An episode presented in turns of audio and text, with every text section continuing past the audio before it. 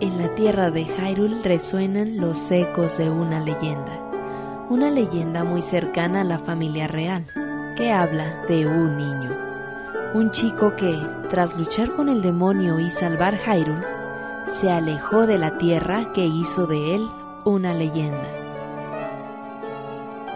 Curtido en mil batallas, una vez viajó por el tiempo, embarcándose en una aventura, una aventura secreta y personal una aventura en busca de un querido amigo. Un amigo del que se separó cuando finalmente cumplió su heroico destino y ocupó su lugar junto a las leyendas.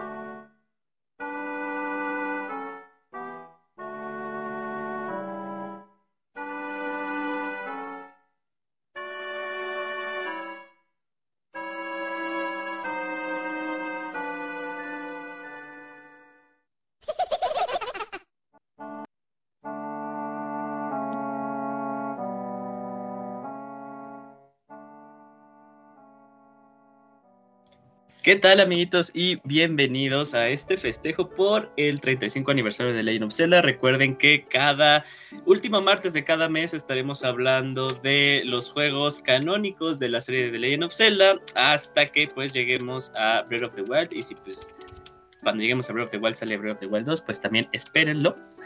Eh, y ahora es parte de eh, comenzar tal vez con uno de los juegos si no es que es el más místico, uno de los que al día de hoy, eh, pues generó toda una, eh, ¿qué será? Todo como que un estudio, un campo de estudio a, tomar en cuenta por todas las referencias que hay, todas las teorías que eh, han salido de la parte de los, de los fans y también con un desarrollo muy, muy, muy particular. Esta es la parte 6 y toca hablar de Majora's Mask, para esto, pues estaremos la, ya eh, pues, esta mesa que ya están muy familiarizadas con, eh, con todos nosotros. Y pues comencemos con las presentaciones. ¿Qué tal, Mica? ¿Cómo estás? Hola, Julio. Muy bien. Muchas gracias por invitarme una vez más. No, un gustazo que estés otra vez acompañándonos. ¿Y cómo te fue? ¿Cómo te fue en esta ocasión con tu segundo Zelda 3D? Pues literal lo, lo jugué ahorita totalmente nuevo, o sea, lo había conocido, lo había escuchado, pero jugarlo, jugarlo hasta ahorita. Me estrené totalmente en el juego, fue complicado. Eh, teniendo en mente que esto podría ser un juego para niños, es bastante complicado.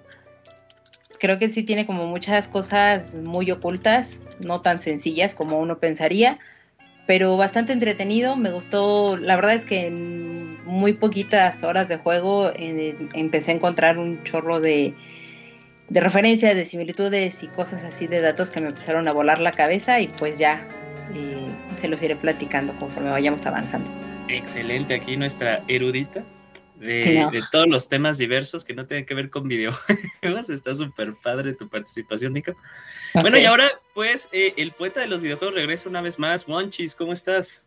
Hola, amigos. Qué gusto saludarlos. Qué gusto regresar con ustedes. Pues Majora's Mask es, más, es mi Zelda favorito. Creo que es el Zelda que más veces he jugado, que más veces he terminado. Y me encanta, güey. Entonces, siempre volver es es muy gratificante. Y algo, algo que me pasó, que me pareció así como que bien alucinante, después de ya haberlo jugado durante tanto tiempo y tantos años, descubrí una nueva animación en una misión secundaria que nunca había visto.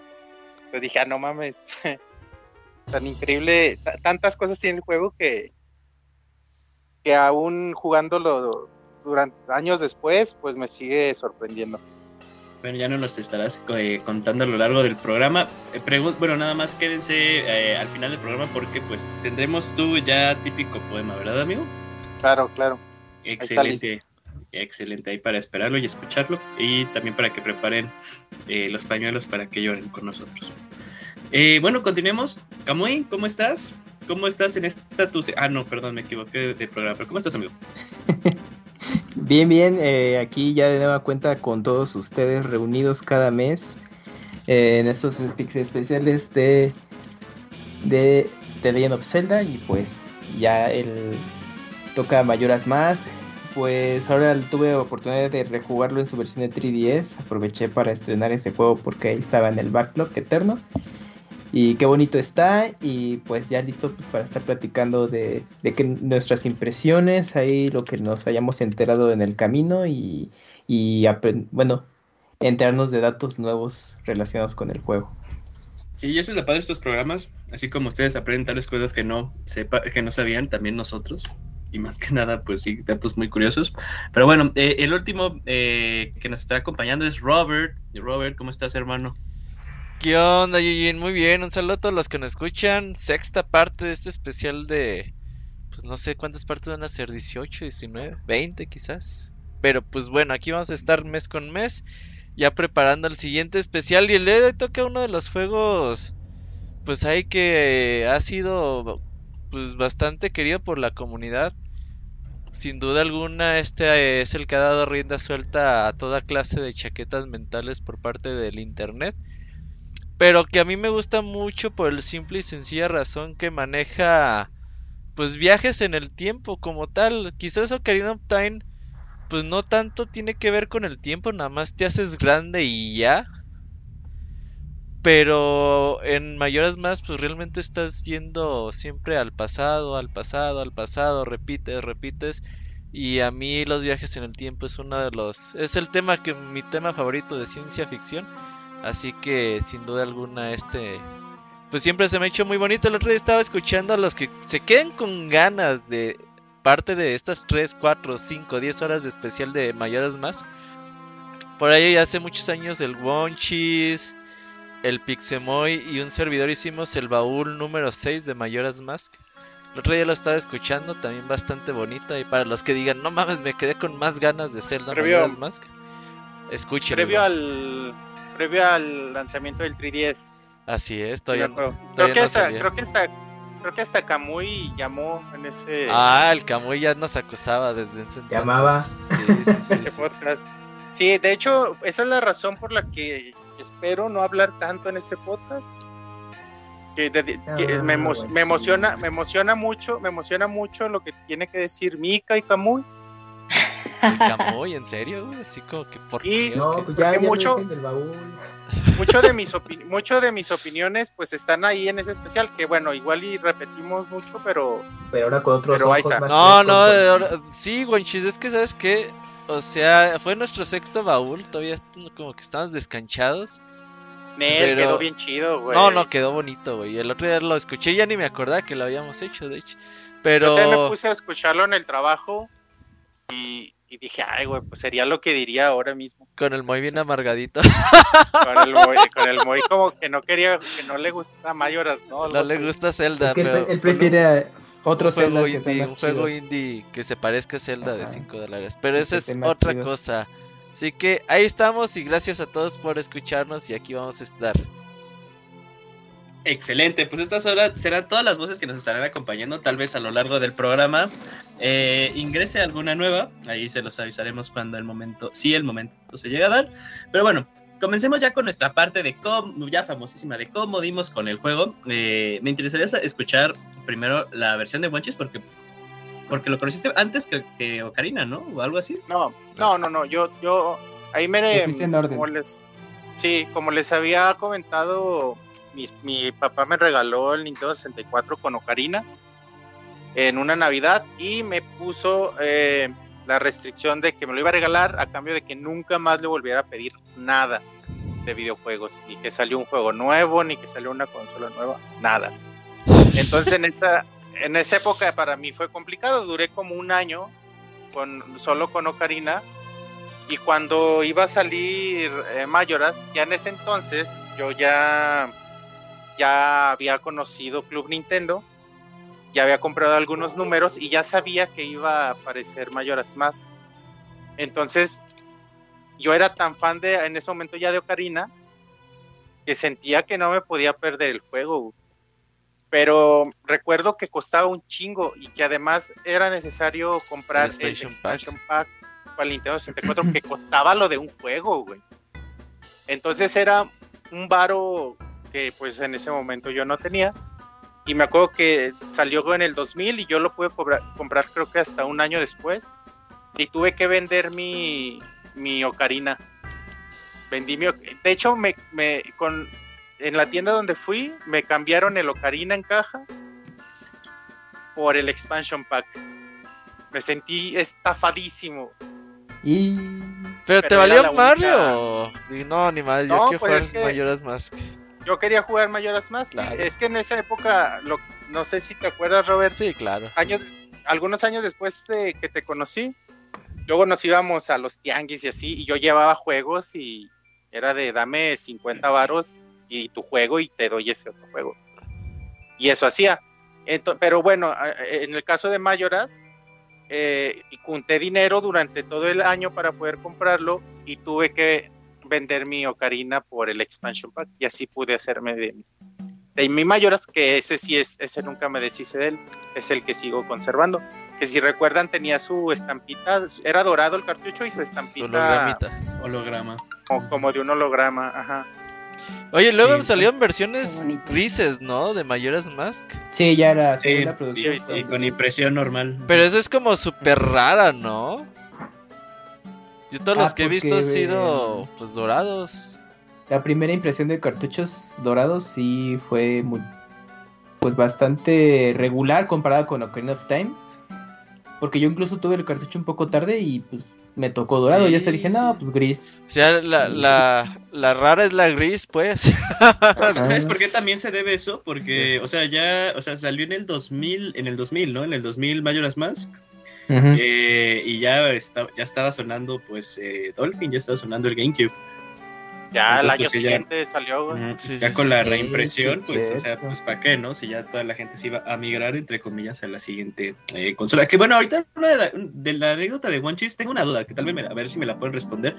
Entonces, ¿cuánto costaba Donkey Kong 64 que venía con el expansion pack? Ah, también estaba carísimo, güey. En 1300 ese varos, güey. entonces costaba como 1300. eh. Que era- Eso costaba Mayoras también, güey. Que era ¿Y cuánto casi lo lo de dos juegos, güey. Un juego costaba entre Como 400, 500 pesos. 500, 600 si acaso, güey. Sí, costaba casi lo de juego, dos juegos y medio, casi, güey. Sí, ya, el- ya, ya. Yo me aunque acuerdo. Donkey Kong no, no lo necesitaba a huevo, pues podías jugarlo. No, no el- sé, venía con bundle, No, con sí. expansion pack. Ujú, sí, Sí sí, lo no, necesitaba, pues, si no, no funcionaba. No, Sí. podías jugar como los primeros niveles, ¿no? Sin expansion pack. No. No, no podías jugar nada. De hecho, tal cual, si, si Perfect Dark, el sí. 64 y no lo tenías, Ah. te decía, te salía tal cual el expansion pack ahí girando. Te falta Perfect, esto. Perfect Dark podías jugar algunas cositas sin Ah, sí, expansion claro, pack. eh, era- sí, era Perfect Dark, sí, tienes razón. Pero sí, sí me acuerdo de haber ido en diciembre a por un Donkey 64 y entró mi papá y salió, ¿qué? No, vale 1300 varos, que no mamen, así mi papá viene encabronado. Y el Robert, y- y, luego, pa, Ajá, ajá, y luego Ajá. eso fue un problema o que no, pues me aguanté, güey, no me lo compró, güey. Sí, tan, pero sí bien pendejos. ya. Eran 8 megas de RAM extra, ¿eh? A la consola. Cuatro, ¿no? Es que, No, eran, eran 8. es que el Eso 64 se me hace realmente mucho. fue una consola carísima. Sí, güey, la Todo lo que neta tenía que ver con era de sumaban mierda. 8, Robert, perdón. Sí, sumaban 8, Eran- eran 4 megabits De la consola, extras y más la- El ah, sí. expansion.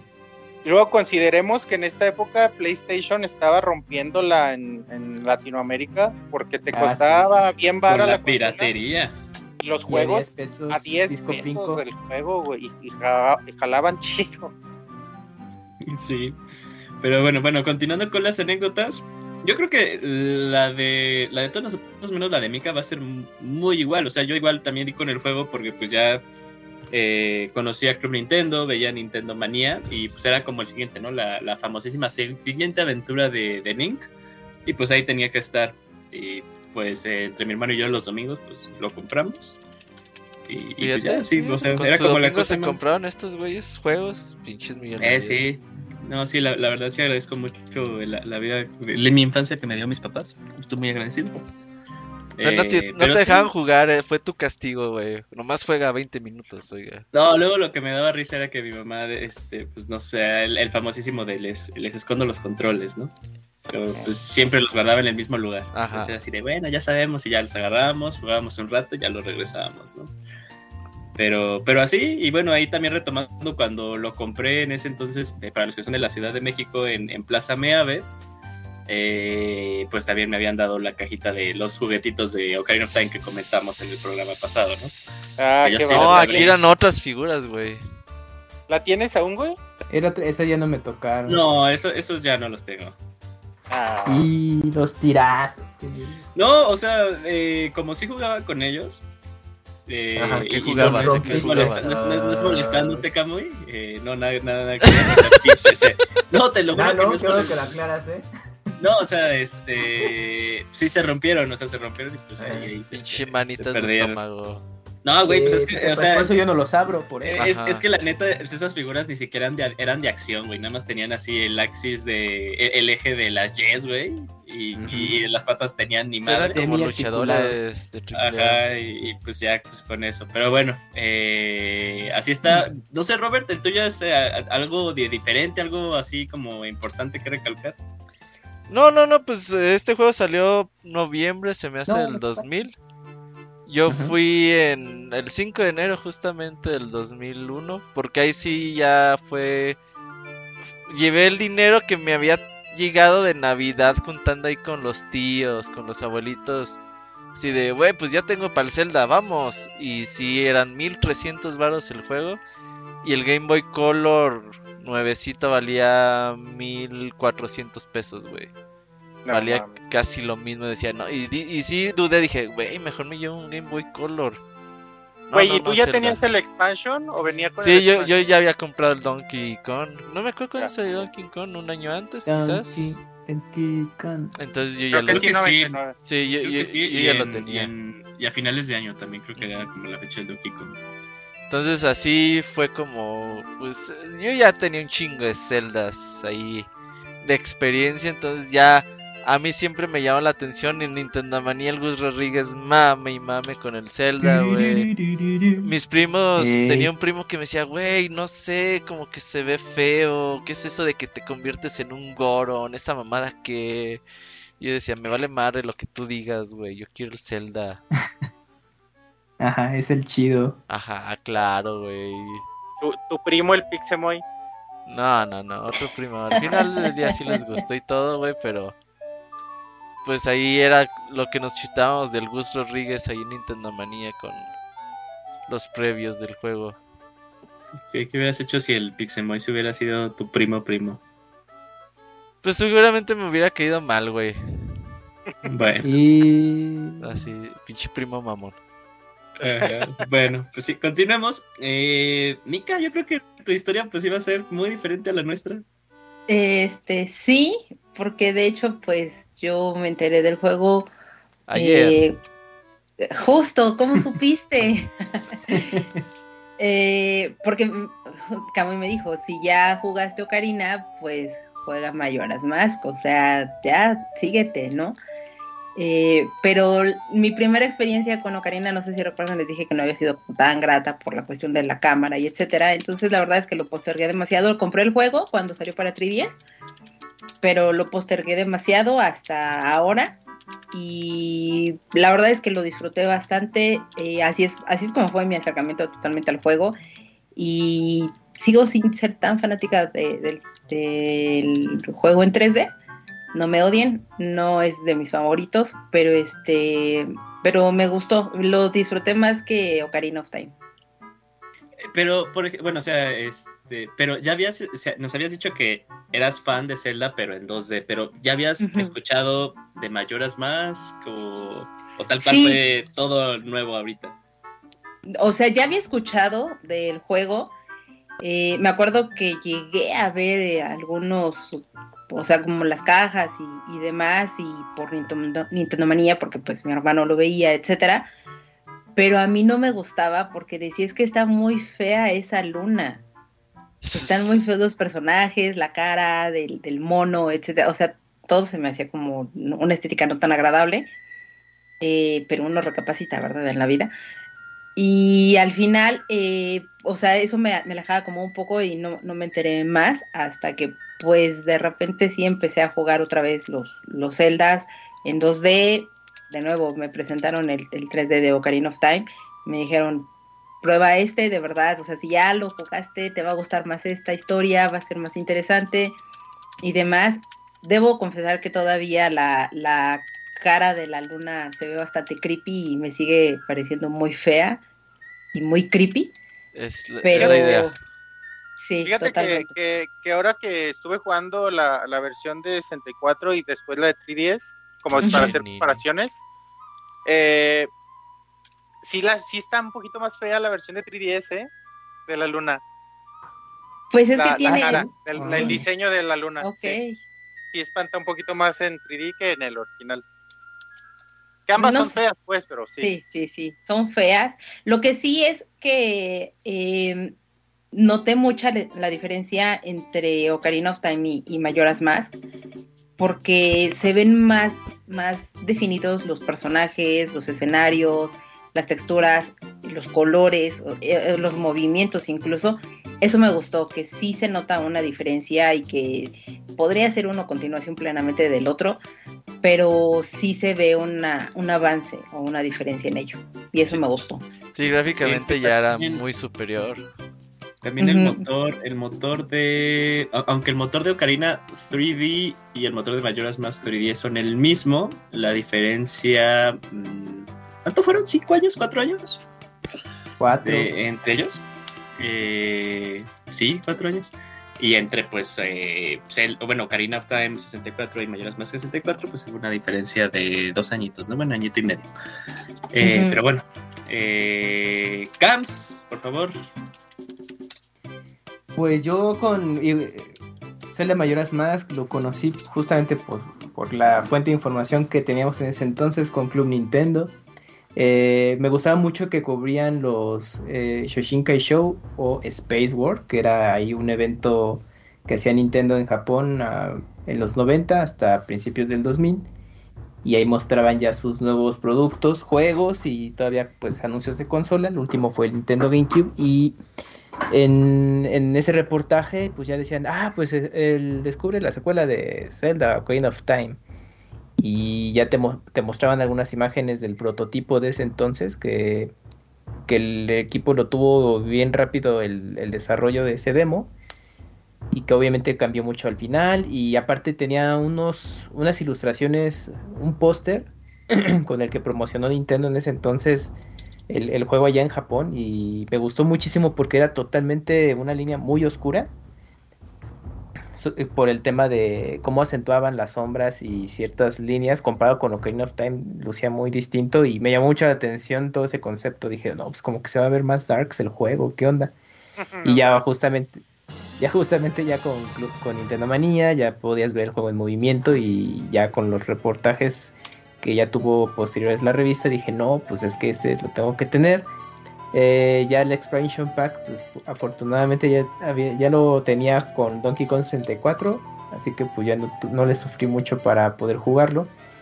Y en este comparado con Ocarina of Time no, no recuerdo cómo fue que lo conseguí en su momento. Igual quizás ahí en tienda departamental no, no, no me acuerdo bien pero no sé si no, no me acuerdo cómo fue que conseguí el, el juego, pero sí ha de haber sido a lo mucho un mes después o más desde que salió y como les decía, ya me hacía hecho la idea de no conseguirlo con el cartucho dorado y su etiqueta lenticular u holográmica.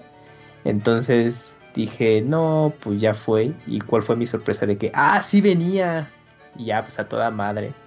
Y pues ya lo disfruté muchísimo y decía, no, pues se nota que sí, es quita el, expansion pack. Bueno, era una idea que yo tenía pues de chico y decía, no, pues yo creo que con estos, con este aditamento pones a trabajar el 64. Y sí, porque lo tocabas ahí en la parte del jumper pack, bueno, donde incluías el expansion pack, sí se calentaba bastante la consola, pero pues bueno. Y esa fue, fue el primer contacto que tuve con el juego y posteriormente ya en... en- y de ahí ya no, no lo volví a jugar hasta que se anunció el remake para 3DS.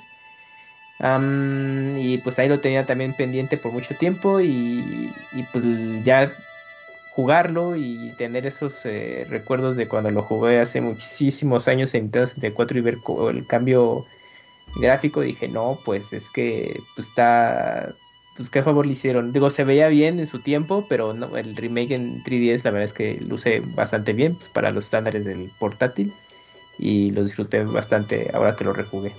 Qué bien. Vientos. Pues eso fueron nuestros Oye. primeros. ah, Dime, Guachis.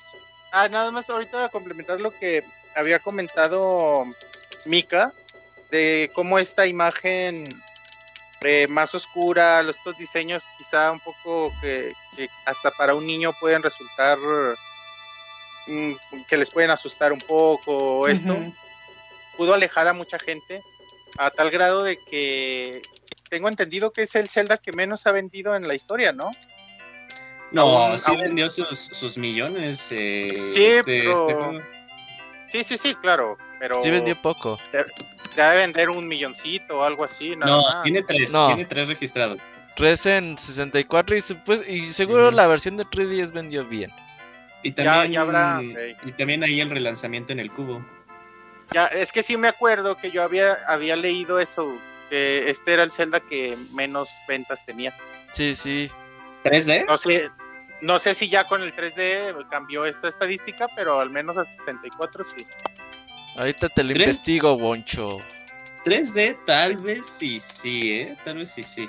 Pero así, overall, no, no creo, ¿no? Como que no. Y es que, y es que si te fijas, es un juego difícil de digerir. Más allá, ¿se acuerdan que comentábamos el podcast pasado cómo, cómo Navi te va guiando paso a paso hasta cosas hasta, hasta absurdas que pues, no se nos podrían parecer muy lógicas ya a estas fechas? Y de pronto sale Mayoras más con mecánicas de juego que a mucha gente la alejaron. Porque o, o- o bien no estaban acostumbrados a los celdas o esta, esta mecánica de regresar el tiempo pues sí les costó un poquito de trabajo el saber que estaban perdiendo lo que habían agarrado, que el avance que habían hecho pues también ah, ya, ya se iba a perder y todo esto quizás sí hizo que, que mucha gente se alejara. Creo que también... Pixemoy se esta- quejaba mucho de eso, ¿eh? Sí, y me acuerdo que Martín también, Martín Pixel. Pero Martín se queja de la- los. Pero Martín supuestamente es Ocarina Lover. Entonces ya él decía que Mayoras más no le gustaba por eso. Y entonces, eh, esta mecánica sí, sí entiendo que no es difícil de digerir para mucha gente, que está acostumbrada a jugar un poquito, avanzar un poquito, jugar otro poquito, avanzar otro poquito. Y este juego no, o sea, juegas tres días y te regresas al primero. Y eso a mucha gente le puede llegar a frustrar. Y creo Sí. que este, este motivo, por este motivo también la versión de 3DS fue, tuvo cambios tan drásticos en cuestión de dificultad. Oye, guachis, guachis. Sí. Espérame, espérame. Los que están viendo así en vivo, chequen el gameplay. Uf, uf, Link hace parkour. Ok, uah. Ok, ya, No perdón. mames, Yujin. No mames, güey. ¿Ya ves por qué duran tanto los podcasts? Oye, güey, No, ya te no, no. tengo el dato. A ver, güey. 3.36 millones la de 64, 3.28 la de 3DS, 6.64 en total, pero Karina sí es el doble, güey. 7.60 64 y 6.22 en 3D y 13.82 en total. Sí, Ocarina Pero, o- se chinga el doble. No, pero el tema era que eh, Mayoras es el, el juego de Zelda. Sí, de menos todos se ha los vendido. celdas, ¿no? Pues sí, para ese entonces, eh, sí. No, bueno, hasta- porque tenemos Force de- de- Adventures. Minish Cat vendió una madre, güey. Sí, yo, yo creo que Force Source Adventures de seguro ah, vendió mucho menos que 3 millones. Ya, ¿eh? Minish Cat vendió apenas el milloncito. 1.76. Sí, vendió bien poquito. Ah, pero ahora Sí, fil- su- filtra nada más los 3D, Robert, porfa. Ah, Te digo, no, no, supongo- sácate. Ah, perdón. supongo, Pásame el dataset, yo lo hago en chinga. Va. supongo que la estadística era, eh, es como estadística vieja, pues, a, a la época de que salió este, porque hasta Zelda 1 y Zelda 2 de NES vendieron más. Sí, sí, claro. Entonces, supongo que de ahí viene la, la estadística. Bueno, una teoría pero- especulativa es que podría ser que ya, como habían dicho, la transición de consola y ya unos decían, pues mejor ya me espero a GameCube o ya habían perdido el interés en 64 y ya no llegaron a Spirit. mayoras más.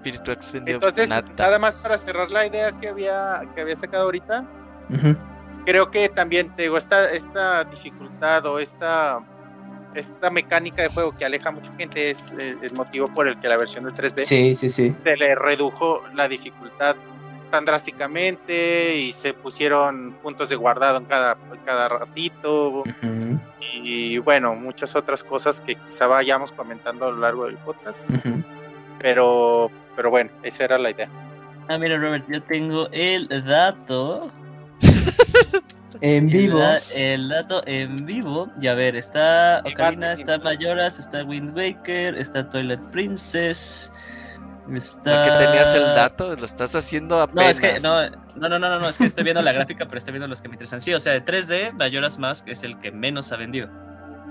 Ah, Eh. Pero son, estos son los lanzamientos originales. O sea, no está contando esto, eh, los, los re-releases. Ah, ok, ok. Eh, porque si creo que contamos los re-releases, el que menos ha vendido es Wind Waker. Y... Pero bueno, esa es otra historia. Eh, Oigan, y no, entonces, perdón, perdón, Julio, perdóname. Solo comentar que también posiblemente sea el Zelda que más culto ha generado, ¿no? En la historia. sí, Sí, totalmente. yo creo que sí.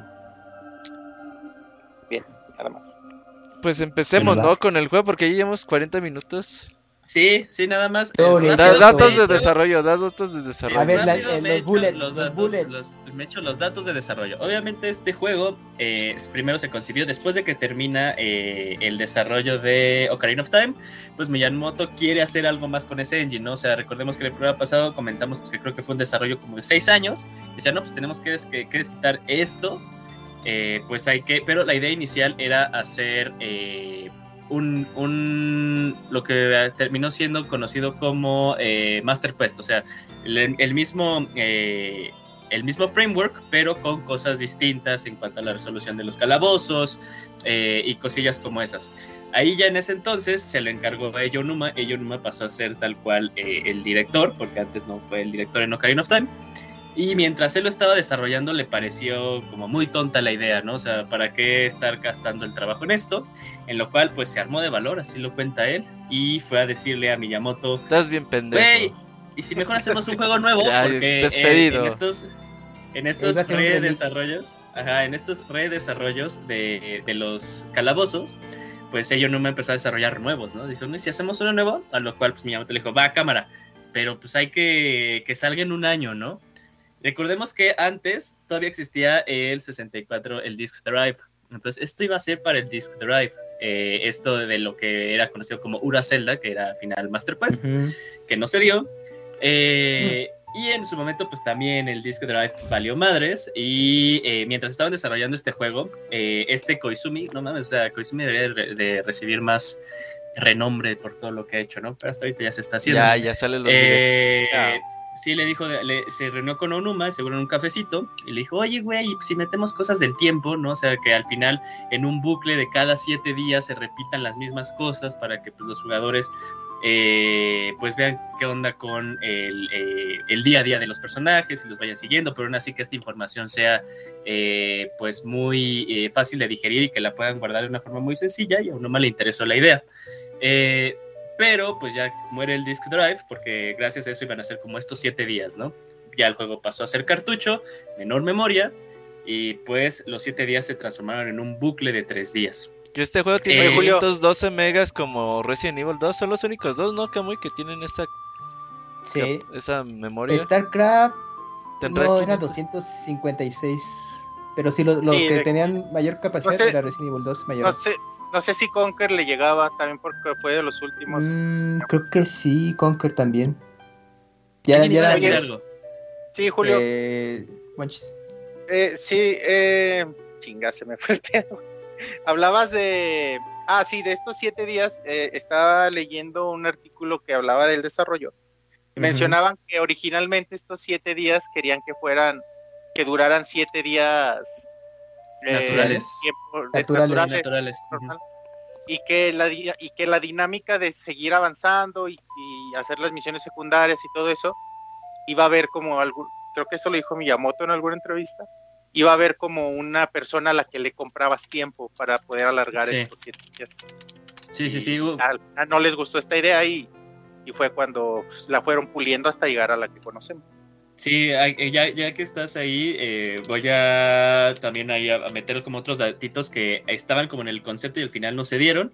Iba a haber un juego de pesca en Majora's Mask y supuestamente lo último que podrías pescar iba a ser a Yabu Yabu.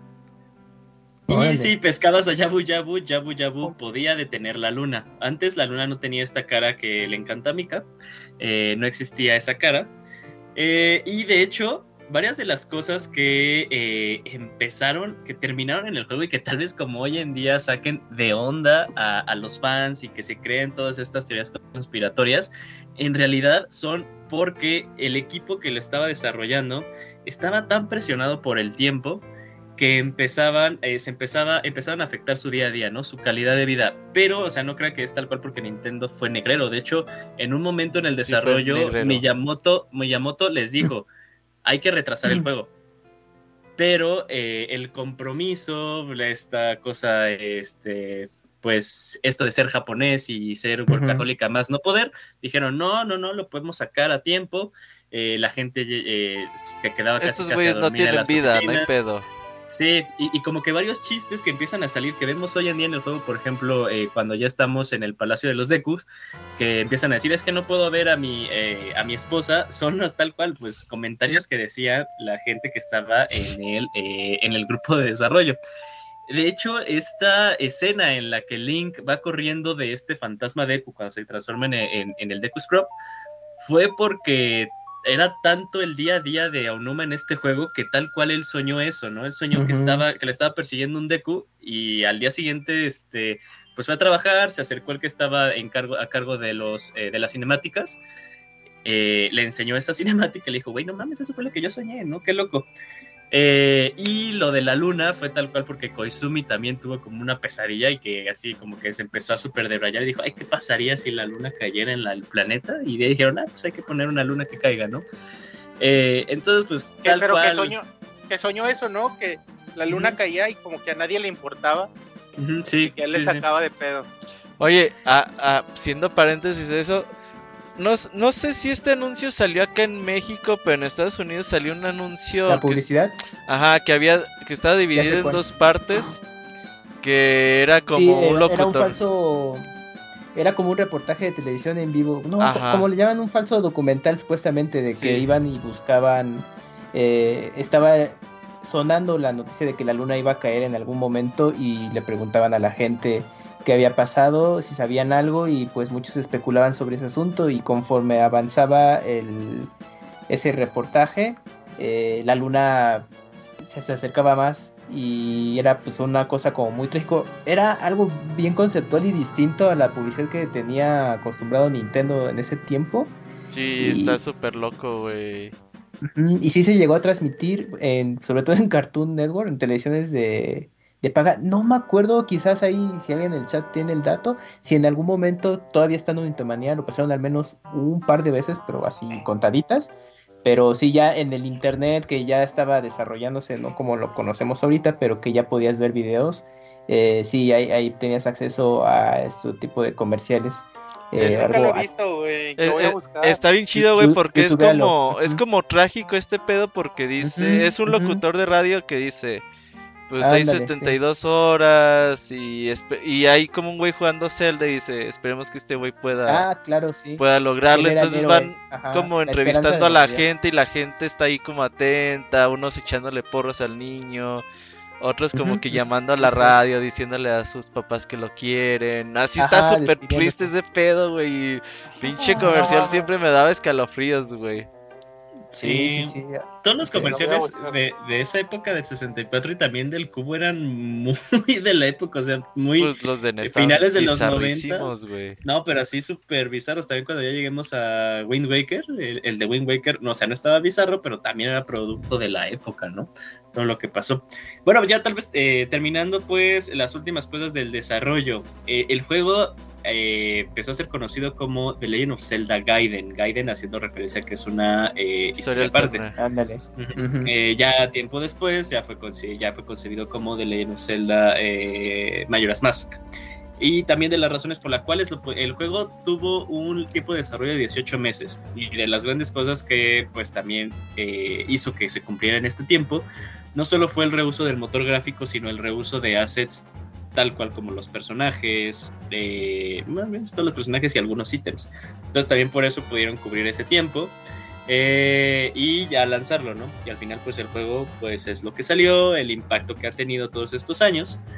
Y, y ya, o sea, son como esas cosillas, también un, un eh, desarrollo muy interesante, más que nada pues con estas... Eh, est- estas anécdotas que pasaba dentro del equipo de desarrollo. Ah, bueno, es como una muy importante. Al inicio del juego, eh, el proyecto eh, contaba con la mitad de- del equipo de desarrollo que hubo en Ocarina of Time.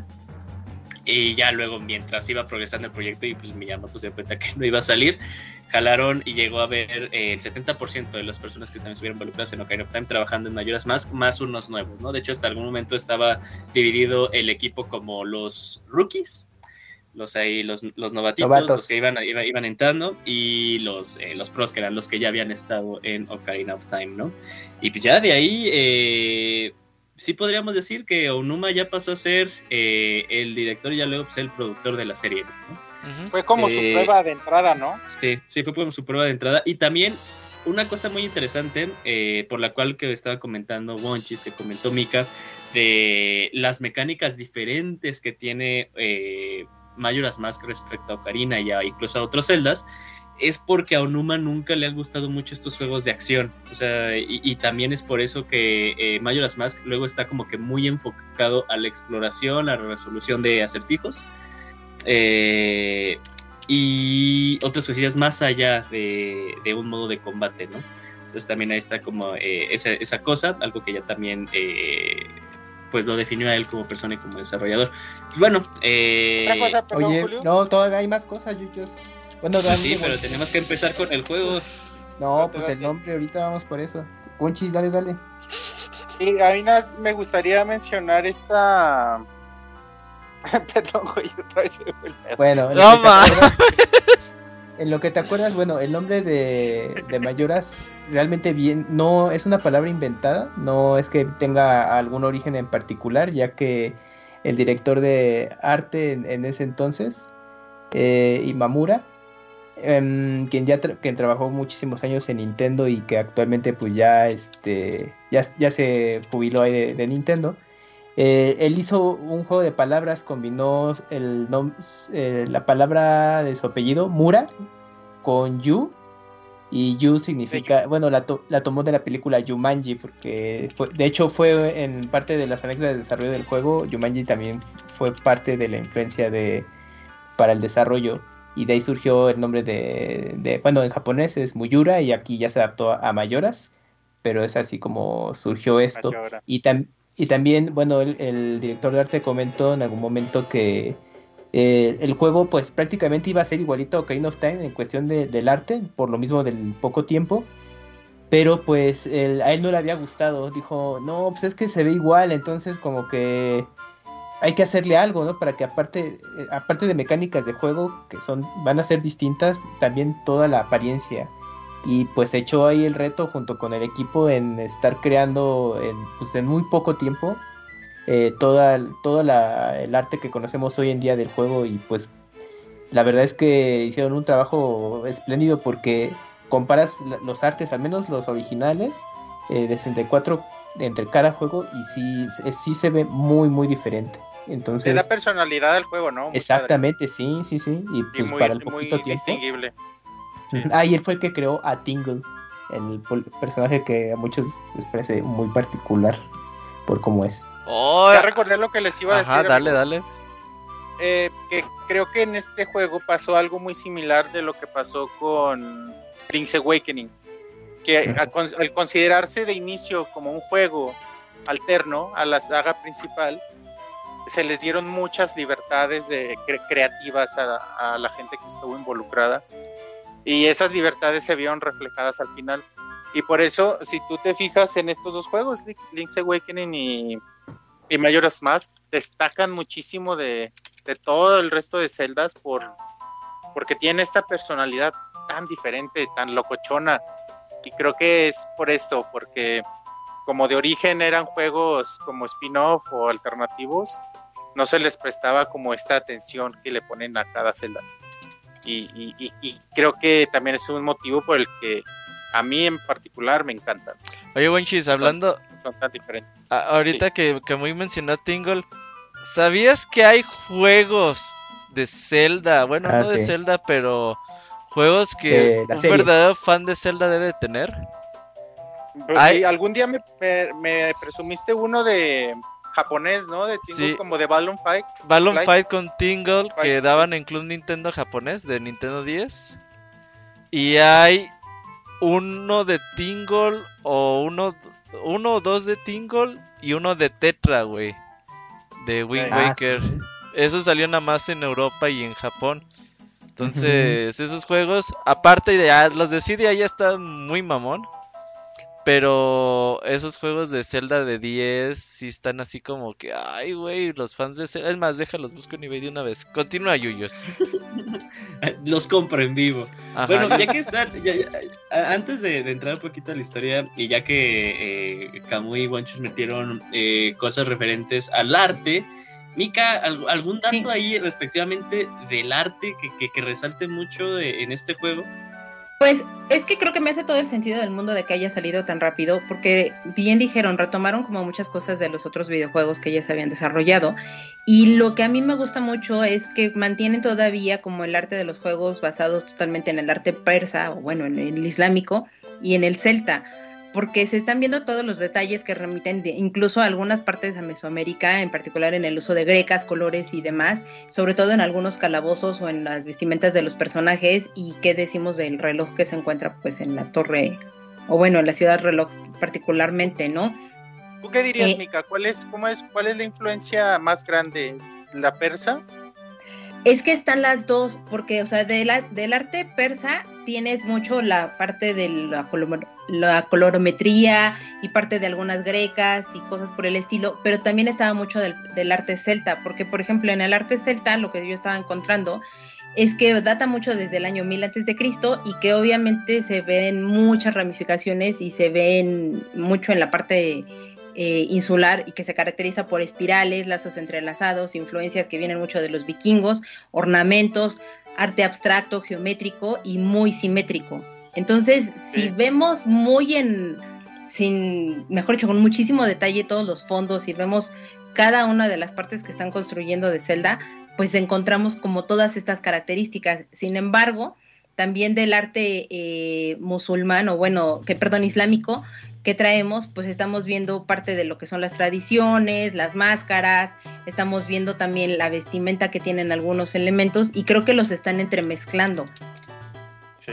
Entonces Fíjate yo no, perdón, no me, no me atrevería a decir que está realmente influido más uno que el otro, sin embargo sí hay, en algunos momentos o en ciertos calabozos, sí podría decirte que de repente es mucho más el arte celta que se encuentra ahí. Fíjate que, que esta vez que estuve jugando eh, en la parte de Icana, en la parte del castillo de Icana en particular, me voló la mente porque en el, en la- en el de Nintendo 64 no se ve tan así. Como est- eh, estos cambios que le hicieron al arte, creo que en la versión de Ujú. 3DS le suman muchísimo. Le suman muchísimo, eh, en, sobre todo en estos fondos, como dices, de las pinturas en los castillos, en los calabozos, todo esto Ujú. Y me lo que clavé más- muchísimo, me clavé, perdón, me clavé No, no, sí. muchísimo con, con el castillo de Icana, a tal grado que sí me metí un clavado a Google para saber a ver de dónde se basaron para crear estos. No sé si recuerden, en la, en la puerta principal del castillo Icana hay como dos fénix encontrados que están preciosos, güey, sí están preciosos. Dije, ¿de dónde los sacaron? Entonces en esta investigación quise un poquito a ver de qué tipo de arte era esto. Me aparecieron dos figuras muy similares y bueno, suma lo que dices de los persas, yo lo encontré como, como arte mediterráneo medieval. Increíble, pues sí, creo que sí es toda esta cultura persa que, que bueno, se ha popularizado en, en el mundo y, y se me hace maravilloso y estoy... Lo, lo celta no lo había notado, pero quizá porque no conozco tanto. Pero sí, sí estoy de acuerdo. No, y la cultura persa incluso viene desde que, o sea, la llegamos a mencionar desde que estábamos hablando de Link's Awakening, si no mal recuerdo, por la cuestión del, del pez volador y de dónde provenía y como toda la mitología que, que venía con ello, y lo han seguido arrastrando hasta la fecha, ¿no? Y del arte celta, a mí lo que más me llamó la atención, te digo, fue como ver esta simetría, porque creo que lo que más tiene es este arte abstracto geométrico que normalmente se constituye entre líneas y ornamentos y patrones decorativos, que creo que se notan perfectamente en las puertas, por ejemplo, de para la para la posada o para entrar de repente como a algunos este otros establecimientos que vienen como estas partes o figuras geométricas o algunos ornamentos en el sentido de que están entrelazados entre sí, es lo que denota mucho la parte celta que viene ahí y parte de esos elementos característicos que tienen son los knotworks, que son inspirados totalmente en, el arte islámico. Entonces tampoco está tan alejado uno del otro y me, hace todo el sentido del mundo de por qué están utilizando el arte islámico o, persa, que, que, van muy de la mano uno con otro, y lo están entrelazando también con arte celta, porque se conllevan muy bien uno con otro, se acompañan. Esta, este diseño del reloj, o sea, punto aparte y paréntesis, pero pero punto y seguido más bien, porque va con el tema. Se me hace fascinante, fascinante e increíble, se me hace precioso al grado de que me lo voy a tatuar, lo he decidido. Y, y así, este reloj, y ya ves cómo encuentras ese reloj en todos lados en Lockdown. Pero me encanta realmente y cómo, cómo hace sentido con la torre y y los colores en las paredes y cómo lo complementan, se me hace precioso, se me hace increíble. Sumándole el funcionamiento un poco extraño, pero comprensible del reloj que realmente marca la hora, se me hace también como algo digno de destacar. Y que además también a mí, bueno, yo en cuanto inició la cinemática también me voló mucho la cabeza y sobre todo porque es muy difícil que en algunos videojuegos o más allá de cosas que no están relacionadas con la literatura, llegues a encontrar eh, ornamentos o que te remita totalmente a las runas célticas, porque las runas célticas normalmente se utilizaban por los, los que eran los sacerdotes, por así decirlo, o los adivinos en esa época. Entonces ellos son los que decían el destino y cada runa se escribía o dictaba una cosa totalmente diferente de la otra y es lo que marcaba el destino. Entonces me hace el sentido de que pues tomaron de repente alguno de estos elementos para el reloj porque es lo que está marcando totalmente el destino del juego y lo que te está dictando la pauta hacia dónde te tienes que dirigir. Entonces creo que está muy, o tal vez yo le estoy sobrepensando muchísimo en esa parte, pero me agrada ver que sí hace relación con lo que hace, es la parte de esta mitología y lo que manejan en estas culturas y lo que han ido a trasladar hacia el juego. Oye, y bajo el mismo sentido también la máscara, ¿no? La máscara de Mayora tiene también estos mismos estándares de diseño. Sí, también es una máscara totalmente eh, simétrica y que ahí yo diría que está empujada más hacia el arte islámico, porque tiene más un, toques y dejos de color y que empieza a alejarse un poco más de la parte europea, digamos, que es donde se encuentra todos los celtas y los vikingos y, demás. Y un poquito, y un poquito estas máscaras tribales, ¿no? Que también africanas, que, de pronto se usan y, que hacen ver que como, como máscaras ancestrales o que tienen así millones de años, también le dieron como este sentido a la máscara, aunque los colores, sí estoy de acuerdo contigo, sí, sí, sí le suman todo esto. Sí, y las máscaras, digo, adentrándonos un poquito ahí en ese detalle de ello, pues las máscaras al final del día siempre estaban utilizadas para hacer algún tipo de rituales o de repente para utilizarlas en, actos funerarios y que era como despedían a las personas totalmente de ello, cosa que no sucedía por ejemplo en la parte de Europa, pero sí hacia África y también es lo que conlleva un poco hacia la parte de Mesoamérica. Y eso. Muy bien. Julio. ¿Ya se durmió? Yo creo que sí. Perdón, Julio, ya me voy a contar. No, no, no, no, no, no, no, nada, nada que ver, nada que ver. Por eso, por eso te, justo te pregunté, porque dije, creo que es momento, ya que, de dormirme. el tema. Sí. Eh, ir al baño. Sí. De, ir al, de, ir al, baño. Eh, Súper interesante, sí. Eh, chingada, se me fue mi tren de pensión. Ya me acordé. Ok, eh, algo más que alguien quiera. No, olvídalo, no les voy a dar no, chance. Ya no preguntes eh, eso. Sí. Eh, ok, ahora comencemos formalmente con el juego, diría Robert, una hora después de, que comenzamos el programa. Pero bueno, así son estos este, especiales. Eh, y también el juego lo, amerita totalmente. Eh, Robert, a ver, échanos tu versión de TikTok de la historia. Uh, ajá. sí, no, no, no, me, fuente de información. me gusta mucho este pedo porque eh, ya lo he mencionado antes. Eh, ¿Cómo empieza con esas, ese pequeño poema de las tierras de Hyrule? Resuena los ecos de una leyenda y todo este pedo. ¿Te lo leo, güey? Eh, dale, ¿Lo dale, Winchos. Si lo traes, dale. En el reino de Hyrule resuenan los ecos de una leyenda, una leyenda muy cercana a la familia real, que habla de un niño, un niño que tras derrotar el mal y, y salvar Hyrule, se alejó del reino que hizo de él una leyenda.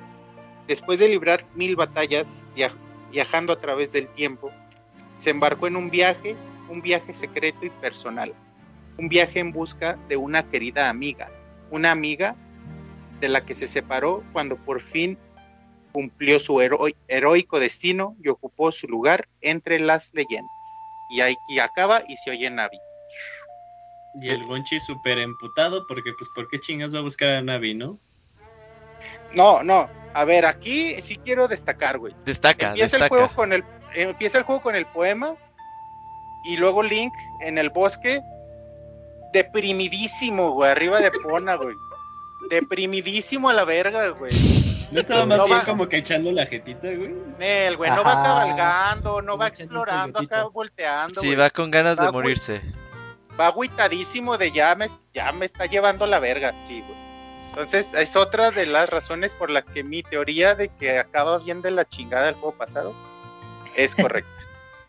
Aquí, aquí, bueno, aquí yo quiero, yo quiero eh, hablar un poquito, eh, y más que nada de esto de que dice el Monchis de que Link está todo deprimido, que es algo que me encanta, de, de que en realidad últimamente he estado escuchando el- en, eh, en la fanaticada que el juego en realidad verdaderamente triste no es Majora's Mask, sino Ocarina of Time.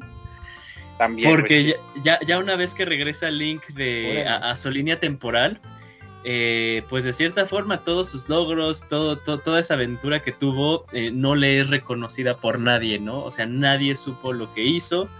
Eh, sí, si bien tiene este acercamiento con Zelda y evitó que, eh, que Ganondorf pues, hiciera este, a- este ataque que, que hizo totalmente, El golpe de estado. Eh, pues Link no tiene nada, ¿no? O sea, no, no tiene nada de, de- de lo que generó, sí, tiene todo, y, y es lo que conlleva, ¿no? Como esta maldición. Regresó en el tiempo, pero conservó todos sus recuerdos, ¿no? Y también como dice Wonchis, pues Navi terminó la misión y dijo, bueno, brother, ahí te vas. Eh, Me, cagas, le dijo, me cagas, güey, se fue. Ajá, bueno, no, eso, eso no me consta.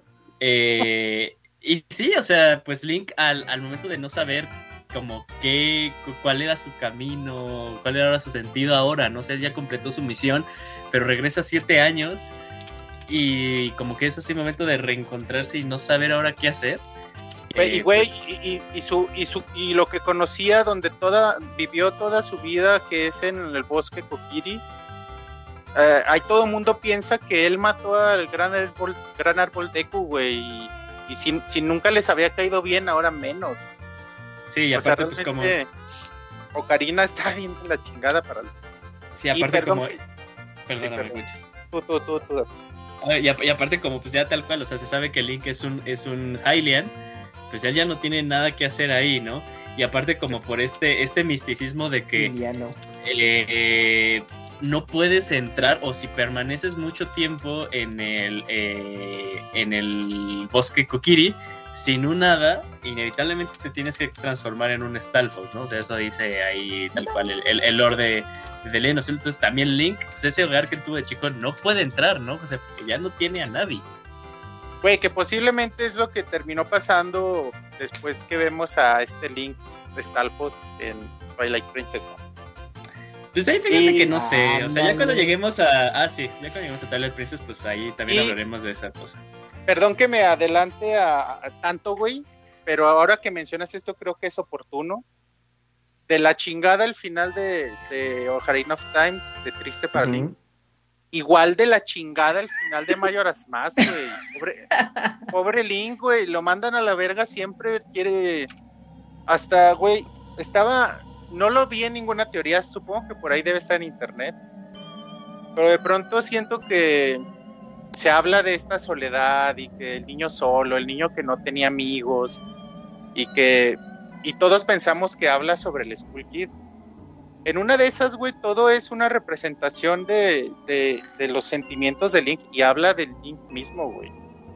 siempre lo terminan mandando a la verga. Aquí acaba y salva todo el pueblo y ya la luna no choca. Y bueno, ya vete a tu casa, nosotros vamos a celebrar el Festival del Tiempo. Y es de, ah, váyanse a la verga, invítenlo a celebrar con ustedes. Unos ¿Qué les cuesta, güey? sí, güey, un- Pero él no se despide de, de una nada. lechita, güey, algo. ¿Qué decías, Mika? Sí, se, des- se No, despide de la hada también. aquí. No, él no, él nada, dice, bueno, sí, me voy, agarra sus cositas y se va y el ladito se le queda así de, ay, bueno, pues adiós y gracias. Sí, o sea, O no se sí. Sí, sí, sí le dice como que se te está haciendo tarde, ¿no, güey? O sea, ya llégale. Pero- y él no se despide, él dice, ah, bueno, está bien, ya me voy, permiso. y- y Link dice así de, ay, sí, quédense con su, con su tierra toda rara, la neta sí me voy a la chingada, porque ya tenía, ya se me hace tarde también para llegar a otro lado. Nel, güey, a mí me cae que ya tenía ahí preparado su, su- sus rupias para comprarse un bote de leche, güey, y, ya se tuvo No, que porque ir, las dejó güey. en el banco del pueblo, entonces no las Sí, puede se recoger. quedó.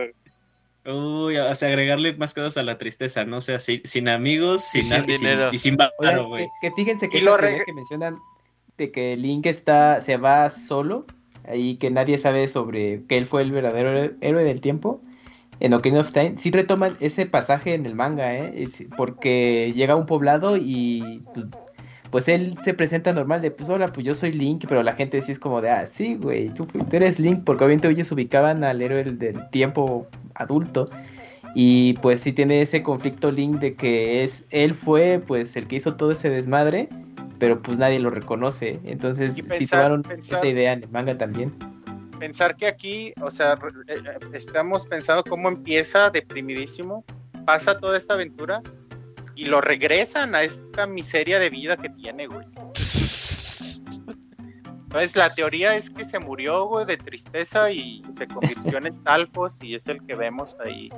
Pero fíjate que, eh, eh, o sea, ti- tiene que haber algo más, o sea, para los que son, son, para los que ponen sus fichitas en esa teoría, tiene todavía que haber algo más, o sea, lo que pasa más allá con Link, por la simple razón de que cuando es el, eh, la sombra del héroe, así se llama en, en español, o sea, yo lo ubico como Hero Shade, pero no sé cómo lo hayan traducido en español. Bueno, No me eh, pues no, no tiene un ojo, no tiene un ojo, One Cheese, entonces pues ahí... Ahí hay algo. Ahí hay algo, o sea, ahí me, ahí me gusta como que más bien la teoría que ponen de que sale de, de Termina y dice... Encontró a, Na- encontró a Navi y Navi se lo madrió, güey. No, o sea, no, no encontró nada, dijo, o sea, la neta, la neta es momento de, de soltar y, y que, y que pues pueda hacer lo que yo pueda hacer, se regresa a, a Hyrule, se enrola con la, con la, este, con, la, guardia, con la guardia y ya pues, se hace grande, güey. pues, Sí, de hecho es la teoría. ¿no? Es, es la teoría que como más aceptada. Sí, o sea, como Que después de Mayoras se enlista en el como en la guardia de, del rey y ya ahí se hace chingón y ya tiene una vida como como chida. Sí, Ujú. sí, sí, sí. Es lo que nos gusta creer después de la mierda de, de final de ambos juegos. Es lo que, que nos gusta pues, creer. Es- está padre que pues pudo salir de, eh, de su depresión, este Link, sí. Y, y bueno, ahí acaba el juego, ahí acaba la historia. Muchísimas gracias. Ahora pues hablemos de las, De las no, máscaras. de las máscaras. No. Eh, a ver.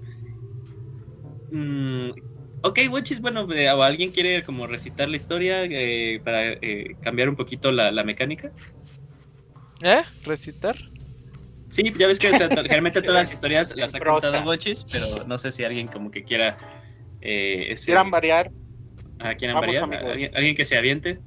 Yo digo El que Robert, sí, Robert, tu el TikTok de 5 no, minutos, no. ándale. Pues yo la Para- voy a terminar como en Para los 5 fans, para minutos fans. toda la historia, güey. Para los fans, para los fans. Pues está chido porque empiezas con Link con Epona chiquito, algo que no pudiste hacer nunca en el otro juego. Ah, sí. Güey, y si te fijas, no está ensillada, así que posiblemente. sí, se a la- pelo. ¿Se la robó? Ajá, se, está, se lastimó. Se la robó. Se, se rozó.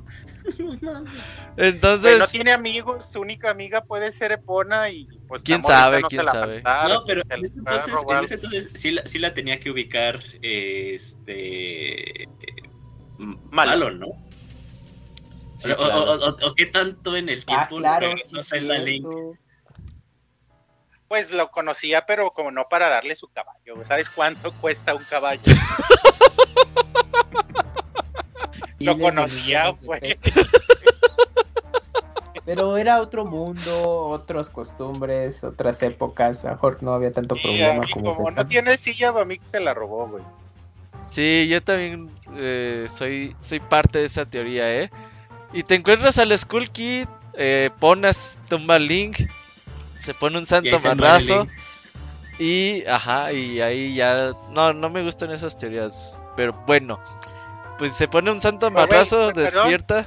Ni, ni tan teoría, Roberto. Aunuma ya lo confirmó en una entrevista. ¿eh? Ah, pero a un Es Uma cierto. nomás por, por hacerle ahí el juego. Controlea a la los ya, fanaticada, sí, Sí, sí. si, si, si Onuma después de tantos años dijo, no, ¿saben qué? Pues sí hay eh, línea del tiempo que se parte por Ocarina of Time, pero pues son tres, ¿no? O sea, yo creo que también ahí se, dio porque ya tenía el brazo bien torcido Onuma, ¿no? Oye, pero qué tan torcido está este juego que después del putazo que se pone el Link con el caballo, güey. Te Hace despiertas y el Skull le anda tocando la flauta. ¿Si has puesto a pensar en eso, güey? Si a pinche Skull Kid cabrón agarra, le roba la ocarina, le roba el caballito y se va. Así como si nada, güey. A lo mejor Epona ni era su amiga, güey. ¿Sí ubicas ese pedo? El mejor TikTok del mundo, pinche sus resúmenes de las historias. Pues así pasa, sí, güey, ¿no? estoy, estoy de acuerdo contigo, Beto. Sí, Ni sí, eran sí. amigos de Pona todavía. y si te fijas, si te fijas, ni siquiera ocupamos mucho Pona más para brincar dos vallas y ya, güey. En este juego no es como que, ay, déjale hablar a Pona. Ah, es que más sí, rápido ya cuando eres gorón. gorón, sí, ya cuando eres gorón, te vale más repona, güey. Sí. Claro, güey. Entonces ahí ves que no son amigos. Ajá, ya ves. ¿Quién? Ahí ves que no son amigos, se pone el link. Pues es Porque que, ajá, nomás la, la La quiere por, y- Solo la por usa. interés, ajá, exactamente. Pero este link, ¿qué tan? O sea, si, si podríamos especular, ¿qué tan grande es a cuando termina eh, el link de Ocarina Time chiquito? O sea, porque pues ya puede en cargar, ya, es- ya puede usar un escudo, un escudo. En pues, teoría es inmediato. Ah, sí, es verdad. Si acaso Sí, es después de los eventos de, de Ocarina of Pues Time, aprendió a usarlo, aprendió a usarlo. Entonces hablamos de un año, te hablamos de nueve años que tiene. Yo que se esperó Sí, dos, o sea, ya a los 11 dijo, no, pues no regresó Navi y, y ya. Yo creo ya a no. Se fue por cigarros y ya no volvió. Oye, rápido, nada más, eh, pues ya en esta persecución del Skull Kid está padre, me gusta cómo el juego te va enseñando que los, los nuevos saltos de Link, que ya son acrobáticos, se Parkour. ve que ese año se puso a entrenar duro, güey, el Link. Y ya, Como ya Goku. salta chido. Y esta se- onda, se- ajá. Perdón, se, se ve espectacular, pero estamos de acuerdo como que es lo más ineficiente. Sí, sí, güey, pues sí. nada más es para que se vea mamarón, pero pues si yo recuerdo Sí, cómo me época. tramaba las maramotas de Ocarina of Time, eso me gusta un chingo. Sí, o sea, yo me, yo me acuerdo, o sea, de las cosas que a mí me impresionó, cuando puse el, el cartucho y, y vi que daba estas vueltas así palado y luego daba un giro en el aire, decía, Ay, güey. "Oh", o sea, sí, este es otro juego. Perdón, Robert. No, no, no, pues ya nada más que te caes al precipicio, que no sé qué pedo con eso, güey. Otra vez te pones un mega marrazo y ya cuando de, de repente acuerdas, pues ahí los... ¿Cómo se llaman estos pinches? Se me ir la raza. Sí, los Scrubs. Te, te empiezan a de perseguir. ahí- Ese está como de miedo, ¿no, Winchos? Sí, oye, Mika, aquí la, la caída Sí. es referencia clara a Alice in Wonderland, ¿no? A Alicia. Sí, o sea, de hecho, bueno, tengo varios libros que a mí me, me saltaron y que para mí son referencia, pero sí, evidentemente en, en Alicia, o mejor dicho, esta caída en el agujero es totalmente referencia a Alicia en el País de las Maravillas. Y hay como otras cosas que hay dentro eh, de, del propio, bueno, del propio juego en general, no nada más de, de Majora's Max, sino en general de todo Legend of Zelda, donde hacen mucho, mucha alusión a, a este cuento. Entonces sí, aquí es, eh, aquí es donde surgen las teorías como más raras, porque, o sea, no estamos hablando de un mundo físico, porque una caída de, ese, de esa altura pues lo mata, al menos le haría, la banda. Como el otro juego, sí. A ver otra vez. Pero no, güey, cae, cae así muy cabrón y cae muy suavecito, entonces ahí, Cae ahí de está. nalga, cae de nalga. Y luego se ve se ve como esta, estos dibujitos como de, como en, en luces neón, y cómo va, esto es evidentemente que está pasando a otro mundo. Entonces esto es lo que ha provocado estas teorías, de que fue una entrada a un universo paralelo. Ahí en el, en el, en el libro de... Ay, ¿Cómo se llama? El- no es el Hyrule Historia, es el otro. El de Zelda Artefactos, Zelda. En la enciclopedia. Ah, Ok. En la enciclopedia, eh, di- eh, ahí describe en Termina como, como un mundo creado a partir de los recuerdos y pensamientos del Skull Kid. Entonces, Entonces- él lo generó. El Skull Kid, ajá. Ujú. eh, eh, según el libro. Entonces, por eso le- les han preguntado que si vamos a ver Termina en algún otro eh, juego y dicen que no. Pues están viendo fue que no vendió ni madres, cabrones. sí, está viendo que no le gusta la guerra. Simón. ah, Y- pues sí. Y bueno, de ahí surgen las teorías. Si Link realmente murió y está pasando como a este, a- a- como al otro mundo, si es el mundo creado por Skull Kid, si es una realidad alterna. Y, y todo esto, porque en realidad los personajes que conocemos en Termina son los mismos personajes que conocimos en Ocarina. Sí. Entonces esto te hace simplemente sumarle a estas teorías de que, pues sí, güey, tienen razón. Oye, y qué bonito es cuando ya estás transformado en, en Deku. Que pues empiezas ahí a ver las nuevas habilidades, eh, pasas ese pasadizo, pero un, pas- un pasillo antes de ya llegar como abajo de la torre del reloj, que se ve así como inclinado, como chueco. Que pasas así. Ajá, eso está padre. Y el Oye, encuentro... pero poquito antes, Ajá. poquito antes creo que es importante. No, eh, yo creo que eso que- dejémoslo para el final. No, no, ¿Eso lo va a quieres decir, decir? es el principio, tiene que ir al principio. No, no. Sí, dilo. ver al-. No, pues nada más de que aquí vemos al arbolito de Kuseku seco Ajá. y que talla. Le digo talla porque en la versión de 3DS en español así le pusieron, pero no, originalmente era Tatl, pero se me complica pronunciarlo, entonces me gusta Talla, que sea talla. Talla está te dice, Talla. mira, se parece a ti tiene los ojos como tú. Y es una expresión triste. Fíjate que todo este, todo esto que llevamos hasta aquí, todos están tristes, güey. Toda la música es triste, todo es depresión hasta, hasta aquí este punto. Y durante todo el juego, güey, pero de entrada es como, ah, cabrón, o sea, todo este sentimiento de tristeza, ¿no? Que te sigue envolviendo y, y, y bueno, una, un, ejemplo, un ejemplo más es este árbol seco que está aquí muerto a la entrada de, de precisamente de, de Termina. Y que ahí, perdón, y que ahí, o sea, para mí, justo desde donde se cae eh, Link en el agujero hasta este punto, para mí todo eso sí me hace referencia a Alicia en el País de las Maravillas, que es la caída, que Alicia está triste, que es donde ella se está tratando de buscar a sí misma, que tiene como ya esta transformación, que es en el caso del cuento de Alicia, es cuando come la galleta, o bueno, que se encuentra como estos artilugios, ¿no? De cómeme o bébeme, ahí es donde genera como esta transformación, y de los primeros personajes que Alicia se encuentra es con la oruga que le pregunta quién eres tú realmente, ¿no? Y ahí es un poco la semejanza, o yo lo veo aquí, cuando le dice el hada a Link, es que se parece a ti, ¿no serás tú? Es como un poco esta, este juego, por eso para mí Ay, toda esta parte es ahí en, en, en Alicia en el País de las Maravillas. Oye, y, y su- nada más lo que menciona Roberto, toda esta secuencia también sí da un poco de miedo, toda esta animación de, de Ujú. los, los Krop- el Deco Scrub gigante persiguiendo a Link y cómo lo rodean un chingo de Deco Scrubs, realmente sí, sí saca de pedo, ¿no? De inicio.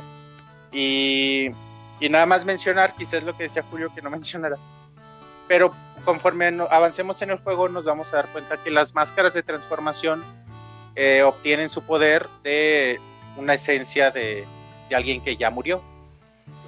Eh, entonces, en este sentido, nos convertimos en Deco Scrub precisamente por este árbol seco, que hasta que terminamos el juego nos enteramos quién es, pero, pero de inicio saber que si nos convertimos en Deku, eh, en Deku es por, por la esencia de, de ese árbol. Sí, así es. Pero ya cuando llegas ahí a la puerta de la torre del reloj y que te encuentres con este, el de las máscaras de Ocarina of Time, y Con que te dices, espérate, espérate.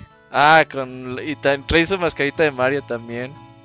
Sí, sí dicen que es Miyamoto, ¿no? Sí. Que es como, como una, una representación de Miyamoto.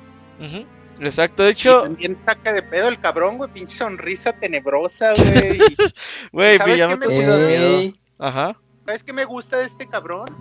Que le hacen animación, bueno, su risa que, que se me hace increíble y que creo que retomaron después en algún juego, no con cuál. Pero, y además esta animación de que mo- como que le cortan como que le cortan frames y pum, de repente ya está volteando para otro lado. Ah, sí, sí, sí, tiene Ya movimientos está entrecortados. hincadillo o así. Eso se me hace como, como, como genial y se me hace que le suman misticismo al personaje, que creo que también es uno de los personajes más místicos que hemos visto en cualquier Zelda. Sí, la frase de te has encontrado con un terrible destino, ¿verdad? Esa parte está chida, así de ya te cargó la chingada, ¿verdad? Sí, y esa frase la escuchamos si perdemos o si dejamos que la... Si dejamos que pasen los tres días y que la luna caiga, vemos como todo, todo se va a la chingada y escuchamos a este cabrón decir la frase, Sí. el terrible destino. Y, y, y pues está chido, güey, que te dice, ah, es que perdí una máscara y todo este pedo, ayúdame a encontrarla. Y salir a Cloud Town la primera vez, que ya empieza la cuenta regresiva, que te dice amanecer el primer día, 72 horas restantes. Güey, Eso es- Sí. vergas es eso. Sí, güey, la primera vez que lo juegas te saca de pedo, te presionas, no sabes qué, qué hacer, y luego te está metre- te- metiendo presión talla. Entonces, o sea, es, es- y, y punto aquí de desarrollo, todos estos primeros días, la primera vez transcurren más rápido. ¿A poco? que los Ah, días- sí, porque si ya te la sabes, Porque es una todavía no lo hueva puedes esperar. alentar. No, no, no. Así de, así, así No, mover del, nada. del avance del tiempo. Avanza el tiempo más rápido. Sí, sí, porque días, si ya te lo sabes, días. es una hueva estar esperando a que abra el reloj. Sí, de hecho, así, es si te lo sabes y lo haces rápido, pues sí, o sea, tienes que esperarte un montón. Sí, acabas en chinguísimo. Sí, pero es que, eh, y de hecho, Bonchis tiene mucha razón, porque no sé si a ustedes les pasó cuando recién lo jugaron, eh, pues era inevitable que tuvieran el game over. Bueno, o sea, así pasó, o sea, con- conmigo de que, pues, güey, te quedas de que, güey, no Ah, sé sí, claro. ni qué pedo ni qué hacer, y a fuerza caí- caía la, la luna, y otra vez este, esta secuencia de game over, de que sale la, eh, la máscara de Mayora, se regresa, te dicen la frase, y regresas, ¿no? De nuevo, inicio del primer día, 72 horas. Oye, Pues sí, porque este- te gana la, la, la curiosidad, ¿no? Para explorar Clocktown. Sí, aparte, la frustración. Pasas un buen Era, rato ahí. era- era la curiosidad y la frustración porque no podía salir, o sea, no puedes salir, el perro te Ah, odia, sí. güey, y los, los Sí, guardias te dicen no puedes salir. Te, te tratan como un niño, Ujú. por chiquito. Te, Oye, ve dónde están tus papás y te preguntan cosas así. Y sí, güey, si te tratan de la chingada, pinche pueblo racista con los Deku. Y sí, Por eso están encabronados, sí, güey, sí. oye, pero ¿sabes qué? Es que mm, yo creo que mucha de la magia que tiene eh, Majora's Mask eh, recae sobre Clocktown y todo lo mágico que es este pueblito tan chiquito, güey, pero a la vez con tan lleno de vida. Eh, cada uno de los personajes tiene como su propia mini historia. Algunos te cuentan del festival, otros te dicen que están preocupados por la luna.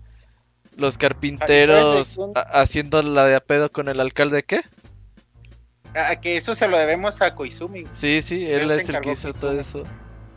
Sí. De hecho, de hecho lo que a mí me, me- lo que me encanta de, de esas, de estas, de estos primeros tres días, por así decirlo, estos tres días de, de tutorial, es que van pasando las horas y, o sea, y, y sientes que tiembla, la pantalla se mueve Sí. también como que está temblando tu Ujú. pantalla, haciéndote referencia a que está cayendo la luna, pasas La al siguiente música. día y la música Ah. va cambiando. Es más rápida la música y la luna está más cerca.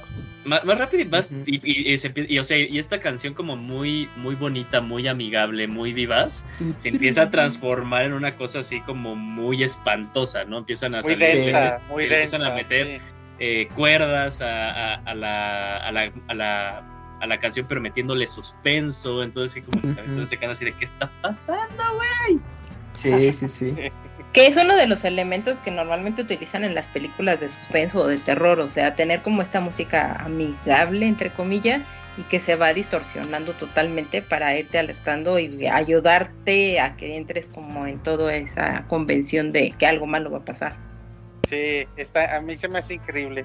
Y si, y si te esperas a que terminen los tres días, ¿cómo se transforman estos últimos cinco, eh, cinco horas pues, de- del juego? Ah, sí, el ¿Cómo se contador aparece. Y la música toda tensa ya de que se está yendo toda la chingada, se me hace increíble. Ujú. Ah, y, Ujú. y también, o sea, que y tener en cuenta que día a día no son iguales.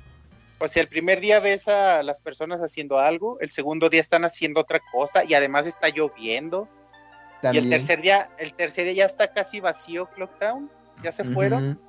porque están escapando de, de la inminente caída de la luna, ¿no? Entonces, es, todo eso le suma, o sea, a, a saber que, que los eventos que están pasando en el juego están pasando y no te están esperando, van a pasar y van a seguir pasando, y dependiendo lo que hagas, van a suceder ciertas cosas.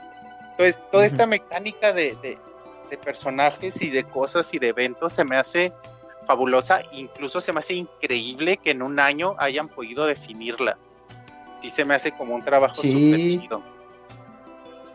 Sí, sí, sí, pues es que en términos de desarrollo, pues sí se ahorraron mucho con sus, con el reciclado de assets, pero justamente toda la dirección de arte y la misma historia es que para poco tiempo es, está increíble, bueno, al menos para mí, porque ahorita que lo, que lo volví a jugar, esto, hicieron muchas eh, side quests o historias que bueno, ahí tienen jiribilla, ¿no? Porque obviamente era, una, era un pretexto para poder incluir eh, los cuartos de corazón o algunos ítems que te ayudarían y ya tú decidías si los obtenías o no.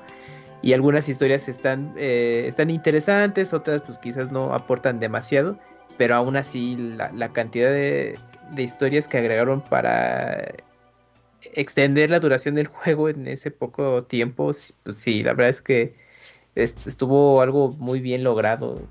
eh, Y unas, como dices. Unas que se, se te hace raro que no sean parte de la historia principal por lo elaboradas que son, ¿no? Está increíble. Sí, sí, sí, sí, sí, justo eso, es, es que año y medio, no, pues la verdad es que lo lograron y pues bueno, también fue una joda para ellos, ¿no? Estar ahí eh, pues, siete- los siete días de la semana y pues más de las Sí. ocho horas, diez, ¿no? Pero bueno, el resultado es muy interesante.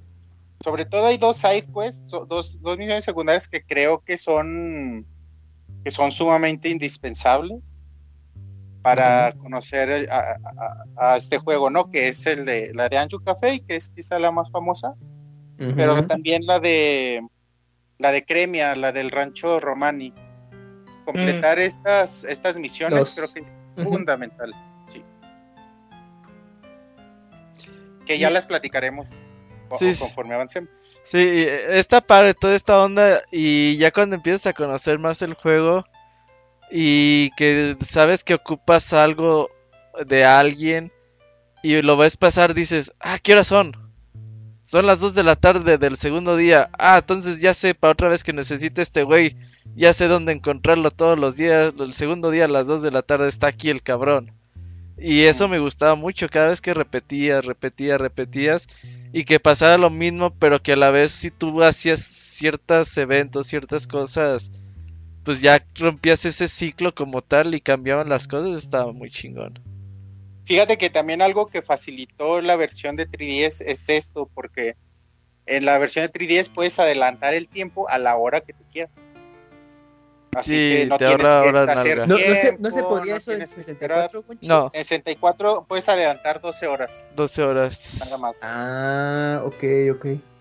Ah, mira, no, no me acordaba. Sí, de hecho en el de 3DS era muy normal que, digo, en el de Ujú. 64 era muy normal que lo que hacías era así, de, ah, bueno, no sé qué va a pasar este y ahí te quedabas así como un ratito esperando a que Ah, diera, diera la hora. tiempo. Jugabas Sí. con tus máscaras, güey, te ponías la de, este, ah, la del ganso y empezabas a hacer como la marcha. O te ponías la del bailarín, güey, y nada más así matabas. Era la de la gallina, la de la gallina. Ah, la de la gallina. Te metías la del bailarín y ahí te ponías El a ganso, bailar. güey. El Sí, güey, sí, hacía- tenías- gasto. Tenías que hacer tiempo y sobre todo para las misiones secundarias, a veces sí pesaba un poquito. decir, ay cabrón, tengo que esperar hasta las 2 de la pinche tarde Mm, y tenías que aguantarte, güey, tenías que aguantarte desde la mañana hasta que fueron las 2. Se la adelantabas versión el de tiempo y 3DS. ya. hizo, hizo unas cosas muy bien. O sea, sí, sí, eh, le quitó mucha paja al juego, pero en, en- luego en, en otras cosas fue ahí eh, flaqueó en, en, en algunas situaciones.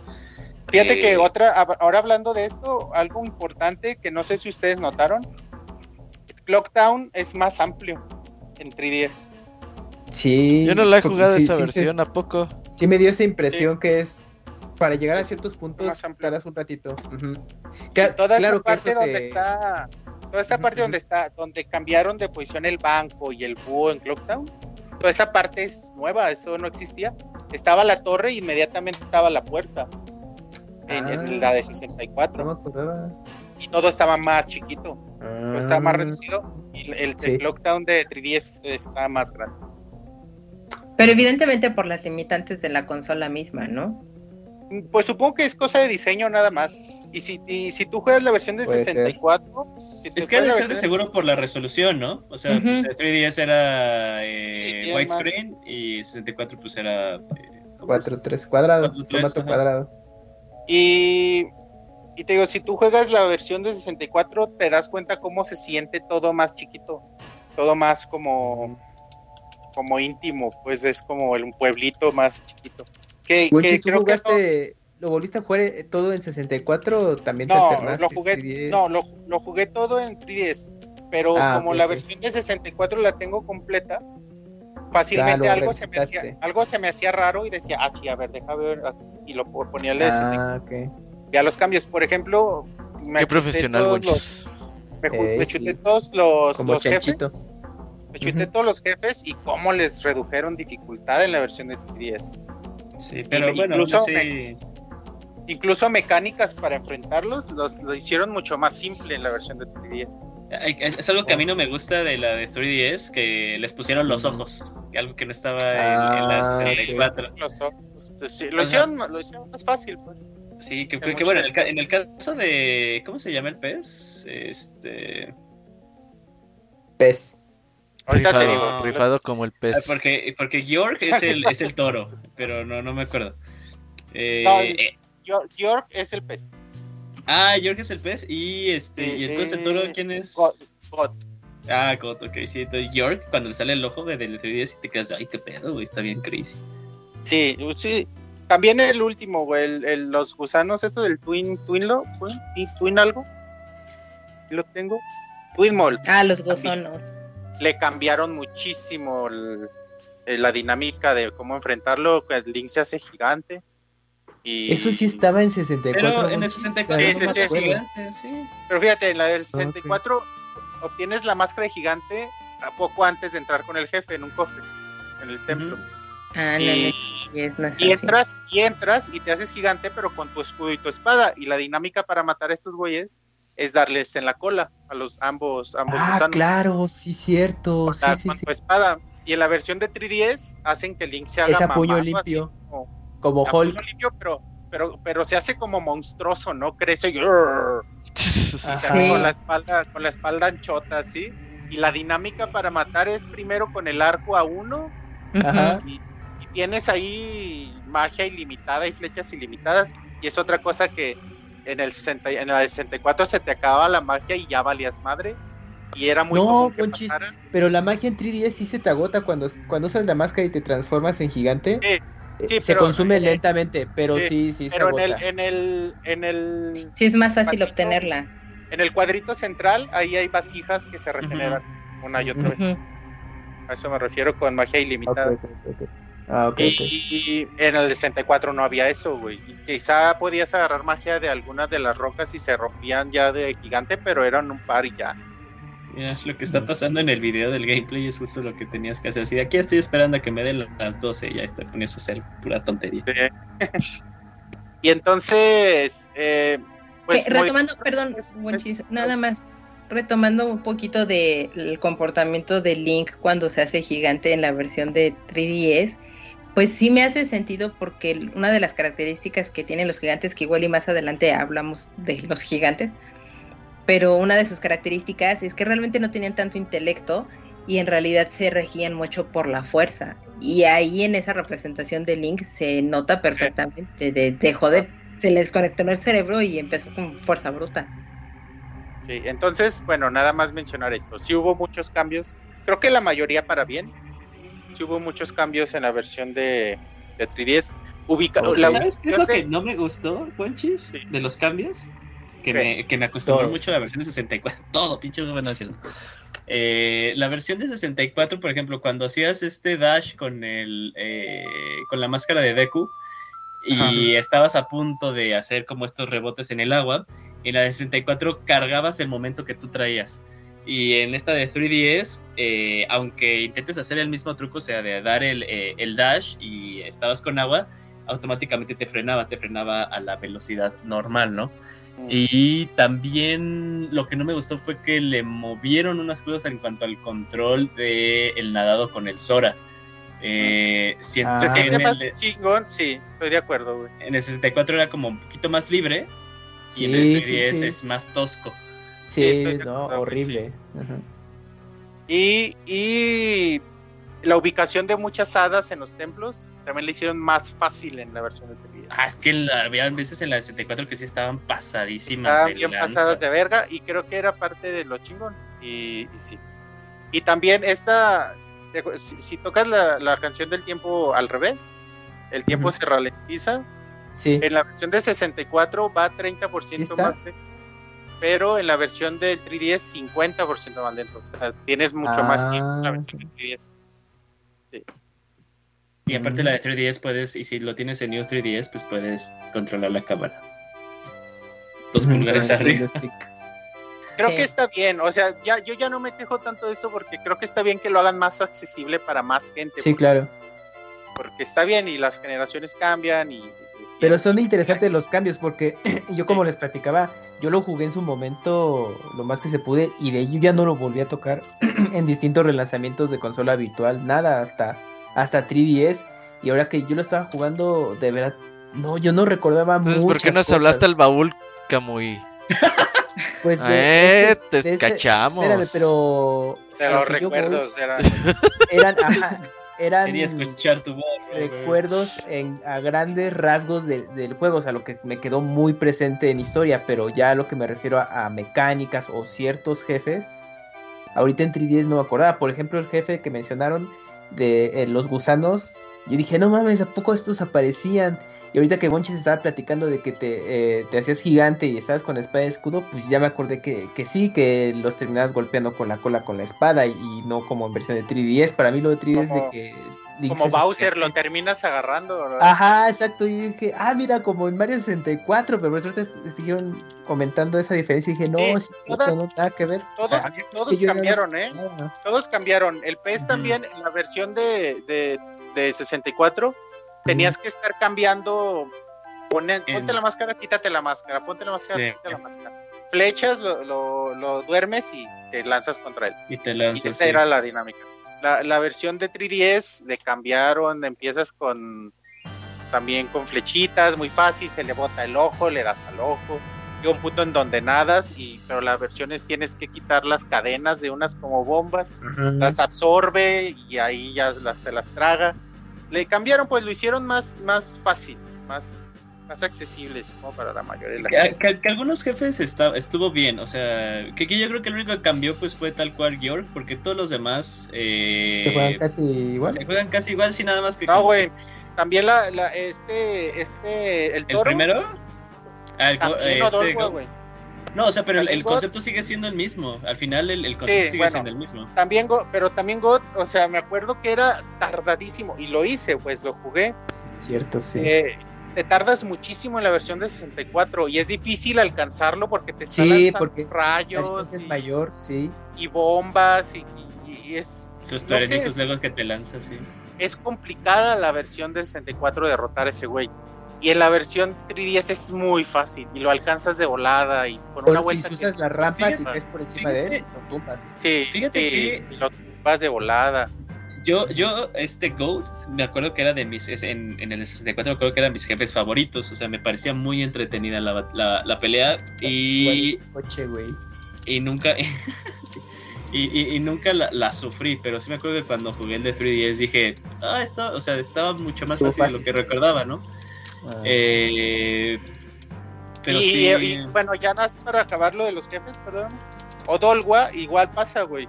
En la versión de 64, hasta se, estás empezando el, jue- el juego, pues, estás empezando a, a aprender controles, todo. Y Odolwa es como hace combos. rapidísimo y te pega y se la pasa corriendo. Y en el de 3DS se queda parado el cabrón todo el tiempo. sí, sí, sí. Y es como que, güey, muévete.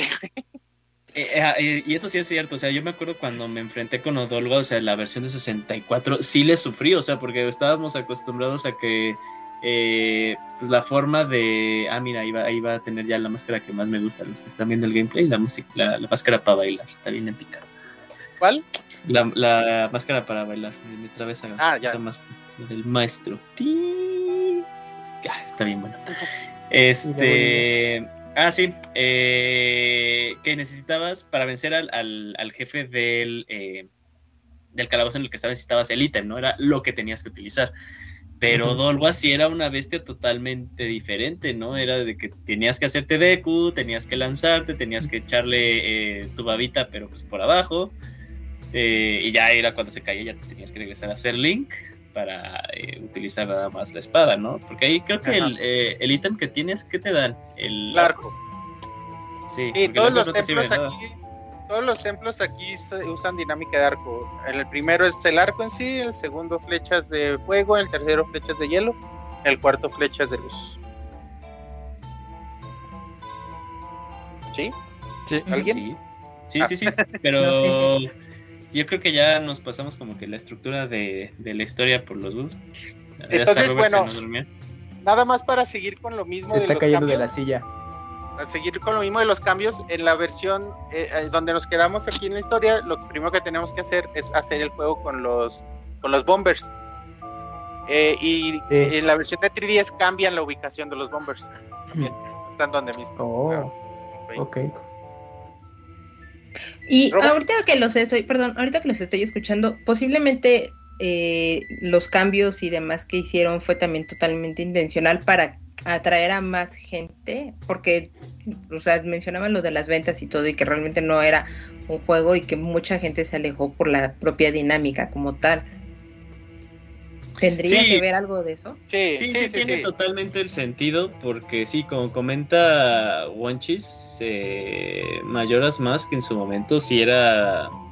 Es que no fuera, no es, no es que fuera muy complicado el juego en cuanto a dificultad, sino sí te, le pedía mucho al jugador, ¿no? Le pedía estar atento, le pedía hacer tal vez cosas que no le gusta a muchos jugadores, como explorar, leer, poner atención, o sea, nada más que así como, yo quiero ir y a los golpes, ¿no?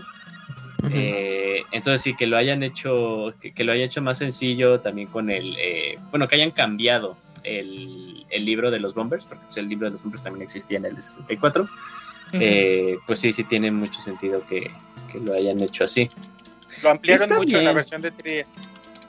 Realmente está bien, porque sí, e incluso yo creo que yo cuando lo volví a jugar dije, ay, hay varias cosas que ya no me acuerdo, ¿no? O sea, ya, ya, ya se me olvidaron como que varios de del día a día de los personajes, entonces como que ahora lo tuvieras más a la mano, eh, para mí se me facilitó, ¿no? Y aparte también eso de que pues podías adelantar el tiempo a la hora exacta que tú quisieras, Eso te Eh, aliviana muchísimo. Sí, te aliviana muchísimo. Y, más que nada porque luego, yo creo que, bueno, cuando te toquemos el, eh, la misión de Anjo y Café, eh, y sí, o sea, yo me acuerdo que en el 64, la última parte en la que tienes que ir con lo del ladrón pues, para eh, obtener la máscara, estaba complicada en la 64, ¿no? Pues sí, Y- es por el tiempo. Y en la de 3DS sí me acuerdo que pues, a la primera, a la primera lo logré y me quedé, ay, mira qué chistoso. Con Y- razón. Sí. No, es verdad, o sea, creo que lo que dice Mika es totalmente cierto, es hay que acercarlo a los nuevos públicos y si tenemos que bajarle la dificultad, pues se la bajamos y creo que no hay problema, pues. Aunque sí, fíjate que yo me acostumbré a jugar por por como vuelta completa. O sea, yo no estoy acostumbrado a, a guardar el juego en un búho. Como que lo juego tantas veces en 64 que ya me quedé con eso. Entonces, cada que juego es partida, cumplo tres días y ya lo guardo al iniciar el día. Ah, que ahorita que lo dices era una de las cosas que también se quejaron mucho con la de 3DS porque no solo tenía eso, sino tenía auto guardado, ¿verdad? No, no tiene autoguardado. ¿No tiene Ti- Tienes autoguardado? puntos, tienes puntos para guardar tu avance, que es lo que mencionaba. Wonchis, que son los búhos.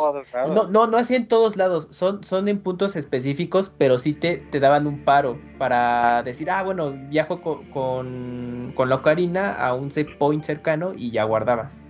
Bueno, pero es que los búhos son para que te puedas trasladar a lo largo del mapa, pero dentro del Sí. calabozo de repente sí te, te agregan Ah, te save incluían, points sí para cierto. que puedas No, dentro del eso no calabozo estaba tiene un chorro de lados. Sí, sí, sí. En el de 64 era, era, había un búho por, por cada zona y ya. Mm, Y acá no, acá hay un búho y además adelante otro lugar donde puedes guardar y adelante los calabozos. otro, sí, dentro calabozo, del calabozo hay, hay un save point. Está bien, pues, cada quien juega como quiere, pero creo que este juego, la dinámica de juego que mencionábamos de los tres días, no, creo que, pues no sé, o sea, creo que si tienes que completar tu día, si no, ni te vas a acordar qué has hecho. Entonces yo sí me acostumbré a jugar así. Acabo los tres días, ya, si es mi partida. Los tres días duran menos de una hora, un poco menos de una hora, entonces eran partidas de una hora y punto. Ujú. Ay, Ok. tal vez como que el de 3DS lo que hizo, como que ya me está cayendo más el 20 de, de, de que no les haya gustado, o sea, como que le quitaron el impacto, ¿no? La presura de, no mames, se me están acabando los días, ¿no? ¿Y Robert dónde se metió? Pues estoy esperando a que termines de hablar de las diferencias de 3DS con 64, güey. No Hasta sé si síguete, quieren síguete seguir. con tu resumen de TikTok. Pues ya no sé ni en qué me quedé, güey. Los que... bombers. eh, sí. Dale, dale, Ah, bonchos. Ya dejen de hablar de la de 3DS Ah, versus lo voy 64. rapidísimo, ¿Eso güey. qué? Dale. Ah, Luego. los bombers nos pasamos con el astrónomo a conseguir la, la piedra de la luna. Con Ey, esa paréntesis, la mejor canción del juego, eh, la, la, la de ahí, la de... Este, la del observatorio. Órale, sí está chida. Nel, no es, no es la mejor. Sí está chida. Está bien buena, Roberto. pero Bueno, conocemos-. Conocemos a Tingle, nada más no, para que no se nos pase. Kurulimpa, dice Kurulimpa. Eh, Tingle que dicen que está basado en, en Koji Kondo. Pues, pues si lo ven, sí se parece. Cuando ven los bocetos sin, sin mascarita y así, sí se parece. Entonces, puede ser que te dice que tiene 35 años y le ayuda a su papá. Su papá es el güey de la cámara, de las cámaras del pantano. Ujú, Sí, sí, sí. Stingle que se volvió icónico y qué chido. Eh, bueno, ya el primer día subes ya con la piedra lunar, su- puedes, puedes usar la flor y subes ya que acaban los tres días por primera vez a la torre del reloj y ahí tienes la primera, el primer enfrentamiento con, con Skull Kid y que te sientes bien indefenso, ¿no? Eso ni es enfrentamiento, güey. No puedes hacer nada. Nada, güey. pinches burbujas, güey. Pura baba, pura baba. Pura baba. Pero que ahí se nos ¿qué le olvidó como que de, de las cosas que tenías que hacer a huevo era ir por... eh, La heladita. eh, heladita para que te deshabilitara la magia, sí. Sí, heladita y llevarla ahí al norte de Clocktown y ahí, ahí mero. Y ya, pues ya le tumbamos a- con un escupitajo la ocarina. Todo pendejo, este- güey, el Skull Kid, güey. Flashback. Que con la baba se le caiga la carina, güey. Qué perro. Estaba distraído, pendejeando. Es que, güey, pues Sí. escupe sábila, entonces, pues, has tocado esa madre, güey, es súper res- resbalosa. Es... dale, Wenchus, dale, perdón. Y ya, güey, pues tenemos este flashback en donde Zelda nos, nos regala o nos presta su ocarina. Lo pone en el tiempo y nos enseña la rola. Zelda La chiquita. cual, Zelda niña, sí, pues la conocemos. Sí. Y dijo, ay, bueno, ¿qué le doy a este güey que dice que me conoce? Una ocarina. Y pues ahí tenemos el primer, eh, la primera vez que regresamos el tiempo, que sacamos las gaitas, que tenés algo que se ve bien. Ujú. Que sabemos, sale que no sale la ocarina, salen unas gaitas. Dice trompetas, ¿no? ¿Son gaitas? Bueno, unas trompetas. Sí, son Sí. trompetas, Wenchi, sí. Eh, Te lo dice algo Tato, la- ¿no? Te dice así como de, wow, ¿qué es eso? Sí, sí te dice talla. O sea, cabrón, ¿qué es eso? Y ya tocamos la canción del tiempo y nos damos cuenta que regresamos justo al, al inicio, a la entrada de Clock Tower. Eh, 72 horas restantes. ¿Y quieren, quieres seguir, Roberto? Sí, bueno, me gusta, te digo, eso está muy padre porque muchas veces me sacaba de pedo todos estos previos de Club Nintendo y Nintendo Manía donde te decían, pues tienes 72 horas para terminar el juego y decía, ¿qué? No seas mamón, güey, pues como que 72 horas para terminar un juego completo, ¿no? Me dejan jugar una. Ajá, ¿Cuánto voy a cuando? Karina of Time, pues yo me acuerdo que fue como mes y medio para terminar. Dije, "Di- ni de pedo lo acabo en tres días, ¿no? Entonces, estos güeyes que quieren hacer para, pues para que esto funcione. Y ya cuando te das cuenta que con la Karina de tiempo regresas otra vez a donde empezaste. Pero pues que ya conservas algunas de las cosas que, que ya traías en el camino. Y dices, ah, ya entendí. Entonces esta madre así funciona. Y qué chingón que funciona así. Es cuando empiezas a darte cuenta cómo funciona esto de los eventos. Cada quien hace cosas distintas los días en días diferentes. Este pedo que te encuentras al al Anju ahí yendo al correo y con la pinche mascarita del Pikachu. Y dices, este güey, ¿quién es? Toda esta pa- Oye, esa parte está chingona. Que creo que olvidamos mencionar que, que para esta dinámica de juego se basaron en la película Corre Lola, Corre. ¿La has ¿no? visto? Película alemana. Fíjate que la vi hace mucho cuando la pasaban en el 7 en tele abierta. Ajá.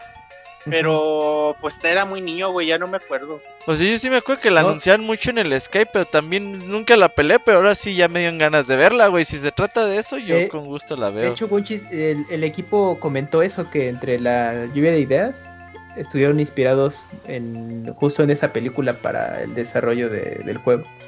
O sea, que Ah. les gustó mucho ese concepto y dijeron, oye, sería bueno incluirlo de alguna manera y, y bueno, pues es justo lo que tú acabas de mencionar. O sea, que no, es, no está nada errada esa, e- ese, esa observación que hiciste. No, no, pues de hecho el Wenchis lo sacó de ahí. O sea, no lo dijo. Ah, ok, ok. No lo dijo Bueno, así que entonces- a propósito. Ya, ya, ya. Dale, dale. ¿Quieren que siga? Sí, dale, Sí, dale. Dale, Le doy- le doy. Vámonos al pantano, vámonos al pantano. Le voy sí. rapidísimo y me frenan. Te frenamos, detalle, dale. sí va. Tenemos- bueno, primero tenemos que ir a que nos conviertan en niño, el que nos quiten la maldición del DQ y nos enseñan la canción de curación. Qué hermosa, güey. Sí, sí, está chida.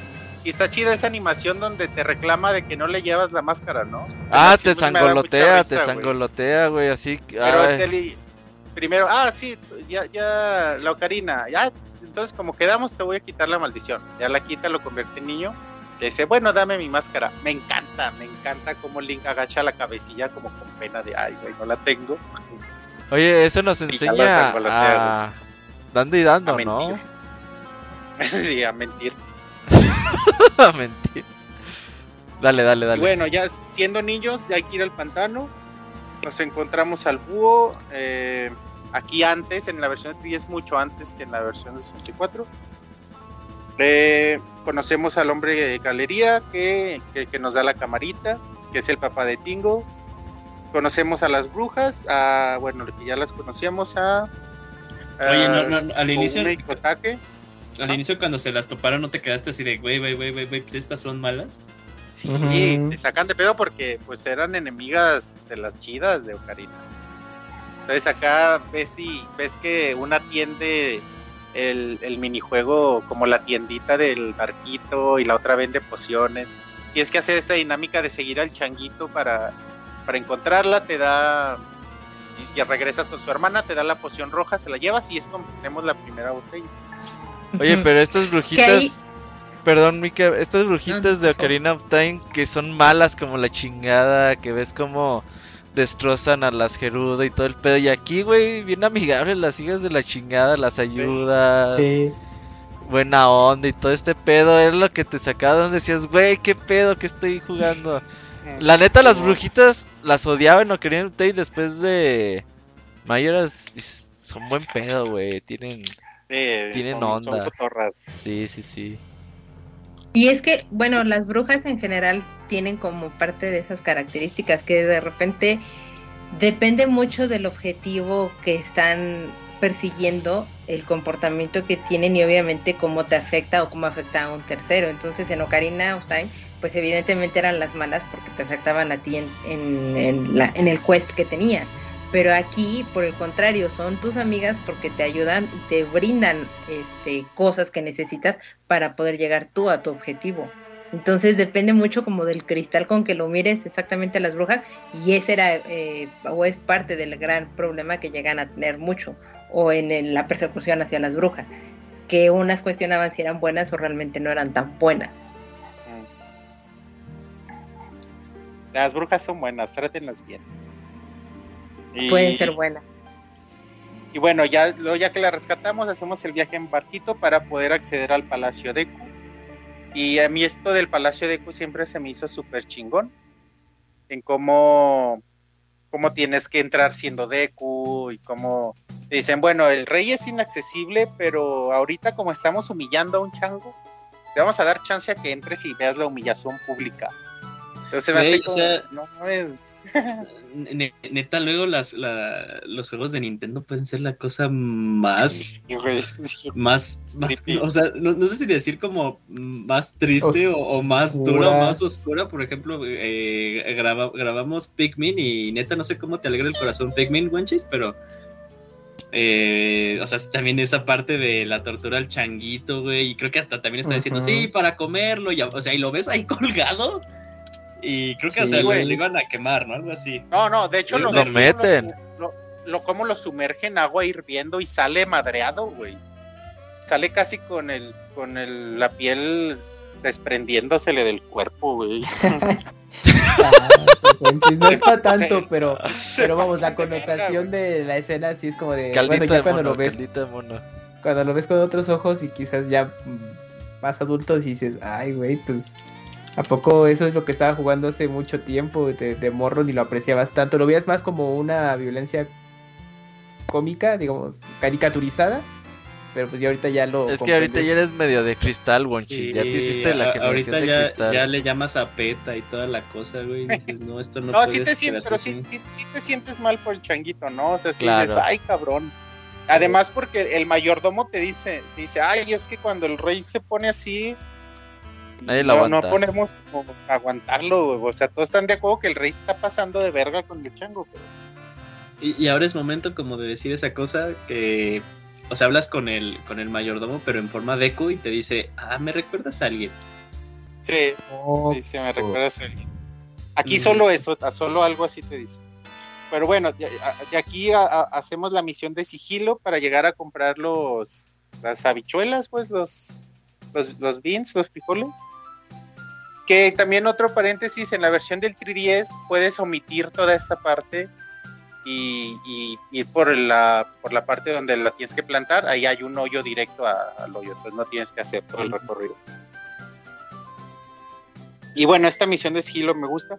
Me gusta que en estas misiones tengas que usar las habilidades de la máscara del turno. Se me hace como muy padre que, que sea la dinámica del juego que juegues como la raza que, que te toca. En que estás en sí. ese que te toca. Se me hace bien chingón. Entonces, eh, aprendemos ahí con el changuito la melodía de del despertar, se llama algo así. Y pues ya podemos ir al templo del bosque. Qué bonita Ahí melodía tiene... otra vez, güey. Eh, eh, todas las melodías. Todas, todas las de... chidas, sí. sí, se rifaron muy cabrón. Por eso las repetía con el uh, espantapájaros en el Ocarina of Time, güey. Decía, no, voy a usar esas, güey. Y bueno, el templo del bosque, creo que de los templos, creo que hay poco que decir.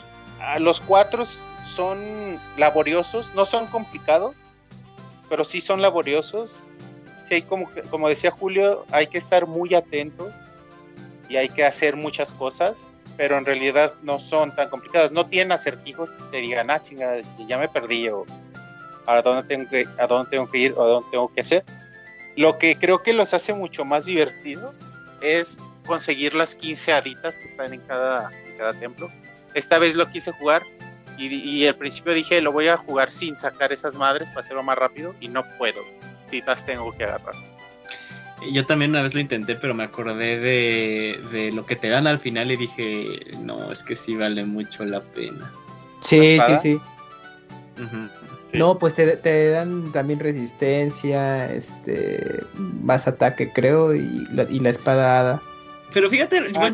Yo, yo a diferencia tuya, no sé los demás qué opinen, lo de las haditas, o sea, pese a que lo hago, lo, lo encuentro muy...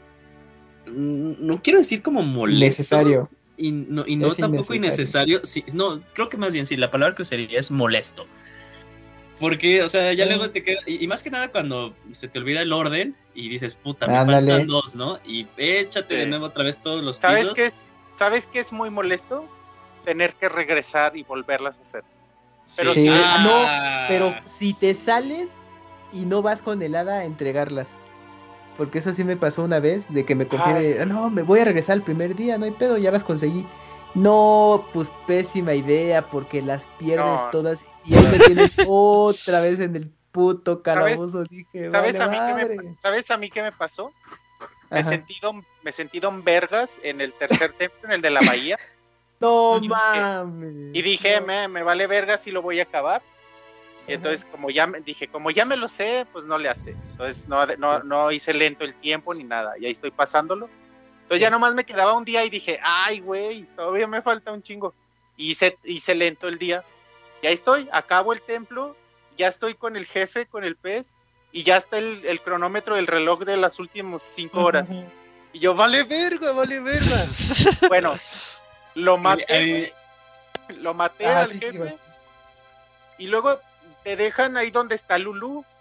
Entonces, para llegar a, a donde están las hadas, es irte un chingo, güey. Pues de.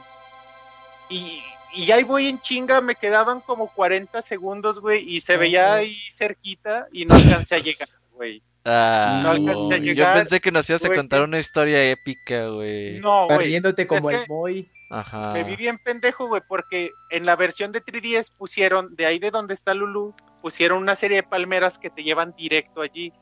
Ujú. Yo no Ah, las vi, güey, sí. como en la versión de 64 no están, ni siquiera pensé en ellas, pues, y me tuve que, le di toda la vuelta, güey. y no, tu- tuve que hacerlas todas otra vez, güey. Yo, yo lo que a mí una vez me pasó en el de 64, eh, o sea, voy terminando, igual fue en el primer, en el primer calabozo, mato a, ¿cómo dices que se llama el, el Odol-? Odolwa.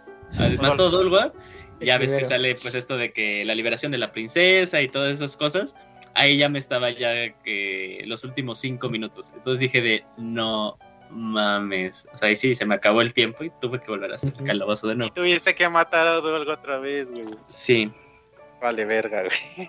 A mí me pasó algo parecido en el cuarto calabozo, pero yo sí alcancé a dejar las brujas, las hadas, las brujas, las Ah, hadas. qué bueno. Ah, Sí, ves que sí, en el- te dejan ahí un ladito en el cuero calabozo. Es lo bueno. Sí, sí, sí, pero fue así barriéndome. Que, mira que fíjate, o sea, me, me encanta luego también ahí las personas que, este, que, que están ahí activas en el chat. Dice Sergio que para eso estaba la máscara de la hada, pero o sea, sí, o sea, si bien flotaba el cabellito Sí, cuando claro. te decía, en este cuarto hay uno, luego hay veces la que decías, güey, pero ¿dónde está? ¿No? O sea, Ah, claro. entonces ahí es a mí me cuando encanta, también... güey. A mí sí me encanta. A mí Ah, me mira, encanta, ca- pero con esta idea, güey. Con esta idea de que desde el principio las vas a completar para Ajá. no tener que regresar. Regresar sí, Sí. se me hace que es una huevísima. Sí, sí, es que fíjate que yo creo que eso es lo que, a lo que me refiero de molesto. O sea, como ya lo experimenté y es así de. O sea, lo voy a hacer, güey. Lo, lo voy a hacer porque pues no quiero volver a hacer estas cosas, ¿no? Y más que nada digo, si necesitas sacarlas a todas las hadas para. para que tengan alguna máscara al final, no, ¿verdad? No es necesario. Mm, no, No, No, con cierto de las pero, hadas no. Pero vale la pena, güey. Mira, las primeras hadas, las primeras 15 de este templo te dan el, el doble de magia, el doble de ba- barra de magia. O sea, realmente sí son cosas que valen la pena.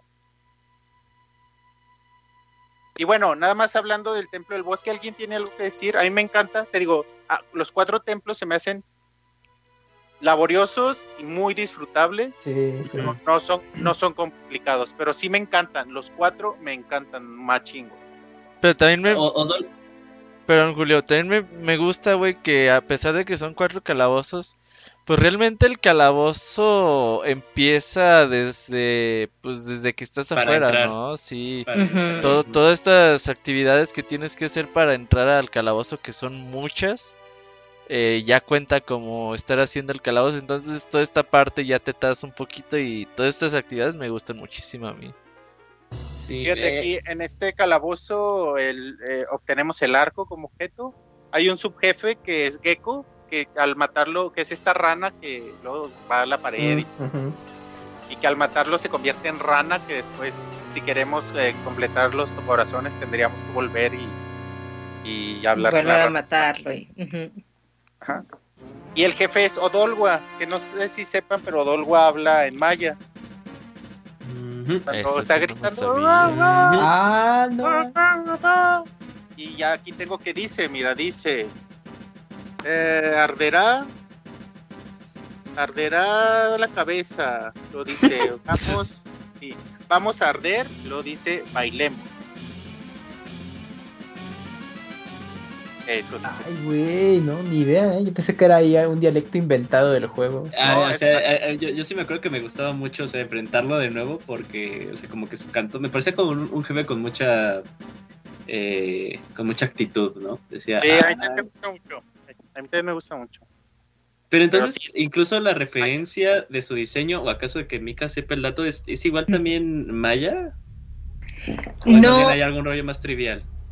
No, lo que pasa bueno, yo en, algún momento, eh, y, e incluso le comenté un poco la teoría a Camuy, de que a mí me daba la impresión de que estaban empezando a tomar eh, algunas referencias del, de Mesoamérica, o sea, del arte mesoamericano y cosas por el estilo, pero me dijo, no lo creo, está como muy, muy rebuscado, pero sí tiene en general todo el juego elementos gráficos o algunos detallitos, por ejemplo, como este del, del lenguaje que está hablando, que sí pues, eh, remiten totalmente hacia esta parte del mundo.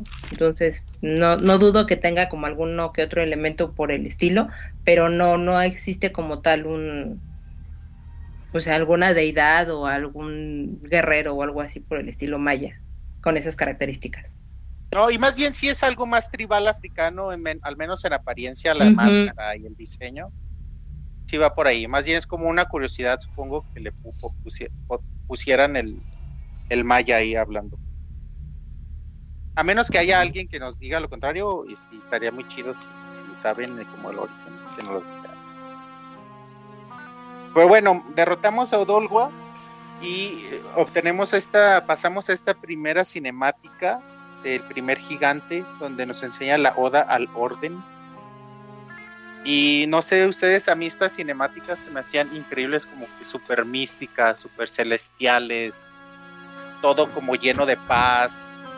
Y lo digo, bueno, lo digo ahorita que les lea lo que escribí, pero realmente llegar después de tanta tristeza en todos lados y, por- problemas, llegas con estos güeyes que incluso su canto se oye triste, como un llanto, pero se siente paz, ¿no? Se siente la tranquilidad, se siente como que lo que tú digas, güey, o sea, sí, bueno, o sea, sí, te hago caso, lo que me digas haré. A mí me, a mí me hacía más, eh, me daba mucho, ¿sabes? Sí, diría, diría la chaviza, me daba mucho cringe el diseño de los gigantes, más bien. Ah, sí, sí está muy raro, güey, sí está muy raro. Sí. Y aquí todavía no lo vemos bien, ¿no? O sea, los vemos como entre nubes. Ajá. este Solo sabes que tiene. Oh, sí. eh, eh, ¿Es en el que nada más salen las patotas? Sí, ¿verdad? Sí, patotas nomás. sí, Patotas. Patotas sin tronco, patotas y cabezas son.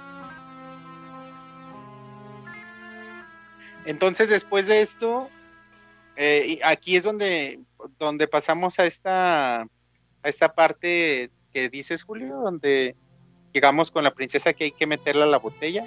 Güey, ¿a quién se le ocurrió eso? O sea, ne- ne- sí, es cierto.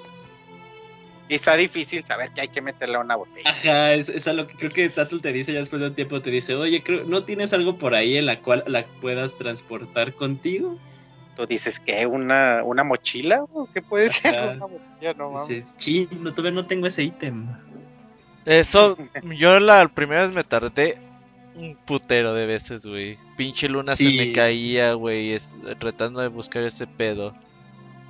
Hasta eh, lo, lo descubrí por mamada, güey. Así de que traías la botella sin querer, güey, y la aprietas a todos los botones. Y... Ah, cabrón. Es que sí estaba muy, ni- eso estaba muy nivel eh, que supieras que, bueno, no, ya, ya, ya habíamos acordado de que pues sí era lógico que le dieras un pez a Yabu Yabu, pero en su momento era así como de, ay chinga, ¿cómo que un pez? ¿Y qué- ¿Quién me iba a decir eso? No, es- está del nivel, ¿eh? Está del nivel, no es tan lógico. Acá tampoco. Y aquí, bueno, se disculpa Taya porque recordemos que, que Taya estaba como con el Skull Kid y quería madrearnos. Aquí ya dice, bueno, ya como que sí trabajamos chido, vamos a hacer cuates, discúlpame por lo que hicimos. Aquí hacemos las paces. ¿no? Y también no sé mencionar este cambio, ¿no? Se quejó tanto la gente de Navi del hey, listen, hey, hey, que aquí Taya nada más es una campanita. Está para evitar como como tanto esa vocecita que a mucha gente le llegó a molestar.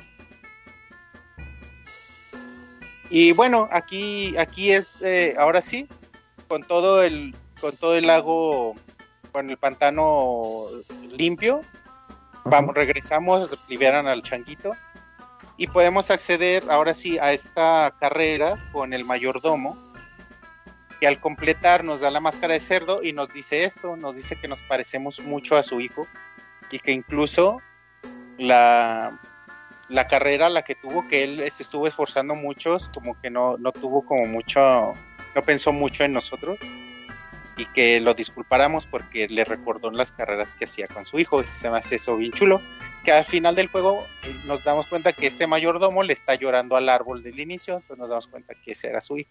Y sí le recordamos a él. triste. Le recordamos a él precisamente porque es- tenemos su esencia de, de- bueno, agarramos como su muerte para crear esa máscara. Mm. Entonces, bueno, ¿listos? Entonces ya Sí. regresamos el tiempo y tomamos camino a la montaña. Mi parte favorita, la montaña, la montaña cuando vas que se lo está cargando la chingada por el frío, güey. Que el que hace No, las pero- armas, ¿qué? Güey, que, pero a tal grado que te dice el güey que trae la máscara de Don Garo, que Ajá. te dice, solo quiero probar un bocado antes de morir. Está, está el, el frío que tienen, güey. Y sabes qué también aquí pasa? Ajá. En la versión del 64, el viejito está escondido en una bola de nieve. Y tienes Ah, tú y aquí Gorón. Aquí te lo Ajá. ponen ahí en la entrada, güey, para que lo veas desde el principio. Pero, eh, ajá, en hielo, ¿no? Eh, sí, congelado, que está congelado en la versión de 3DS, pero está tapado por una bola blanca, pues, de nieve. Tienes que como, como destruirla como Gorón para encontrarlo. Y aquí no, como- viejito congelado. se van a tardar un chingo, pues. El viejito es el labio, ¿verdad? ¿Mande? El viejito es el que está así todo con mucho labio, ¿sí, verdad? Sí, sí, sí, sí. Mm. El papá de viejito, mira, pero todavía puede tener hijos. ¿Con quién? No sé. ¿Cómo se reproduzcan los gorones? No sé. Juntar sus tienen rocas. bebé. Tienen un bebé ahí. Pinche bebé enfadoso, güey. Para, bueno, para Ah. llegar aquí tene- tenemos ya que haber tenido las, las, las bombas y las flechas que obtuvimos en el, el llegar. Para obtener las bombas basta con irlas a comprar ahí a la tienda. Y no tenemos bronca. Eh, los que decía Roberto era Subora y Gabora, los, los herreros ahí en- a la entrada de la montaña. Que no pueden trabajar pues porque tienen, están congelados. Solo quiero comer, aquí tengo mi nota, solo quiero comer algo antes de morir. Sí, está tristísimo. güey. Bueno, entonces aquí tenemos que hacer esta misión del Lens of Truth, del lente de la verdad, donde el búho nos va guiando con sus plumas. Para, para llegar a ella no, no hay mayor problema. Esa parte está Y- chida. También, ¿no te tardaste en eso? Yo al principio sí. No, no me No, no me acuerdo. Creo que no. Pero bueno, ya con el, el el ente de la verdad hay que buscar a Romani, digo a Darmani, y ya nos dice, ah, chingan, ¿me, puedes ver? Sígueme. Entonces hay que seguirlo hasta la cima de la montaña donde obtenemos, bueno, tenemos esta, esta secuencia donde nos enteramos quién es ese güey. Está bien triste, güey, que nos pide ayuda para regresarlo a la vida. ¿Te den cuenta de eso? No, pero no, no, o sea, no, no solo te, o sea, es que no como que pide ayuda, sino, eh, y es como en un tono desesperado, ¿no? O sea, Devuélveme, textualmente le dice, devuélveme a la, devuélveme a la vida con tu magia. Y pues, ¿cómo te. Y ya explico? que no. ¿Cómo te explico que no puedo? Pues sí, ya, güey. ya con sí, güey, ya con la canción de curación como que lo hacemos sentir una vez a- una vez más así admirado y, y ya como que eh, obtenemos la máscara de Gorón y nos damos cuenta que realma- realmente Darmani III era, era como un héroe Gorón y todo el mundo lo admiraba y te confunden con él y eso está chido también. Pero, oh, Darmani, ¿cómo estás? O sea, no, no dicen, ah, te pareces a ese güey, sino precisamente pues, piensan que eres él. Oye, pero Oye, y qué bonito es el diseño del gorón con el sombrerito de Link. Uf. Y taparrabos. Sí, sí, sí. ¿Qué decías, Julio? Eh, aquí eh, un- dato curioso de lo que pudo haber sido. Inicialmente los ataques de, de Link Goron no iban a ser con los puños, iban a ser con algo muy similar al Megaton Hammer. Eh, Ah, traía, sí, traía ese. De ítem el martillote. Sí, me acuerdo. Y bueno, ya, ya una vez eh, accedemos al agua caliente de manantial, con ella descongelamos al viejito y él nos enseña la canción para que su niño se calle. El niño nos enseña la canción completa, la nana, con la que podemos dormir al gorrón invisible que está en la entrada del pico nevado Snowhead. Eh, no sé, del segundo templo alguien tiene... A mí me encanta cómo se llega al segundo templo, como gorón. Mm, rodando y con, no sé, todo eso se me, se me hace muy chido. Nunca te hiciste el reto, ajá, eh, de, de ro- rodar desde todo el camino sin partirte la madre. No hay, no hay otra forma de llegar a... Bueno, sí hay, pero no existe, pues, güey. Es la única forma en que se llegar ahí. güey. A Aquí, cada ratito eh, me caía. En Snowhead, eh, eh, el, el subjefe es este viejito brujo, te sale dos veces. Obtenemos las flechas de fuego y el jefe, como ya habíamos mencionado, es God. Como les menciono, templo no complicado, pero sí laborioso, sí hay que hacer muchas cosas, sí hay que estar atento. Nunca te trabas, pero está padre, pues es, es padre completar el templo. Eh, ¿Alguien tiene algún comentario del templo?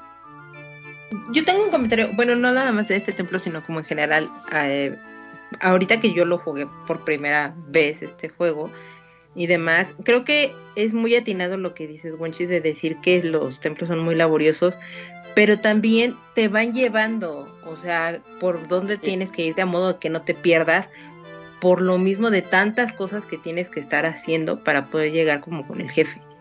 Sí, Entonces, todos eso, eso lo este- disfruté mucho. Sí, todos tienen este diseño de un, de un patio, bueno, de una sala central. Y en los alrededores es donde tienes que explorar, así que por no, no hay forma de perderte porque siempre terminas regresando al centro. Y los cuatro son así y son, no sé, sí son muy bastante agradables. Me gustan mucho, aunque sí, esta vez que los jugué me di cuenta que la dificultad no es tanta, más bien son muy laboriosos y, y sí son agradables, pero son fáciles. Sí, porque no realmente no son como complejos, a diferencia de otros. O sea, en Ocarina of Time eran un poco más complicados, o en A Link to the Past es- son, o lo siento yo, mucho más complicados que estos. Sí, con acertijos, un- de pronto, acertijos hay sueltos que, que te complican todo. Y aquí no sucede, como mencionaba Julio, Roberto, no recuerdo qué, como que a Unuma no es su fuerte la acción y, y como que aquí se empezó a probar a esto de los calabozos y aquí empezamos a ver su estilo, lo cual a mí me gusta mucho y estoy a favor. Y bueno, aquí lo termino venciendo a Goat. Eh, eh, conocemos al segundo gigante, que, que ya nos, nos dicen que son dioses protectores, y con esta siguiente animación. El hada de aquí, si obtenemos las 15 haditas, nos da el ataque giratorio. Quizá este no es tan necesario, pero bueno, está el ataque giratorio. Y una vez, una vez eh, con Snowhead descongelado, pues con, con todo vuelto a la normalidad, podemos hacer la carrera Gorón, donde podemos obtener el polvo de oro. Con el polvo de oro podemos obtener la espada, espada a Gilded Sword, la espada chida del juego.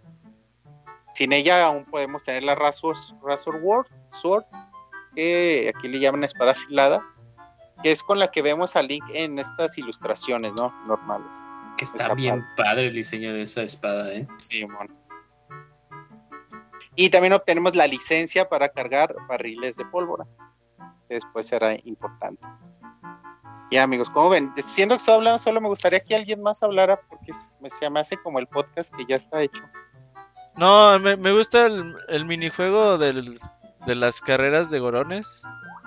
Siempre me gustó, güey, está bien padre. A pesar de que ya ganabas y todo el pedo, siempre lo repetía y lo repetía, sí lo jugué muchas veces. Y, la, dificultad de este juego en la versión de 64, ganar, es un pedo, ¿eh? Por el puto control. La versión de... pues no sé si es el, el control o en sí la carrera la dificultad. es Ajá. Sí, en la versión de 3 es un poco más fácil, aunque también tiene su reto. Sí, sí, no, no está así tan, tan, tan sencillo ese asunto, ¿eh? Pero pues a mí sí se me dificultó un, poquito. Creo que ahí también influye un, poquito que, bueno, yo tenía la memoria muscular como del 64 por el control, el stick, que podía ser un poquito más exacto el movimiento. Y en 3DS no sentía que, que izquierda daba toda a la izquierda, ¿verdad? era cosa de medirle ahí con. No, ¿sabes qué? Ah, bueno, con el Goron creo, sí. Creo que también, creo que los controles los sentía mejores, a pesar del control horrible que tiene eh, sí, sí, sí, sí. Creo que los sentía mejor ahí. Más precisos, como más exactos, ¿no? Sí. Y bueno, Robert, ¿sabes qué sigue? ¿Quieres seguir, güey? No, no, dale, tú síguele y que te interrumpa el Julio y el Camuy. Bueno, lo que sigue es hacer ir por Epona. Entonces hay que ir al rancho. Para esto necesitamos la licencia de los barriles de pólvora, los podemos comprar ahí en Clocktown. Ya vamos allá, rompemos la roca y ya podemos entrar en el primer día con Romani, porque si no hacemos esto, el, el, el, cabrón que está ahí con el pico se tarda tres, dos días en romper, hasta el tercer día podemos acceder al rancho y ya está toda mandada a la verga esta, esta Romani. ya están todos locos. Sí, güey, ya, güey, no mames. Sí, ya pa' qué, güey, ya pa' qué. Pues por eso hay que ir desde el primer día y la ves toda feliz, güey, jugando con su arco. Y está toda chida. Te dice Saltamontes, Romani. Nos enseña la canción de Epona con la que ya podemos usar Epona. Y en realidad es lo único que necesitamos. Ya no tendríamos que hacer toda la secuencia. Pero creo que vale muchísimo la pena que eh. nos cita a las, a las 2 de la mañana para proteger que alguien, te, ah, que alguien te cita a las 2 de la mañana. Sí. Y lo que se me hace bien chido es como, eh, bueno, todo este minijuego de que baja la luz y pone a los extraterrestres, que hay paréntesis, los extraterrestres están basados en un monstruo americano que se llama Flatwood, el monstruo de Flatwood que si, te, si googleas Flatwoods en, ahí en tu computadora o en tu teléfono, te vas a encontrar estos diseños, güey, que sí son estos. Y estaba leyendo ahí la historia de, de, los niños y cómo vieron al monstruo y que no sé qué. Y, entonces todo esto está basado en, en estas historias, estas leyendas americanas. Y, que yo ahí... No, perdón, Mica, dale, dale, dale. Y que yo ahí agregaría también, porque también yo encontré el mismo dato, Wonchis, y que además en algún momento este Jaime Maussan también encontró una semejanza. Ah, claro, claro. en Nuevo León. En, ajá, Nuevo León, sí, sí, sí, claro que sí.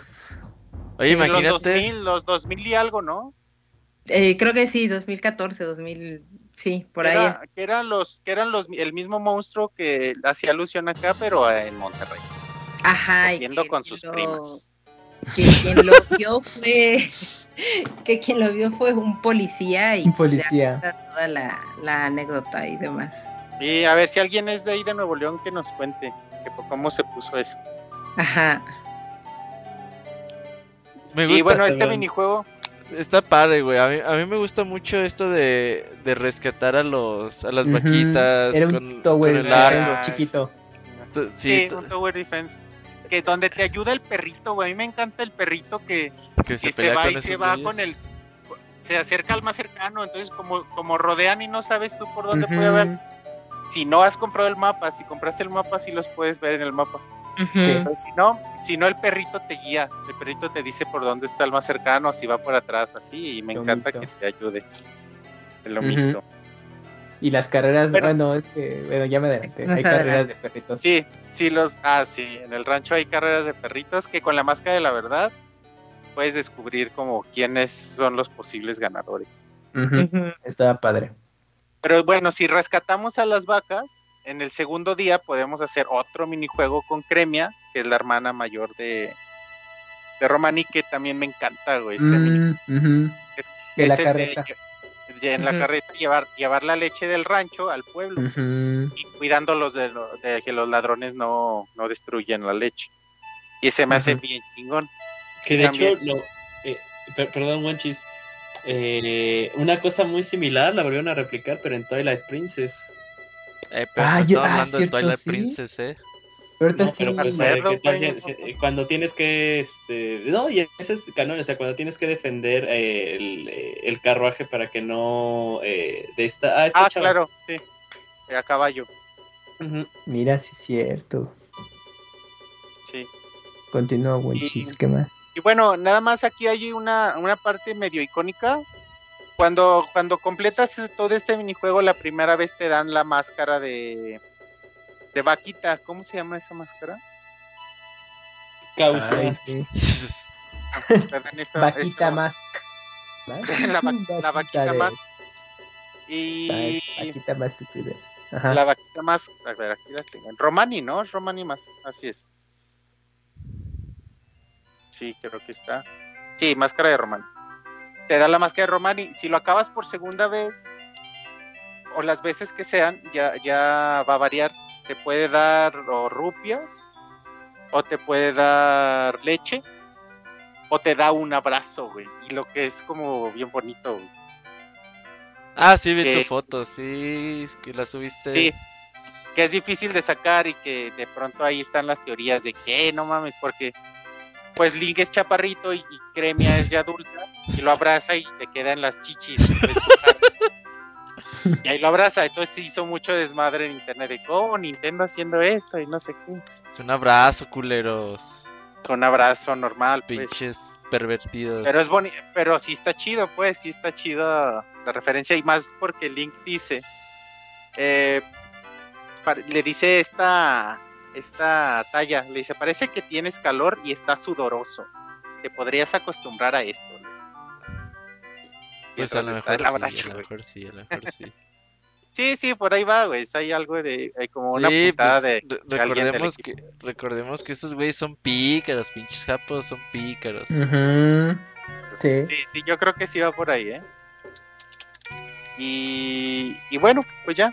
Si, si no, si no hacemos toda esa secuencia y vamos al rancho hasta el tercer día, vemos como realmente Romani está traumatizada y las vacas ya no existen, se las llevaron los extraterrestres y todos se van a refugiar. Bueno, esta, la familia de Anju se va a refugiar ahí a, al, al rancho. Y bueno, una vez con el caballo, una vez con Epona, podemos dirigirnos a la bahía. Justo entrando a la bahía, eh, vemos algo en en el mar y es Mikau a punto de fallecer. A punto de fa- fallecer. Te dice que la mad- lo madrearon las Gerudo y te pide ayuda para, para jalarla a la orilla del mar. Una vez ahí en la ori- orilla del mar, te dice que si estás dispuesto a escuchar sus últimas palabras y es donde te enseña, bueno, te enseña, te da la máscara de, de Mikau, la máscara de Sora. Y lo que dice Julio aquí es real. Creo que el control de Sora en 64 era mucho más libre, mucho Ujú. mucho más preciso que en el de 3DS. Aunque bueno, te terminas acostumbrando, ¿no? Sí, es que una de las cosas padres del de 64 es que podías nadar sin la necesidad de magia y en el de 3DS a fuerza necesitas la magia. Entonces, si en algún momento te la Sí. acabas, no puedes nadar así de esa forma de nuevo como torpedo. Y sí, es Y algo está muy- bien chingón, ¿no? ¿Cómo Oye, vas? pero súper, súper genial cuando ya eres, cuando te transformas en Mikau, sacas la guitarra, pero aparte puedes mover a Link y entonces como que hace caritas así como de... de, "Uy, le estoy rockero? metiendo más feeling, sí. sí, bueno. Y a ver, ya que tienes a los tres, ¿quién les gusta más? ¿Cuál es su máscara favorita de las tres principales? Mikau, sí, no, la, la de Sora está... No, Sí, a mí es es la que- de, la de Porque eres rockero. No, sí, Gorón, Sí, güey. pero es que aparte como que me recordaba a... Al yo, o sea, yo no- ajá, yo no sabía que existía pues Ariel Fierce Ditty, ¿no? Pero bueno, eh, pero sí dije, ay, es como Link adulto y aparte como que le vuelven a poner una voz muy gruesa. Güey, sacas boomerangs de los brazos, güey, está bien épico. Y hace sí, ataques karatecas, güey, hace dos golpes y una patada. No, y la neta sí está bien chido nadar con, con Mikau, con Sora. Realmente sí se siente bien increíble. No recuerdo algún otro juego donde nades así de chido. Eh, este, Skyward Sword. En el, No, en el viento. Ajá. No, cuando te dan este los aretes de, de agua, pues nadar igual así, de ese mismo estilo. Ah, Men, que es súper, súper despacito, nada que ver, así de Pero aún así vas como de torpedo y cuando sales así del agua igual sales como dando ojitos así. Ey, se sales chido. Pero bueno, genial el Sora. Lo que primero que hay que hacer es ir por el hookshot a la fortaleza Gerudo. ujú. Y a mí también son de las partes que más me gustan. En la fortaleza Gerudo. Está Ujú. chingona, Es- ¿eh? Sí, Si a este llevaron el concepto del 64, lo expandieron muy cabrón. Las hicieron piratas. Sí, sí, sí. Piratas hijas de la chingada, que acaban de matar a Ujú. Mikau y le robaron sus huevos a sea, a sus crías, Sí, no, sí, no sí. son Sus crías, más bien. Que, que, que iba a entender que, o sea, también eran las. Eh, que Mikao era el papá, ¿no? sí, sí. aunque es la única hembra, güey, así que quién sabe cómo se reproduzcan los Ora también. Monterrey, Monterrey. Aunque lo- Los aunque- caminos de la vida, diría. lo- los, go- los. Gorón se me sigue haciendo, mira, Deku Es más complicado vimos- con los gorón, Deku. Deku, Deku sí vimos una hembra, Sora sí vimos una hembra, humanos sí vemos, hem- bueno, Hylian sí vemos hembras, Gorón, ¿serán iguales hembras y machos? ¿Cómo se reproducirán? Y a, y a todo esto, a lo largo de la serie, ¿se han salido Gorons hembras? Nunca, nunca he visto un Creo que estaba haciendo memoria y creo que no. ¿Se saldrán del volcán o cómo se reproducirán? A lo mejor son generados justamente así como las Ajá, rocas. del volcán. Pero ¿por ¿te qué? imaginas que ¿Por qué hay un bebé? ¿Por qué hay un bebé aquí y su papá es el viejito? O sea, ¿qué pasó ahí?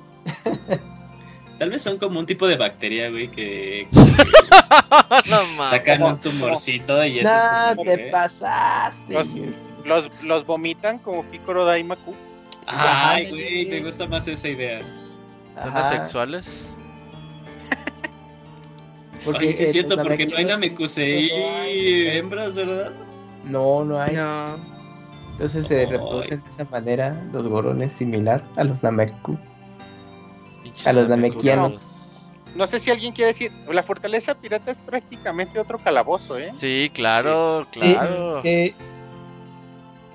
Ahí ¿Qué- es No qué- lo teníamos que decir. Este y el de Icana también otro calabocito.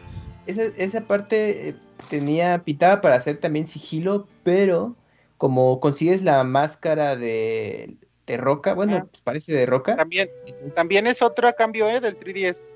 En el, en el de 64 Ah, esa máscara la encuentras en la entrada de Icana.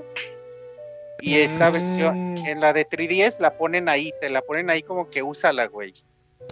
Mm, Bueno, la consigues por un, un soldado, un soldado muerto. Ajá. Un soldado fantasma. Ese mismo y- soldado en la versión del 64 está en la entrada de Icana. Mm, como que tiene más sentido de que escapó y murió ahí ya se- ah, en las afueras, ¿no? De Icana que es eh, sobre la muerte, pues sí. Y acá no, acá es como para que la uses. Mm, ya. Entonces, aunque Sí, deberías llevar una poción roja si la quieres. Y al usar esa máscara, pues ya, es- es- todo ese estilo del sigilo, pues ya se pierde. Porque Eh, no la usen, no la usen. Bueno, pues ahora sí que ya. sí, queda- es que se pierde el chiste de ese calabocito si la usas. Sí, Ajá, sí. Vayan, vayan dur- durmiendo con flechas a las Gerudo y ya con eso basta. Ajá, pues es el Ajá, chiste, la tipo Metal Gear. Ajá. Tenemos, obtenemos el hookshot. Y después también hay que ir por tres o cuatro huevos, no sé. Creo que tres huevos más que están Mm. en Tres. Pineapple Rock, que es el. ¿Cómo es Pineapple Rock? ¿Cómo sería en español? La roca de la, pináculo pi- de la piña. de la Verga, piña, no me acuerdo cómo le pusieron en la de 3DS. Sí. Pues sí, güey. Pero bueno. Y esa es la parte que menos me gusta, yo creo, del juego. Todo esto de Pineapple Rock.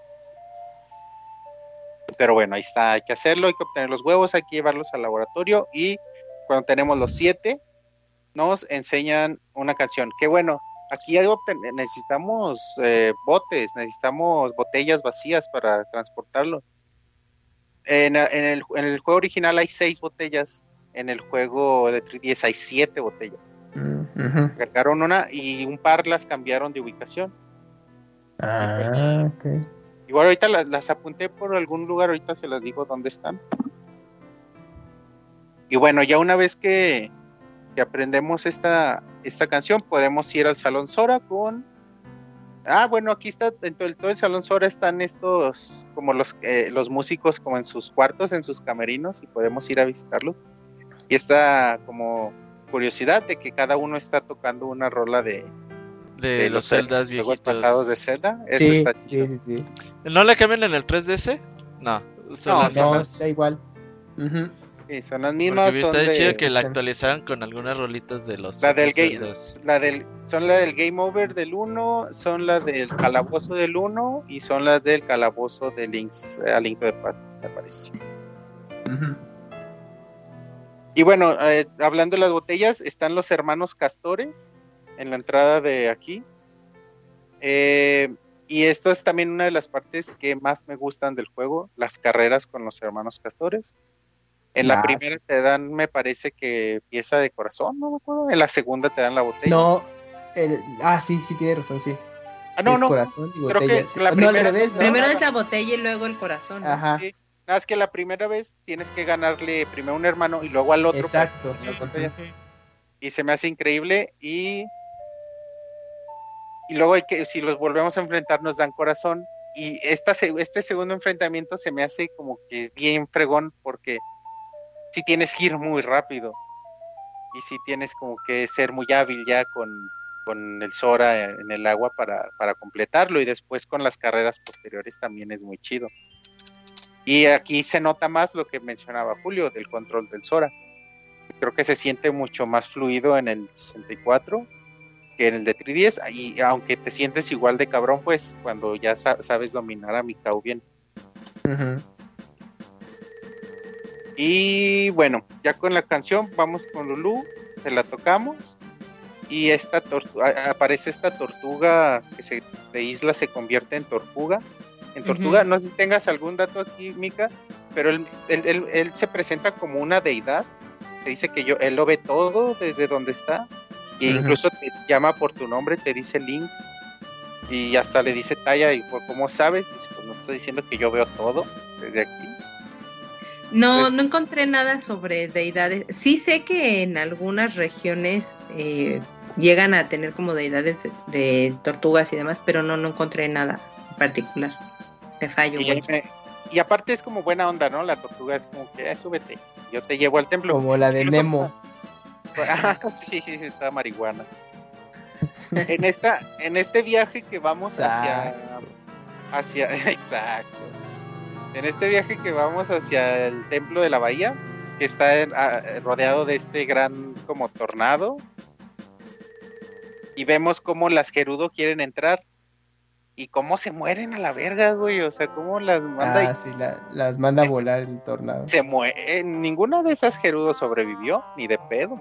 Bueno, uno asume que tal vez murieron, pero no creo, güey. Yo dije, no, Ah, pues las sí, mandó a volar muy lejos y ya regresaron a la base. Náufragas. Ajá. Es, es Majora's Mask, nadie sobrevive. Se mueren, Bueno. claro. Y bueno, ya el templo de la bahía, quizá, híjole, es que es difícil escoger como, te iba a decir, quizá es mi favorito, pero creo que mi favorito es Stone Tower. Pero sí sería quizá mi segundo favorito, me gusta mucho este templo. Esta a mí se me hace mecánica bien de... pesado, güey. Y la, está, eso sí está largo, güey. Creo que aquí la recomendación es y regresen el tiempo, entren al templo desde el primer día y ralenticen el tiempo para que lo completen. Porque Ujú, sí, es tarda- sí es tardadito. Y para que alcancen a llevar las, las haditas. Las hadas. Porque sí, se- te digo, yo no lo hice, pero me sentí en vergas y tuve que regresar a hacer todas las hadas. No, así es, es ley. Y empezar desde el día uno todos los calabozos bunchos.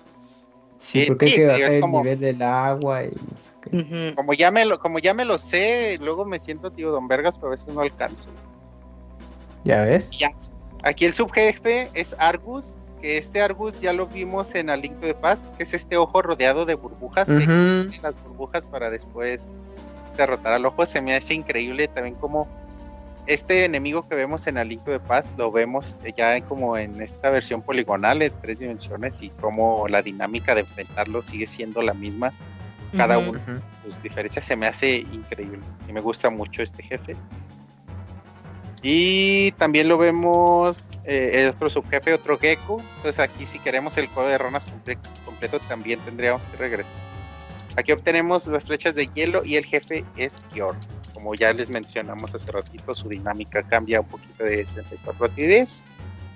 Y ahí está. No sé si alguien tiene un comentario de este templo. Yo creo que en este templo es donde más complicada en la versión de 64 eh, fue encontrar a las 15 haditas. Por el orden, ¿no? Que mencionabas que cambió. Sí, en la versión En esta algunas. de, en la versión de 3DS es más sencillo, pero aquí está. Eh, Aquí al, al completar las 15 hadas te dan, te refuerzan los corazones, te quitan la mitad, te hacen la mitad de daño ya. También Ujú. vale mucho la pena. Aquí, bueno, al derrotar al jefe, el tercer gigante nos dice, nos dice, ayuden a nuestro amigo. Luego ya Taya le dice, ¿quién es su amigo? ¿De qué, quién se refieren? Y se quita la animación.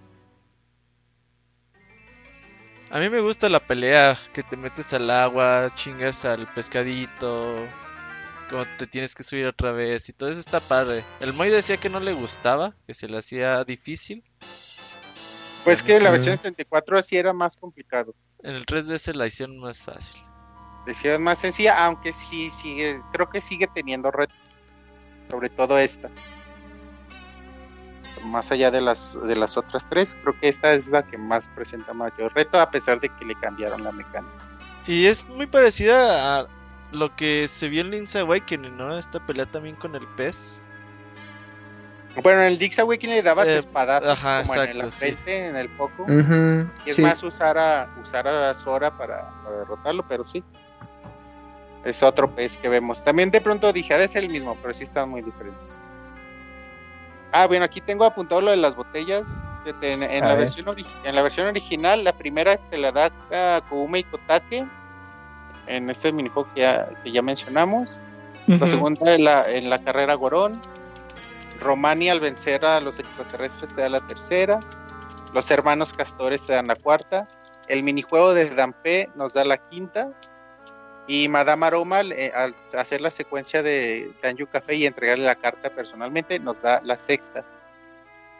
Aunque eh, en la versión de, de 3DS, Dampé no nos da, no nos da botella.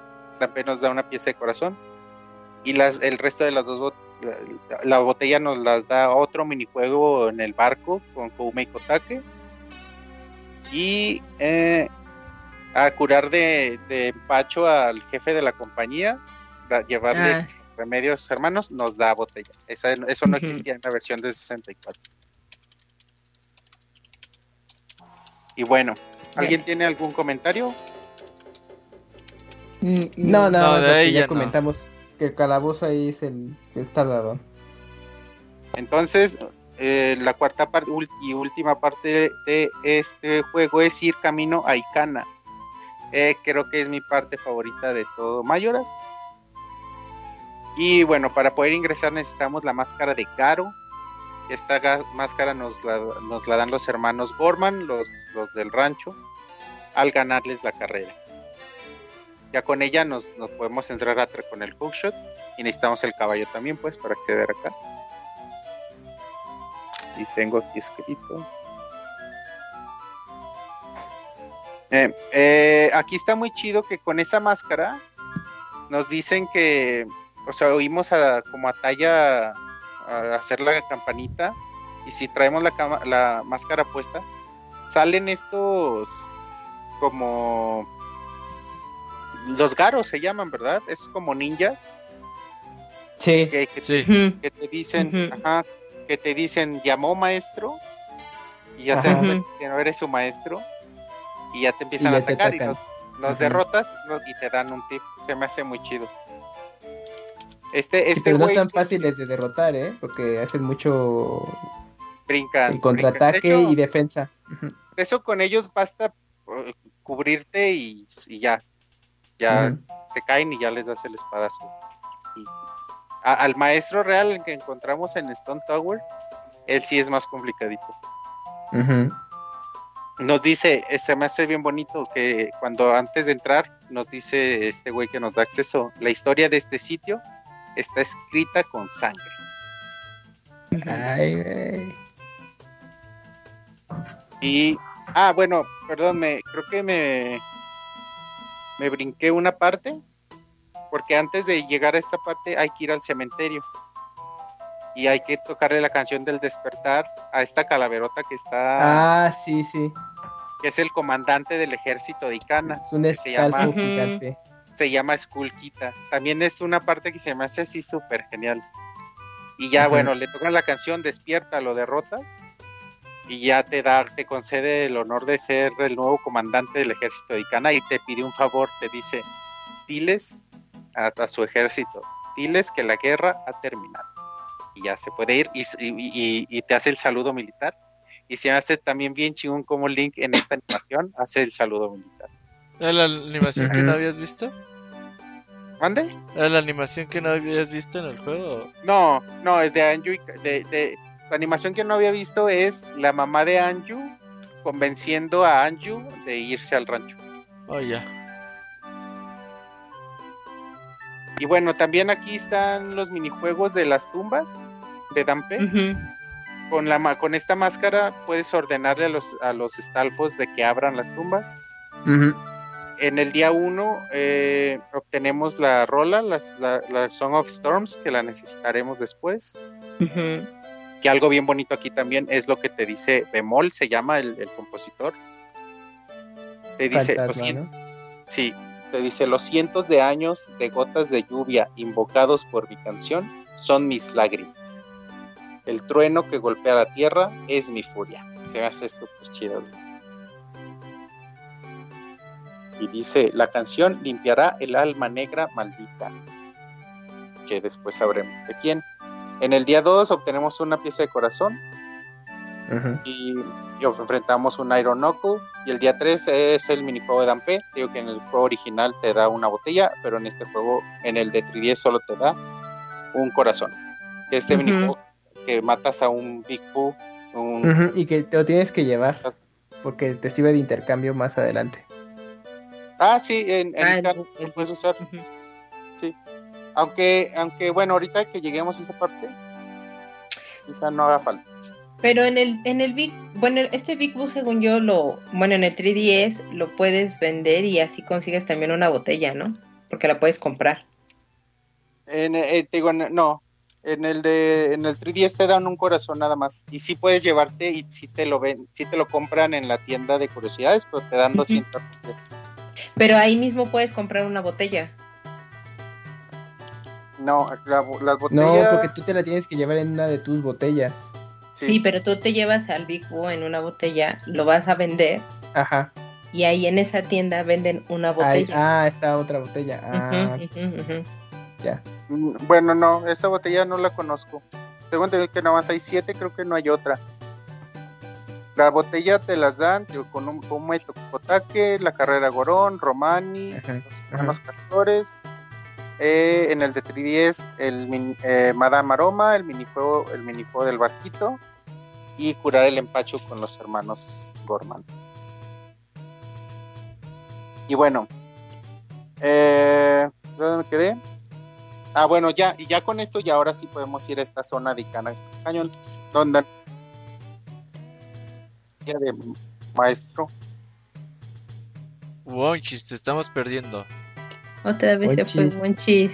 No. Tun, tun, tun, Este es tun, momento, Kamui. de Platica todo del, del manga. Haz tiempo. Bueno, como hace rato les mencionábamos, en el ma- los adaptaciones de manga sirven para para plasmar ideas que los desarrolladores en algún momento tuvieron y, pues no aterrizaron en el videojuego. Y curiosamente los mangas van desarrollándose, bueno, estos de Ocarina of Time Majora's Mask iban casi en paralelo con el desarrollo, entonces a veces el equipo creativo del manga pues sí tenía que, que trabajar un poquito a ciegas, pero para compensar que podían eh, incluir en, la historia pues tenían muchas entrevistas con el equipo de desarrollo, entre ellos estaba Onuma. Y pues como les platicaba al principio, la, la teoría esa de que a lo mejor no, no tomaban en cuenta a Link como héroe, pues sí, sí está aquí este, plasmada en el manga. Eh, pues también podemos ver que Link desde un principio pues eh, tiene pues una relación muy particular también con, con las hadas, pues obviamente se, tiene más desarrollo la personalidad de Link con, con la hada que la acompaña y pues obviamente ahí tienen su- sus diferencias, pero pues tienen esa relación de que se tienen que apoyar.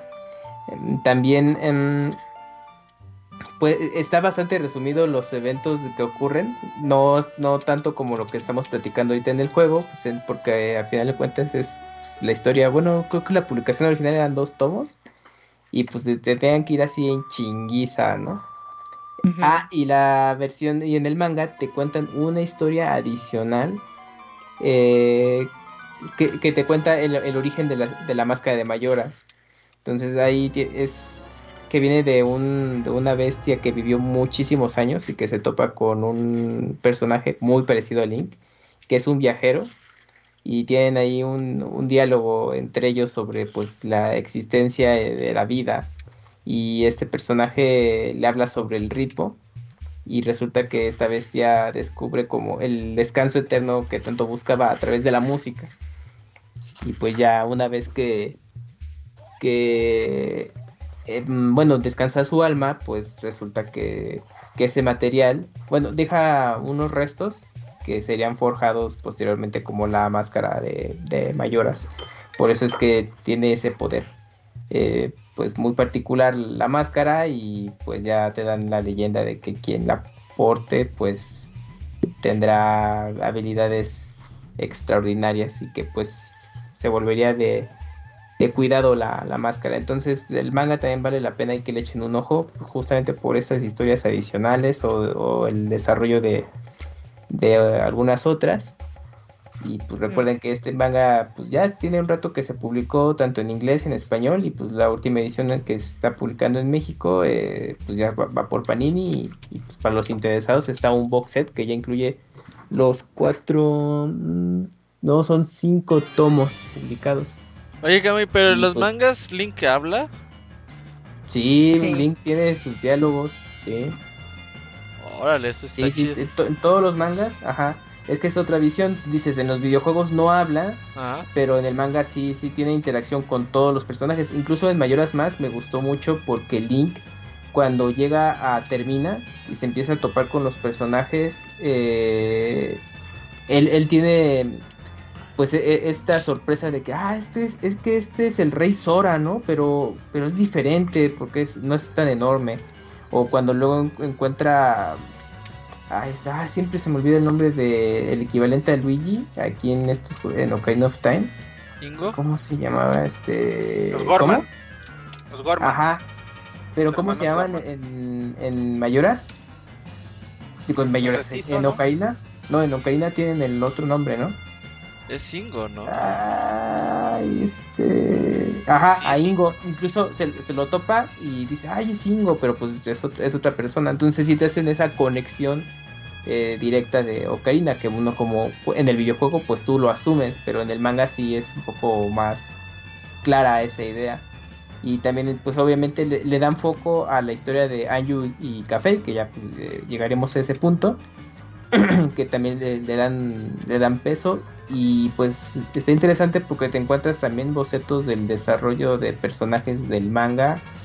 eh, de cómo es que tenían la visión en un principio antes de que pues Nintendo les diera más detalles porque también ese era un, un inconveniente que tenía el equipo sobre sobre cómo crear los mangas, pues porque pues, el juego estaba en desarrollo, no podían mostrar muchas, muchas cosas y en determinado punto de, de la publicación tenían entrevistas con Aonuma y hasta ese momento ya les empezaba a dar más luz. Pero Aonuma estaba como muy contento con el trabajo que estaban haciendo sin tener ninguna referencia. A veces sí se mamaban así de, oh, yo no, ¿a poco eso se les ocurrió? Sí, es que pues no teníamos las fuentes ni nada. Ah, ya, pues perdón. Pues miren, ya les vamos a platicar. Y Pues también todo el lo que pusieron está mal. Repítanlo. Ajá. eh, o No me coincidían.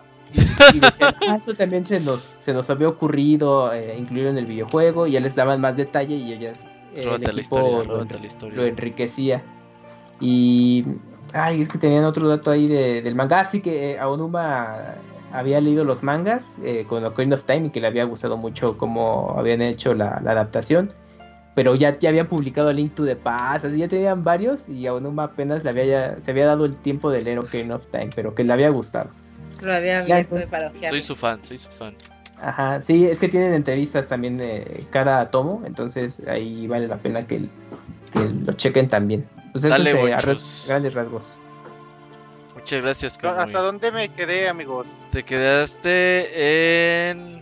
No me acuerdo. ¿En qué se quedó? En- Ay, Si no regresamos ¿En el Icana? podcast. Sí, estamos ¿En en Icana? Sí, estamos en Icana.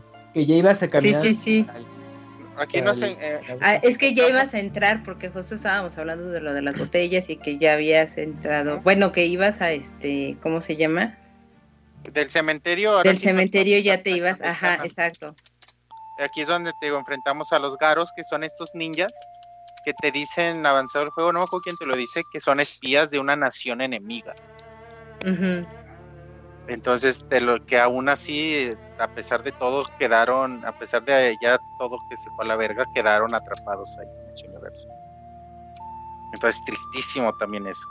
Entonces, aparecen, te dicen, maestro, me has llamado, te dan cuenta que no eres, te enfrentan y todas esas animaciones se me hacen muy chidas.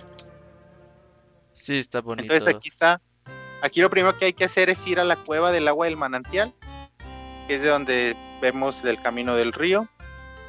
Y con sostenido, ahí le tocamos la rola, son of Storms que aprendimos en el cementerio. Pero bueno, lo que está chido es que te tortura. Cuando entras, el güey te tortura. Y si te pones a ver la historia de estos güeyes, en teoría son dos hermanos compositores, pero uno traicionó al otro y lo mató. Entonces, por eso este güey se siente sostenido, se siente condenado y se siente, se siente la chingada porque asesinó a su hermano. Pero con esta rola su hermano le concede el perdón. Y, al tocársela como que, como que lo liberas de todo eso y, y ya puedes crear como, como este río, esta corriente del río. Y está muy chido que, que los Gibdo, o sea, los Gibdo están rodeando la casa musical porque se quieren llevar al cabrón que está allá adentro con ellos, porque sienten que es uno de ellos. Entonces, por eso están rodeando la casa. Entonces, con esta agua eh, se mueren todos y ya puedes, ya puedes eh, eh, esperar a que la niña salga. La niña se llama Pamela. Chu, hace Pamela mucho Chu. que se llame Pamela Chu. Ajá.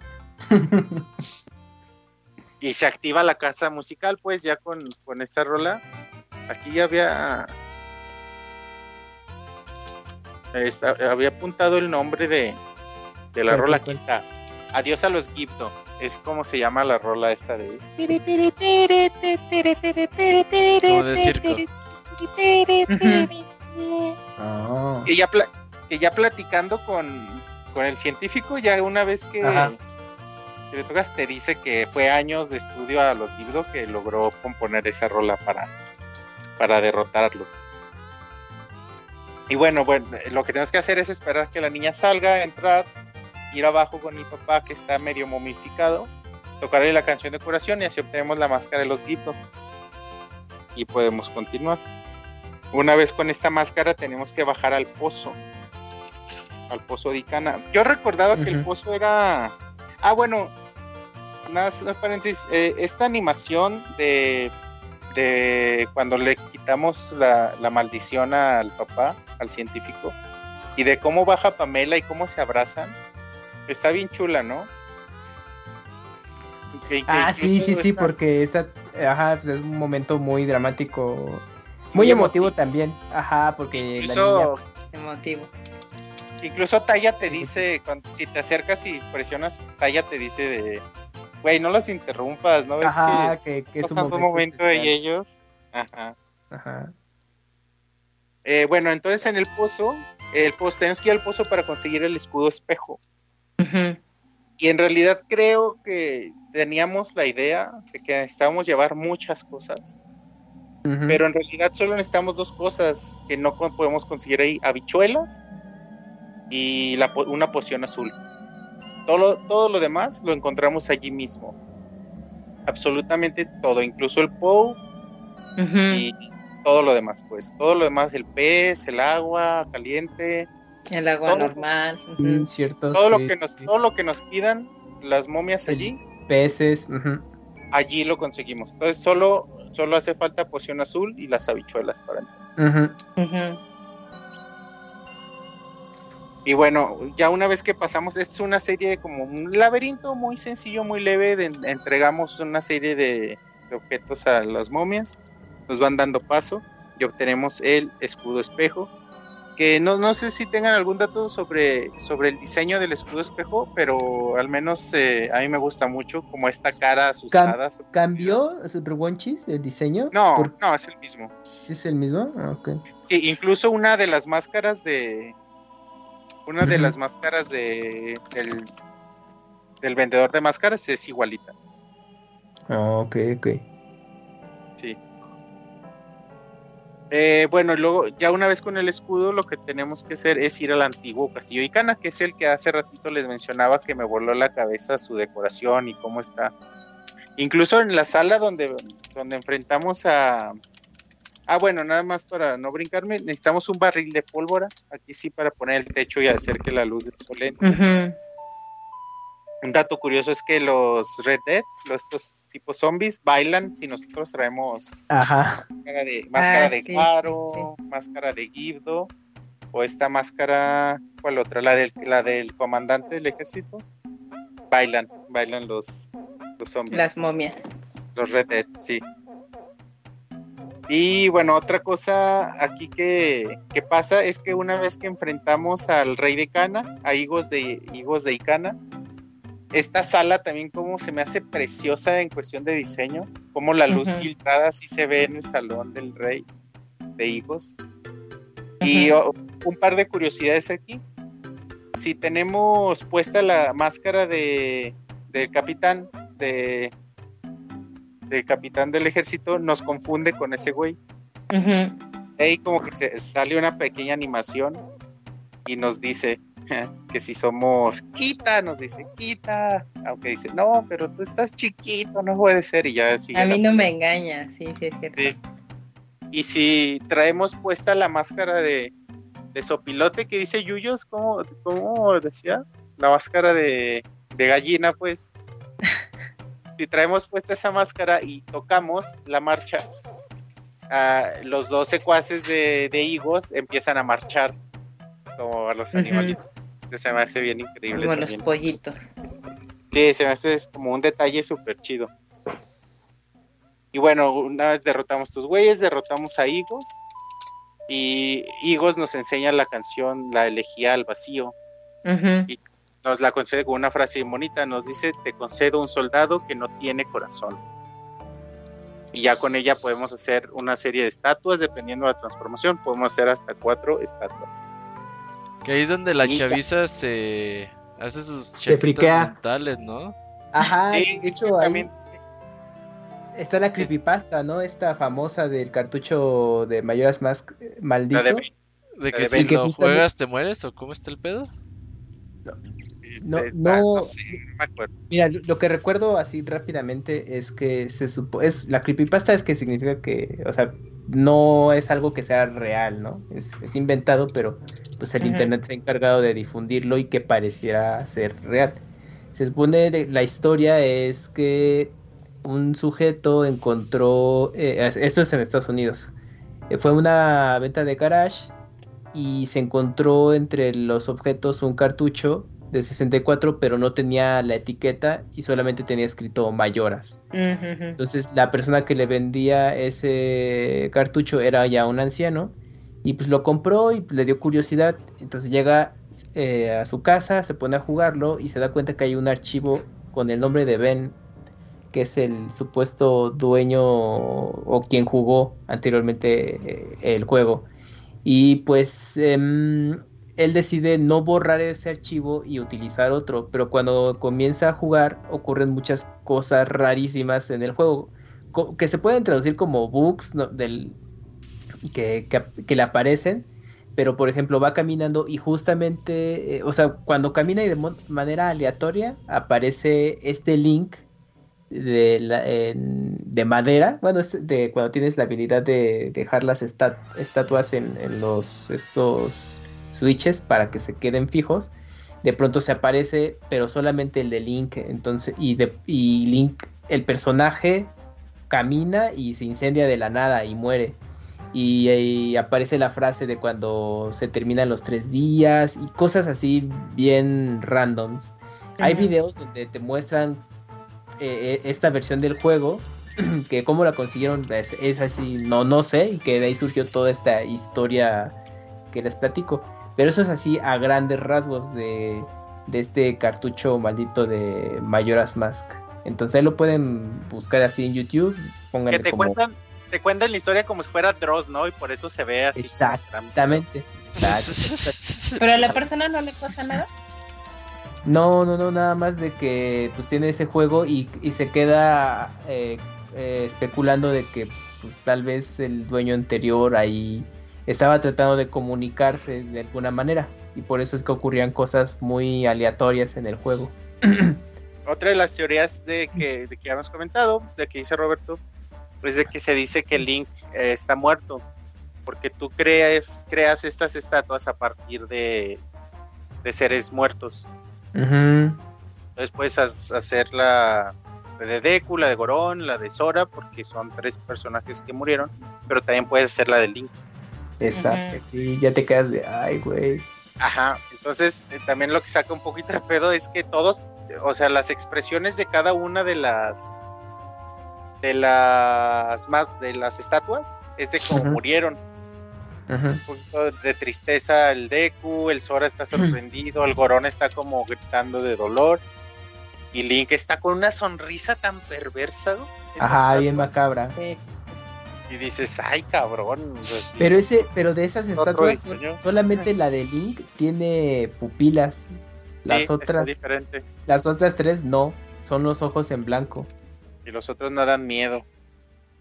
Ajá. Pues en general sí dan, bueno, eso. todas las, las estatuas o los, bueno, como yo les digo, los pinochos, todas dan miedo, ¿no? Sí.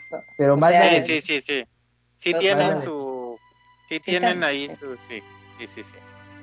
Pero bueno, ya con esta rola podemos hacer otra de las partes, creo que es mi parte favorita de todo el juego, que es subir a la torre de piedra, al, al Stone Tower.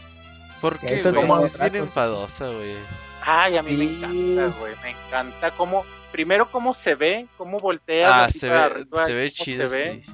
Cómo se ve, cómo rodea y la música y toda esta. ¿Se fijan que estos cubos que tú vas moviendo y acomodando son figuras desnudas?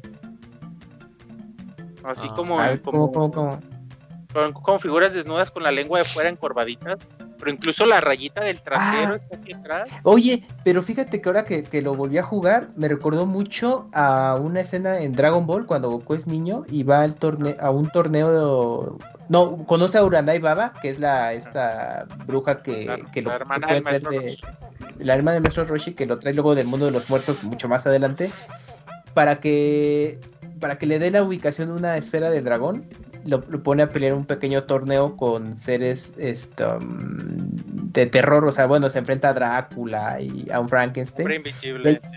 al hombre invisible y a un diablo. Y hay una escena que es justamente dos demonios que están en, eh, en posición, que están como en un baño y con las con unas lenguotas así frente que están de frente uno de, los de cada lado.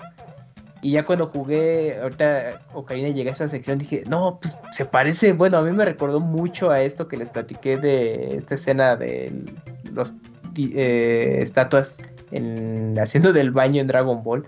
No sé si hay una, alguna cosa ahí de la cultura japonesa o fue mera coincidencia, pero pues fíjate que a mí me sacan, a mí me saca mucho de pedo, no sé si ustedes encontraron algún, yo busqué y no encontré nada, algún dato de alguna cultura en que se base esto. Pero cómo están estas, estas estatuas de piedra así como hechas cubito, pues como encerradas, pero claramente es, es, su figura como encorvada, humana y desnuda a tal grado que hasta la rayita del trasero le ponen, pues, y sí, sí, sí. no hay, no hay duda que es una figura, pues, desnuda.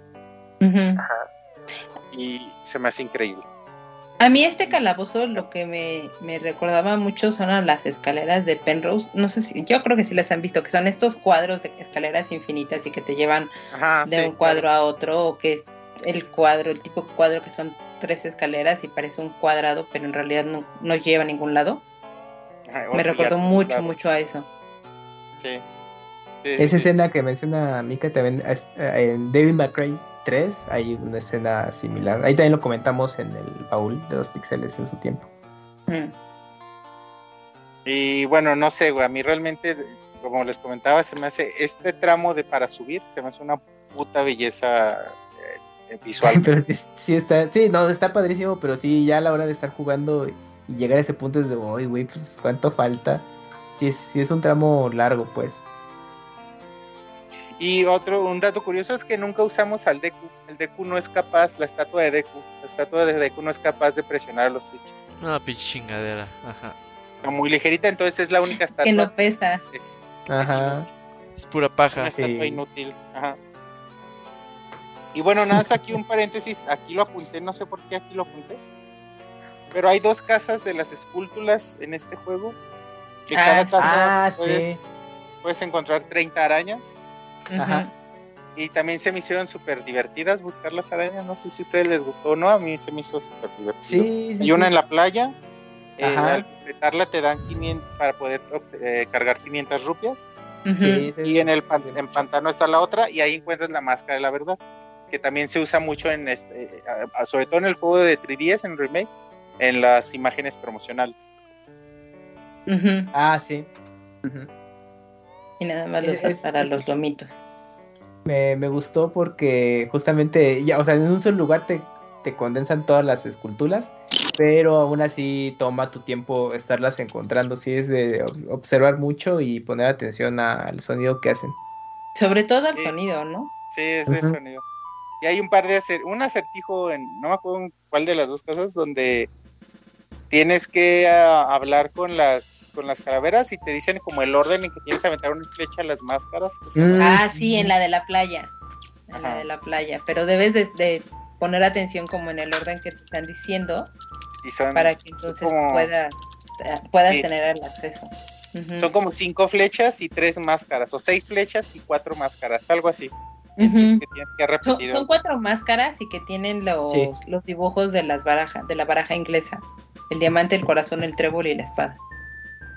Sí, ah, bueno, regresando entonces al templo de Stantower, al templo de la Torre de Piedra, eh, lo mismo que los otros cuatro, no es complicado, te van guiando, como bien dijo Mika. Aunque aquí lo chido es que usas eh, las, las tres transformaciones que ya conoces para irlo pasando. Aquí hay un par de subjefes que me gustan mucho el maestro Garo, que es el con el que te confunden los garos de, de Icana. Eh, y está eh, Gómez, se llama, que está rodeado de murciélagos. Ah, mm, claro. Se hace fregoncísimo Gómez. Con las flechas eh, de luz solamente. De luz, con las flechas de luz le espantas a, a, los, murciélagos y ya lo puedes, ya lo puedes atacar. Ajá. Aquí en este tenemos precisamente las flechas de luz. Y Y tiene la particularidad de este juego de que volteamos, o sea, jugamos primero el calabozo de un lado y después lo volteamos, lo ponemos de cabeza y lo volvemos a pasar. Esta, aquí, aquí, creo que Gómez es quien te lo dice, o, o el maestro Garo, que tienes que aventar la flecha y voltearlo. Lo que sí es que en la versión de 64 estaba escondido ese. Está medio escondido ese. El, el diamante rojo para voltear el templo. Y en la, Ah, versión, de, ok. en la versión de 3DS Sí. te lo ponen Sí, así muy entrada. evidente. Está más a la vista. Sí está en la entrada también el otro, pero está escondido atrás de uno de los cubos estos que mueves. Mm. Sí, no, en 3DS sí está muy evidente. Y lo que me gusta también de este de este templo o calabozo es que este cuando las volteas, bueno, tienen en la entrada una es una cara lo que tiene dibujado, pero que cuando la giras sigue siendo también una una cara, pero o- Ah, con otra claro. expresión. Entonces eso eso me gusta. Oye, y, y tienen este dedo. ¿Estás bien, Robert? Sí. ¿Se murió, güey? ¿Qué pedo? Pero ver, Es que estaba tomando agua y se le pasó por otro lado. El COVID, el COVID. Robert, ¿estás bien, güey? Ahí está, ahí está, ahí está, ahí está. Todo ¿Todo bien, todo bien. Ah, bueno. Y está- eh, tienen como este dedo, tú debes saber, Mica, que eh, presente en todas las religiones eh, de la historia donde esta deidad está con el dedo así hacia arriba, ¿no? Y está aquí también. Ah, porque están indicando siempre, sí, normalmente, bueno, se nota más en la cultura budista, Ajá. que es que están apuntando hacia el cielo, ¿no? Y aquí esta, esta torre también, bueno, eh, tiene unas manos al costado de la entrada están así, están así. Ese me hace un punto bonito. Sí, lo utilizan bien, bien dices, este, en distintos tipos de, de religiones y culturas, y normalmente es pues porque ahí es donde se encuentra como la deidad y el conocimiento.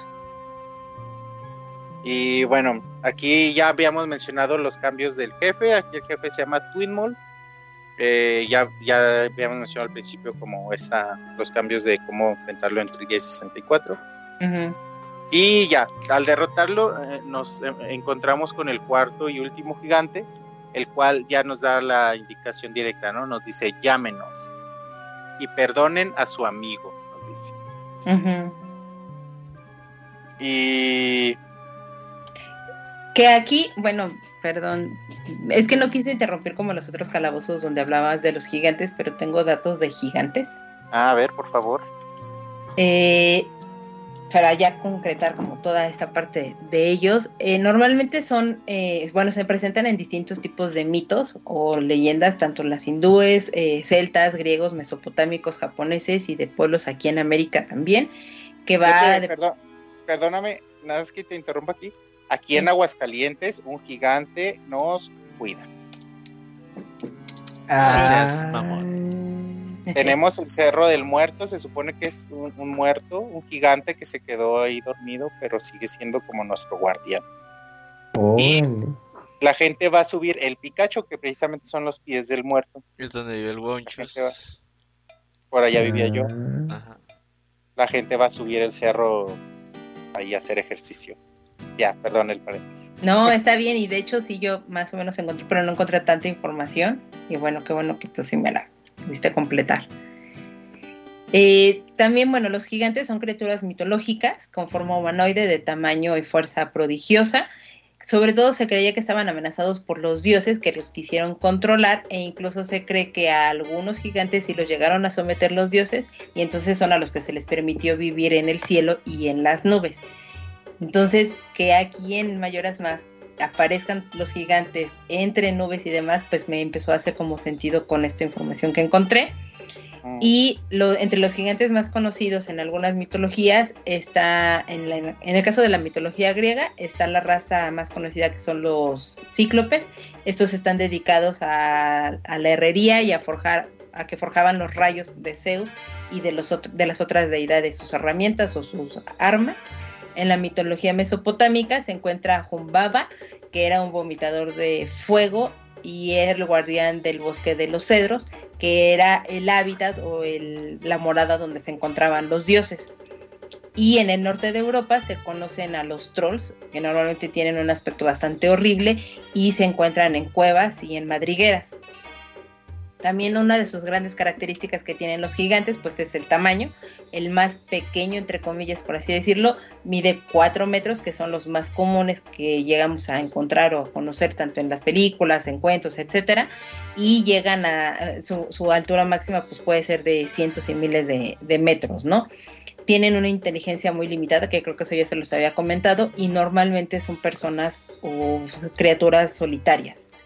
Y existen dos grupos de gigantes, por así llamarlos, que son los terrestres, que normalmente se encuentran en las colinas, en las piedras eh, o los gigantes de fuego, y los, el grupo de los gigantes celestiales, que esos son los que se encuentran en las nubes y, y son los gigantes de las tormentas.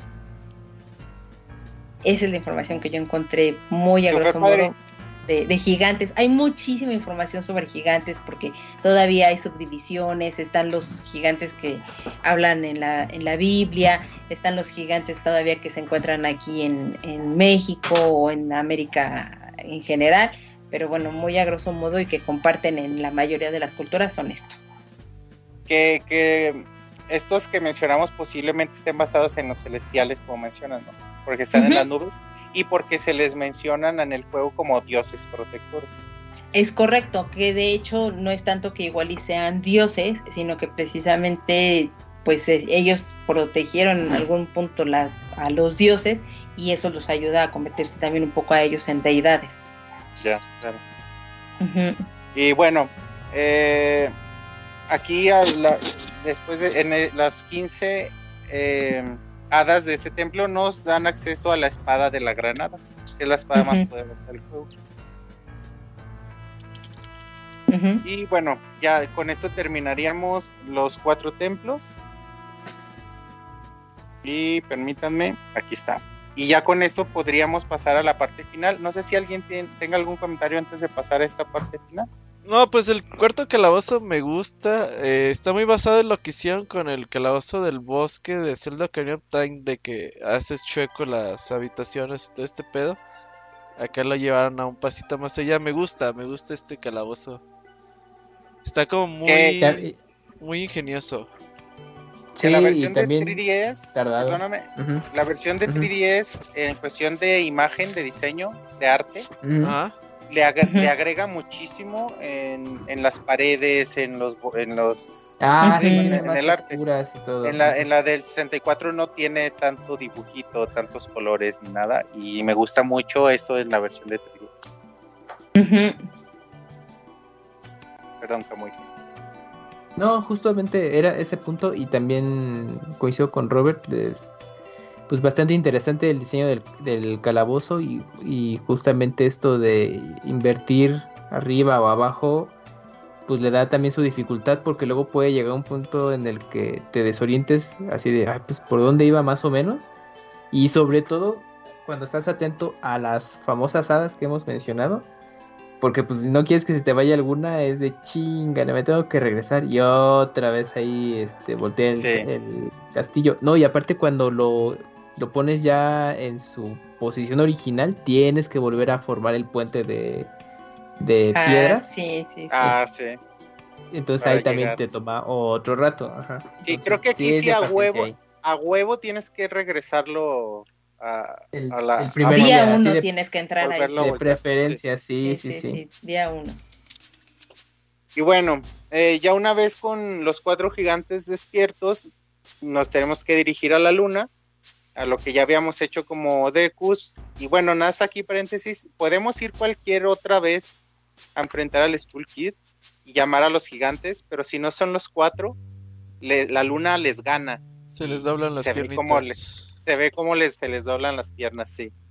Ah, pero bueno, bueno hay un, dato sobre eso. Cuando ya invocas a los gigantes para detener la luna, es que, bueno, pues para los que están más en este tema del anime. A mí me recordó cuando lo jugué en su momento y, ahora volverlo a jugar a una serie que se llama Neon Genesis Evangelion y ahora recientemente con sus películas del Rebuild of Evangelion. Hay una escena justamente donde los tres robots o los eh, o los Eva tienen que detener que tienen que detener eh, a un ángel de esa manera. Y no pues tienes que verlo. Y yo dije ah mira Ya para qué. Me ya recordó a eso. Todo. No, ni la vas a ver, Robert. Toma dos. No, me dijo fulano que la viera y sí está chida. No, no creo, los Pero mechas bueno. no.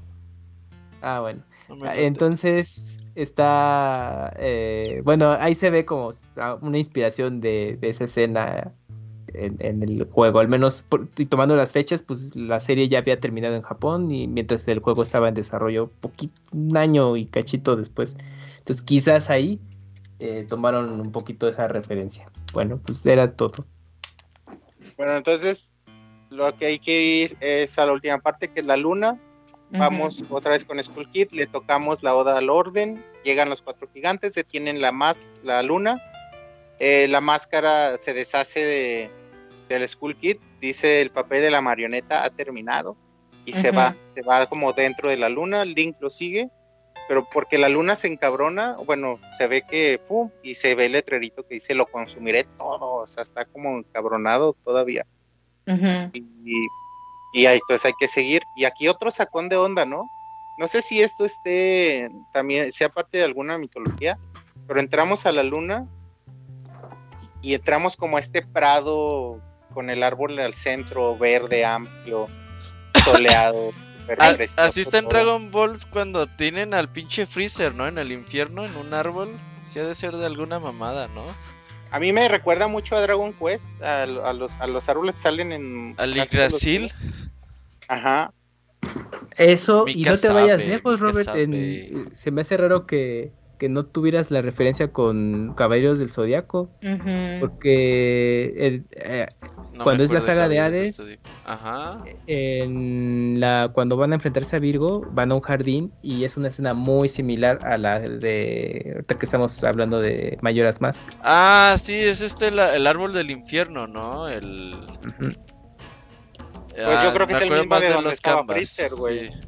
Es que justo ahorita que los escucho a los tres, están hablando de mitologías Griega, diferentes ¿no? y a la vez no, porque la mitología de los caballeros de Zodiaco es mitología griega, la mitología de la que estaban hablando de. mm, Ay, ahorita se me olvidó.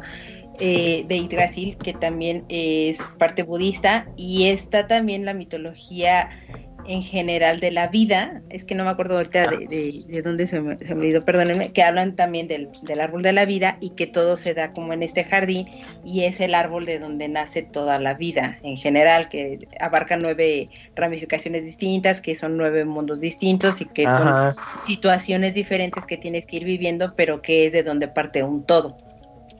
Hasta lo ¿Y es mencionan. Shaka de Virgo lo menciona, Robert.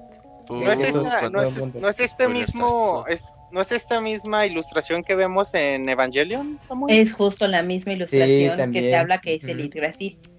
Ajá. Se, y se exactamente. emplea, en, te digo, en distintas culturas, o sea, maneja, manifestado en distintas culturas y lo han retomado en muchísimos elementos de la cultura popular. Ujú. Y, está- y- y, eh, en, en particular aquí en Mayoras Max realmente creo que sí les quedó muy chido, ¿no? O sea, cómo, cómo te obligan a, acercarte al árbol, o sea, no nada más te ponen ahí, lo ves de lejos y te obligan a acercarte, me hace como súper chido. Y bueno, aquí entramos, así ya tenemos todas las máscaras. Creo que es parte del canon conseguir la, la máscara de la fiera deidad, aunque no es obligatorio para terminar el juego. Pero bueno, se los platico para obtenerla. Sí, tenemos sí, que sí. jugar jugar con cada uno de los cuatro niños que están corriendo alrededor del árbol. Eh, Para enfrentar a Mayoras hay que hablar a, a la máscara, hay que hablar con el niño que está sentado ahí retraído al centro del árbol, pero para conseguir la máscara hay que primero completar los minijuegos con los niños. Y lo que sí me hizo bien bonito es que, bueno, para, te piden máscaras y para de inicio y de final, entonces hay que tener todas las máscaras para poder completarlo. Ujú. Ujú.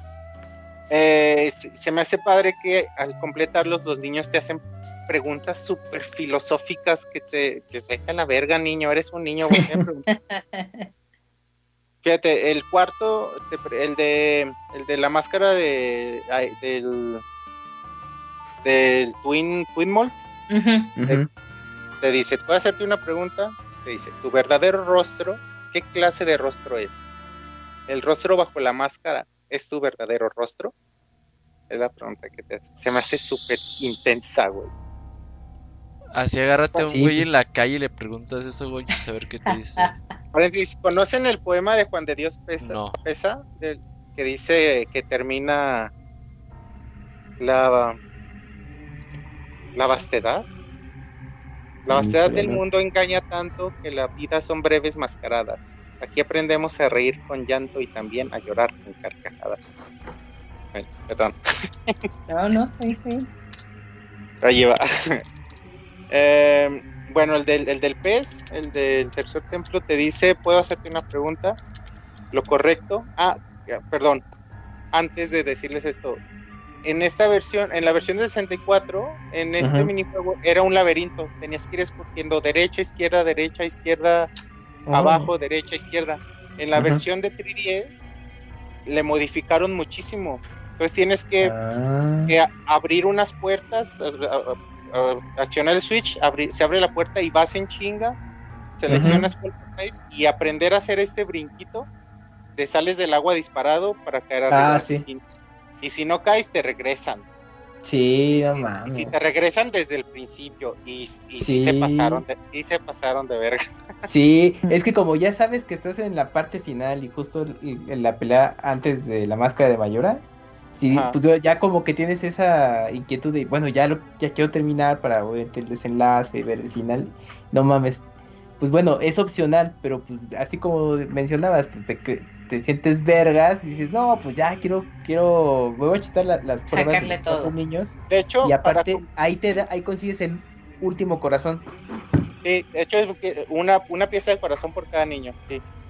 Exactamente. De hecho, eh, creo que para completar esto, para obtener la máscara de fidelidad, creo que sí ya debes dominar el juego muy bien, porque los Sí. minijuegos son complicados, de los Sí. cuatro. Aunque creo que en este se pasaron de verga. Sí, el de, Thor- el de Sora y el de Gorón, no mames. El de los Gorón, ese para mí sí fue el. Eh, Hijo, no, fíjate sí que el del Gorón es un truquito, el, el del Gorón tiene un truquito que es irte derechito y ya te vas y ya no toques el stick y solito vas a llegar. Sí, Fíjate pero que yo como nunca he que- hecho esto, ¿eh? Qué Y. sí hazlo, güey, sí, sí es mu- sí es buen reto y Te vas a quedar ahí horas, Robert. Y sí Te está vas- chido, ya güey. la verga, Hacer la voy primera, derecho. Camuy. El del Ah, Gorón sí te vas a tardar un ratote, güey. También Sí, en, en la versión de la en la versión de 3, en la versión de 3DS en los horas sí está más complicado que en el original. Es que pinche redes no me dan nada de ganas de jugarlo, güey. ¿Qué te digo? ¿Qué- te Eh. caso, Robert? Ni modo. Pero bueno, el ni- ya que encuentras al niño te dice, puedo hacerte una pregunta.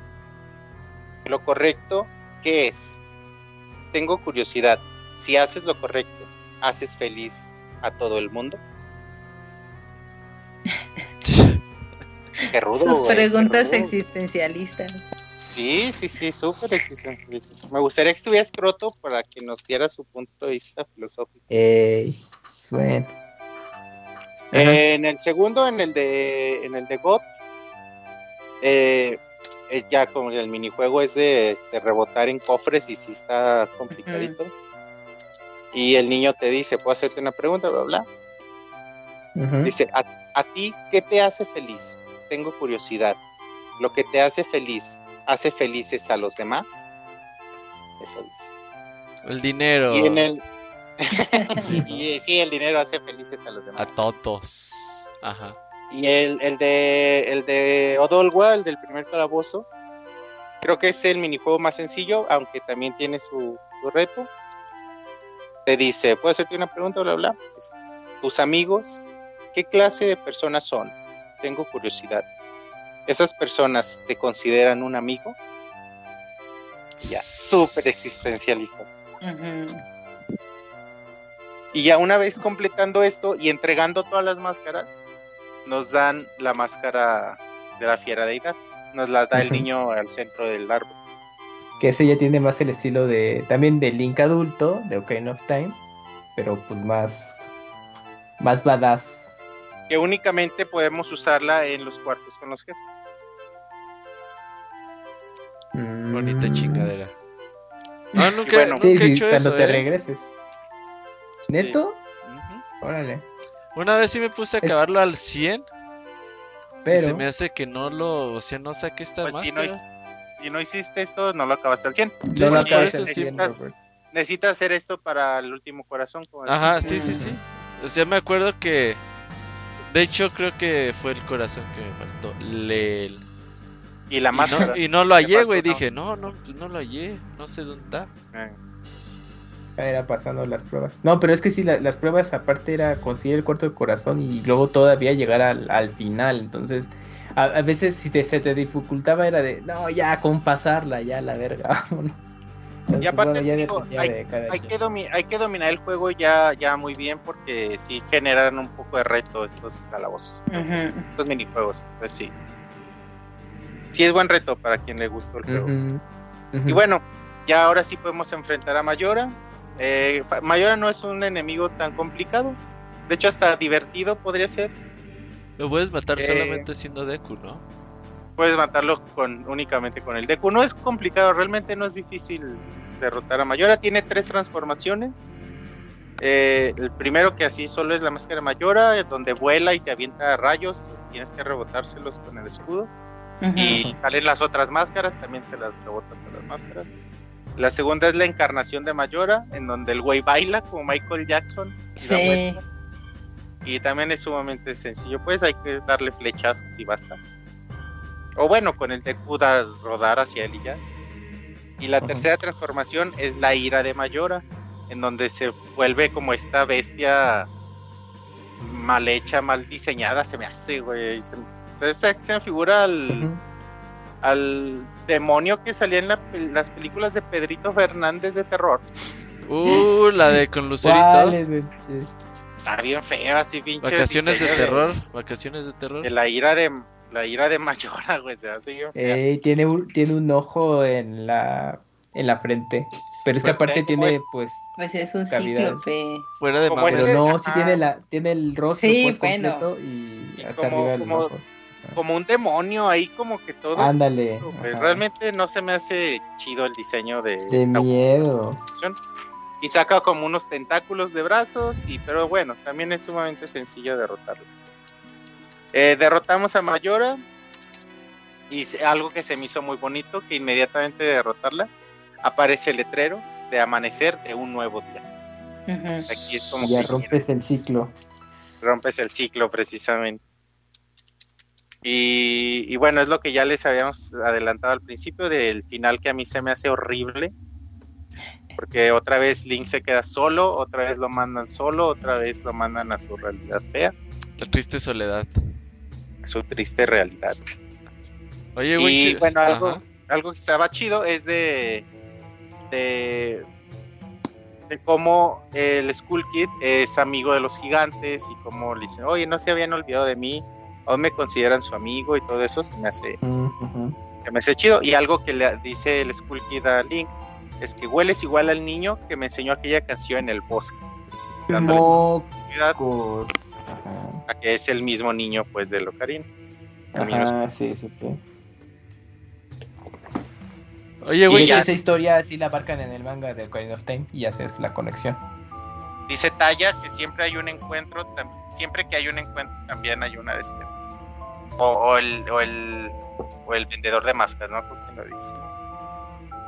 Y es lo que se me, lo que tuiteé y se me hizo bien pasado de verga es eso.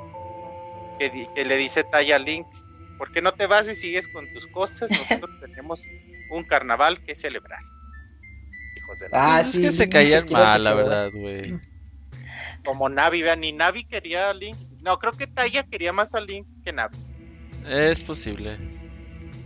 A Navi sí le cagaba a Link desde el principio. Bueno. Yo no, no, no creo, pero está bien. ¿Qué te iba a decir? Si quieren, querían hablar de las máscaras. Creo que A nuestro ver, conductor se nos murió, durmió, no sé. Ya se durmió Robert. Sí, ¿verdad? si quieres, si quieres la repaso, la repaso rapidísimo. Dale, dale. Eh, antes de Ah, que, de que sean las máscaras, nada más rápido, eh, les, les platico rápido de todos los libros de donde yo encontré referencias dentro del juego. Por favor. No son muchos, se los prometo.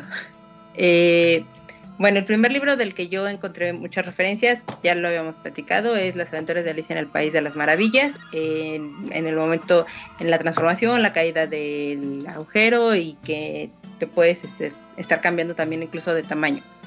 El otro Incluso, que es... incluso esta, perdón, esta interacción que tienen eh, los hermanos castores se- eh, también es mucho a Tweedledum, Tweedledum, ¿cómo se llaman? Sí, a los de gemelos. Ajá. a los gemelos.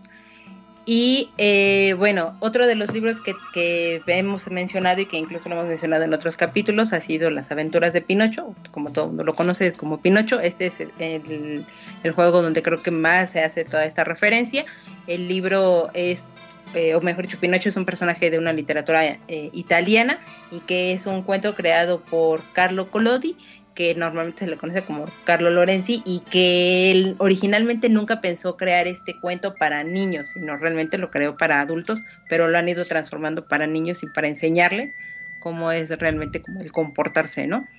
Eh, y uno, eh, bueno, el, el libro original habla de que Pinocho está formado de un tronco misteriosamente mágico, nadie sabe por qué, y que por casualidad llegó, o mejor dicho, porque el, el leñador que se encontró a ese tronco se, lo, se quiso deshacer de él porque cuando lo empezaron a, armar o a, a tallar, se empezó a quejar el tronco y entonces dijo, no quiero esta cosa embrujada.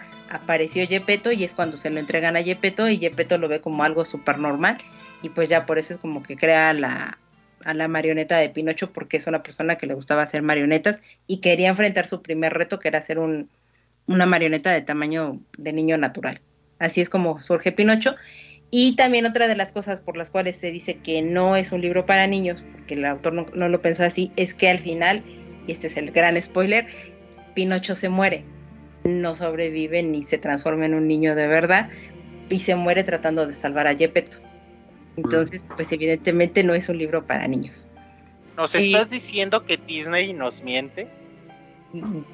Cambia las Todo versiones. el tiempo, todo el tiempo. Solo cambia las versiones para no romperle el corazón, Wunchis. ¿Qué diría Mickey Kamui para cambiar las versiones? No, esto está muy fuerte. Háganlo para niños. Family friendly. Pinche Kamui, ¿se viste el TikTok que te mandé el otro día de un Mickey bien random, güey? Sí, sí, sí lo No vi. mames, así estás tú, cabrón.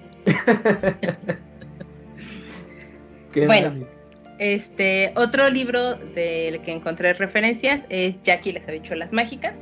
Eso lo vemos no nada más aquí, sino desde los juegos anteriores cuando estás consiguiendo las habichuelas y que crece la planta.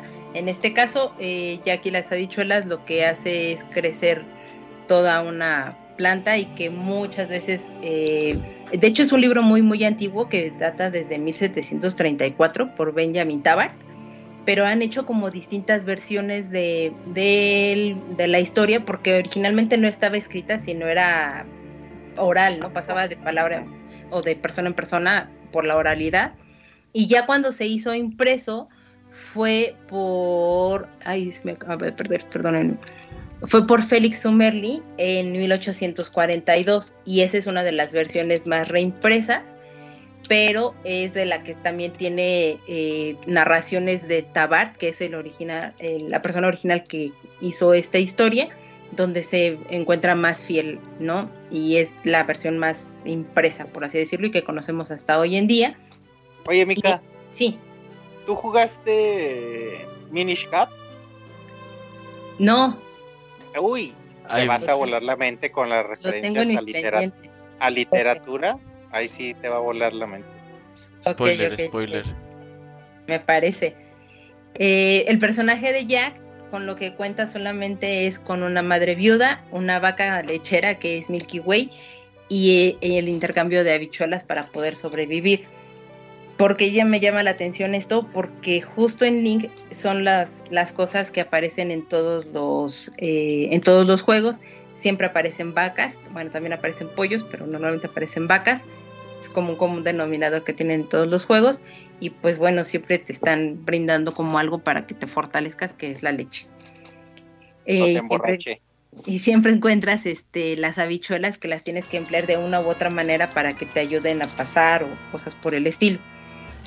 Y eh, la, la magia que tienen las habichuelas mágicas de Jack, pues es que germinan por la noche y llevan al protagonista a, a conocer a un gigante en el cielo, el, al cual le roba los tesoros. Y de las, de las leyendas urbanas que tenían, por ejemplo, en, estos, en este cuento, pues es que muchas veces la connotación que le daban a este tallo gigantesco, pues era el árbol de la vida y Grasil como para ayudar a educar a las personas, ¿no? Eh, y habla también obviamente de la parte de los gigantes, que es lo que ya les platiqué. Y el último libro del cual yo encontré referencias es al maravilloso mago de Oz, donde vemos, es un libro que se escribió desde 1900, que todo el mundo lo conoce, y que incluso el autor hizo 13 libros más de historias relacionadas al universo de Oz. Y aquí lo que me hace más referencia son la malvada bruja del oeste, porque tiene mucha afinidad con otras brujas. En este caso tenemos a las dos brujas que siempre se están peleando y que en Ocarina eran malas y aquí son buenas. Y su mayor fuente de poder que, te- que tiene la, la bruja del oeste era el poder controlar a las criaturas.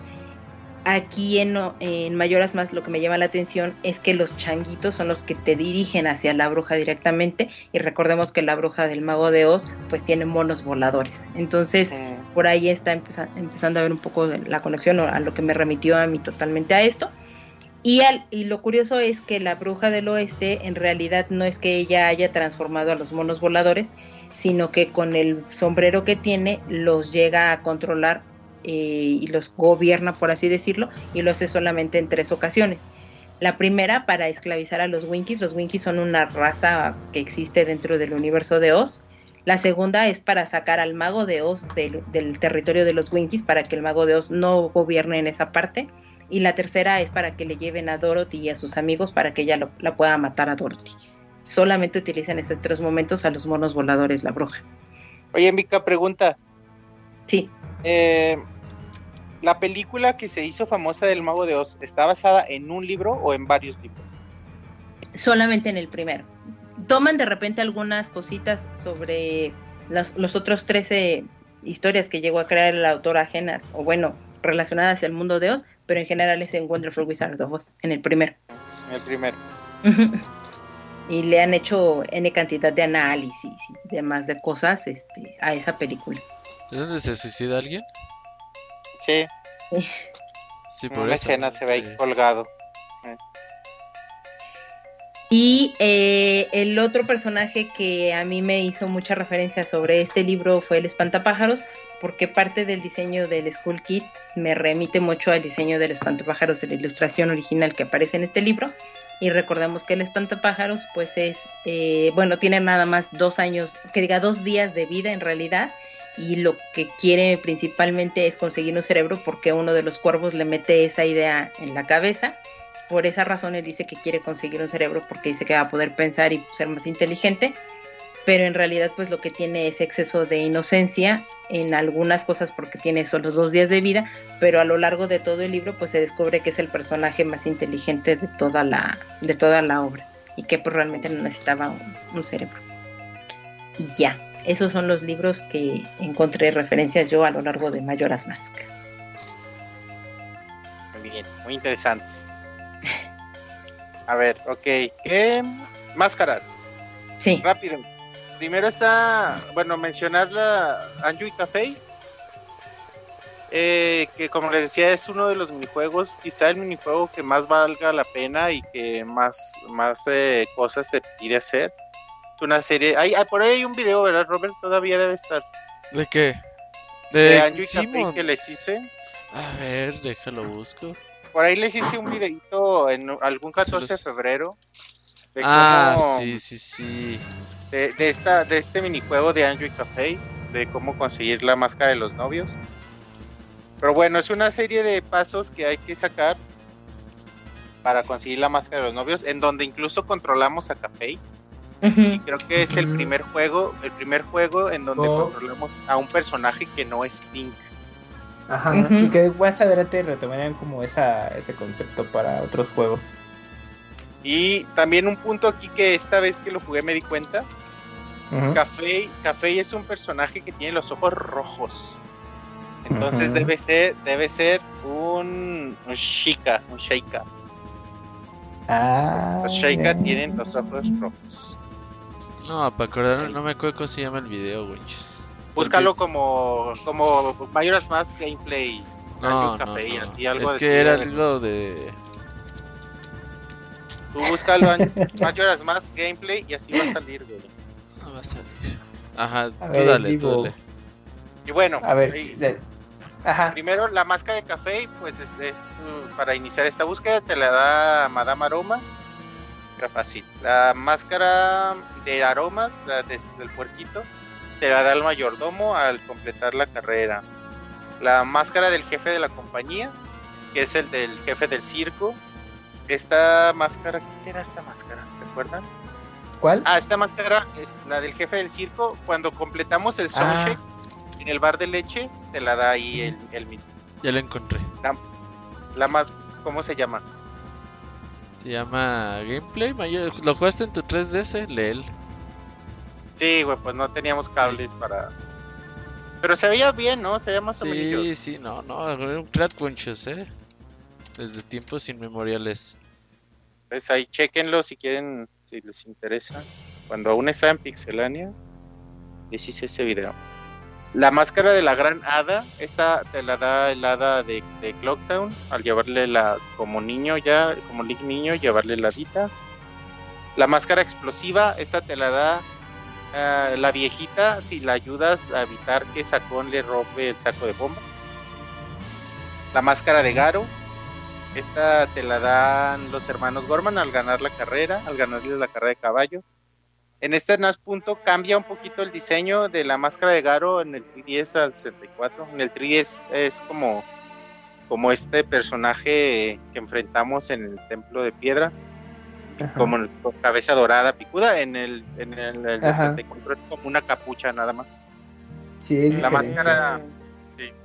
La máscara de Keaton, la máscara de Keaton nos la da el, el, el dueño de la tienda de curiosidades cuando vamos a visitar Café y ahí está, ahí nos la da él. La máscara para trasnochar, All Night Mask, esta nos la, la compramos por 500 rupias en la máscara en la tienda de curiosidades. Sí, Ese también cambió, ¿no? Sí, un poquito el diseño. Esta máscara, la particularidad es que se dice que eh, se creó como método de tortura para evitar que la gente duerma. Esta máscara la Oh. usamos. Esta Ah, máscara la tiene el usamos. Camuy. Esta no, máscara la tú, usamos Robert, para que usarla. la abuela de Anju nos, nos cuente la historia de los gigantes y Ajá. aguantar. Ay, Si no nos dormimos, si no la oímos. Ya ves, Robert. Y la máscara de Bremen, la de la de Aguilita, la que dice Yuyos. Esta máscara nos la da el señor de el del molino, el de tin, tin, tiriri, el de Sí, la el canción. de la lluvia. Él nos las da a platicar con él. La máscara de Camaro, de que hablaba Julio del güey que baila. Eh, cualquier de, de los de tres días eh, a medianoche aparece en, en un hongo de estos de cerca de la entrada a la montaña. La máscara de Gibdo lo obtenemos del científico al tocar la canción de curación. La máscara de cartero lo obtenemos a, uno de los sucesos para, para la máscara de Kanjui Café, de este minijuego. Eh, al, ya al final que nos da nos dan la carta para mamá, nosotros podemos elegir llevársela nosotros mismos a Madame Aroma y ella nos da nos da una botella si se la damos nosotros o si se la llevamos al cartero para que él se la dé a Madame Aroma, el cartero al, al acabar la tarea nos da su gorra.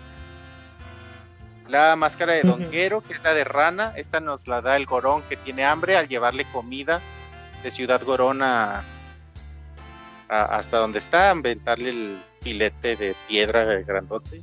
Ya. La máscara de piedra, esta nos la da el soldado fantasma ahí en, en el- la versión 3DS en la fortaleza Gerudo, en la versión de 64 eh, a la entrada de Icana. La máscara de verdad la obtenemos en la casa de esculturas de, del pantano. La máscara de los novios es a completar toda esta, toda esta serie de, de- de minijuegos de del Anjui Café. La máscara de Romani nos la dan al completar todo este mini- los minijuegos de, del rancho. Eh, el casco de, capi- de capitán, el capitán quita, nos lo da pues después de derrotar al capitán en el panteón. La máscara gigante la obtenemos en el templo de piedra. Y la máscara de la fiera deidad nos eh, la dan al completar todas las máscaras. La máscara de conejo nos la dan al conseguir guiar a todos los pollitos en el rancho con la máscara de, de Bremen. Ahí hacemos filita de todos los pollitos y los convertimos en gallina y obtenemos la máscara de conejo. Y las tres máscaras de transformación y ya, son todas las máscaras. No, otra máscara que quieras comentar, mucho, ¿no? ¿Todo bien? Pues no hay más, güey. No, están chidas, güey, están chidas. Siempre me, Sí. me gustó este pedo. Eh, las misiones secundarias le dan mucha vida a, a Mayoras más. Yo, Hay yo unas creo que que, están este juego, bonitas. sí, güey. Yo creo que este juego, además de completarlo, pues, creo que sí es importante conseguir todas las para disfrutar el juego como es. Porque solo así, solo así descubrimos como qué hace cada uno de los habitantes de, de, de Termina, ¿no? Y es, creo que es parte importante del juego y parte donde se le metió más desarrollo. Exacto. Entonces, pues, creo sí, que es sí, sí. importante. Oye, me acordé del minijuego del cartero donde tenías que apretar el botón a los 10 segundos. Sí, para calcular el. Ah, claro. Pinche perro estaba. No sé si en 3DS lo hicieron más fácil. Sí, sí está. Ah, no, no, no lo jugué, pero sí está. Sí, sí está. Pero en el 64, hija, es puta madre, sí, un chingo de sí rato para difícil. atinarle, porque, o sea, te- era muy exacto, pues. Decía, ah, 10 segundos con 3 milésimas, te la pelaste, chinga tu madre. Y así te la llevabas. Y oigan, ¿y cuál es su máscara favorita? Conejito, conejito para correr. Sí, la de conejito porque vas en chinga. Ay, a mí me gustó de- la de gigante. Ah, sí. Pone esa nada más la usas, sí, bueno, en una parte nada más. Ay, no importa, pero, o sea, la de conejito es como muy práctica y todo, pero en general y, y- y el tipo de transformación que tiene el personaje y que cuidaron mucho el detalle de incluso tener movimientos torpes, me gustó mucho. Sí. Ok. Oye, Robert, ¿no vas a mencionar que, eh, que bueno, hay un chingo, como mencionabas al principio, hay un chingo de teorías y chaquetas mentales Ajá. que, que en internet. Ah, yo estuve leyendo algunas, la mayoría no me A ver, gustan, Gonchis. se me hace como que, como que no. Nada, es la más, la más común, A la ver. que te digo que Aonuma ya dijo que, que sí lo pensaron así cuando estaban desarrollando el juego, que no es casualidad. Es que el juego está basado en las cinco etapas del duelo de, pérdida de un ser humano y que así se planteó el juego y por eso el orden y por eso tanta casualidad. Y bueno, al mencionarlos, la negación está en Clocktown, que na- todo el mundo niega lo de la luna a pesar de lo evidente. La ira está ahí en el en el bosque, bueno, digo en el pantano, con el changuito que están torturando. La negociación está en la montaña con Darmani que te pide que te pide regresar a la vida. La depresión está en la bahía con Lulu que ni siquiera habla. Y la aceptación está en Icana, eh, que es la ciudad de los muertos y donde ya tienes que aceptar que ya se murieron. Y ya, pues nada más es esa. La otra que me hace que me hace sentido, pero que aún no está como bien desarrollada, Ajá. es la de la que la que les comentaba al principio del libro que se menciona aquí de la enciclopedia de Zelda, en donde dicen que todo este uni- to- termina todo este universo está basado en los pensamientos del Skull Kid. Entonces ya van como desarrollando cada uno de los espacios y por ejemplo dicen, no, que este es porque Skull Kid cuando era un niño humano era un niño solitario y esto representa que bla bla bla bla y el panteón representa que bla bla, pero todo basado pues en suposiciones de cómo era la vida del Skull Kid antes de ser Ujú. Skull Kid o cuando era niño humano y todo eso. Ujú. Y Bueno, son las únicas dos que les puedo encontrar algo de sentido y hay un chingo, Ujú. pero creo que son más chaquetas mentales y que no les veo como, como de dónde, pero me gusta pues que la gente haya creado este culto tan tan grande y que se dé el tiempo de, de hacer cosas y hacer teorías y hacer como que todos estos como, como estos estudios sobre el juego y sobre los personajes y sobre las posibilidades, se me hace increíble pues, que haya pasado esto.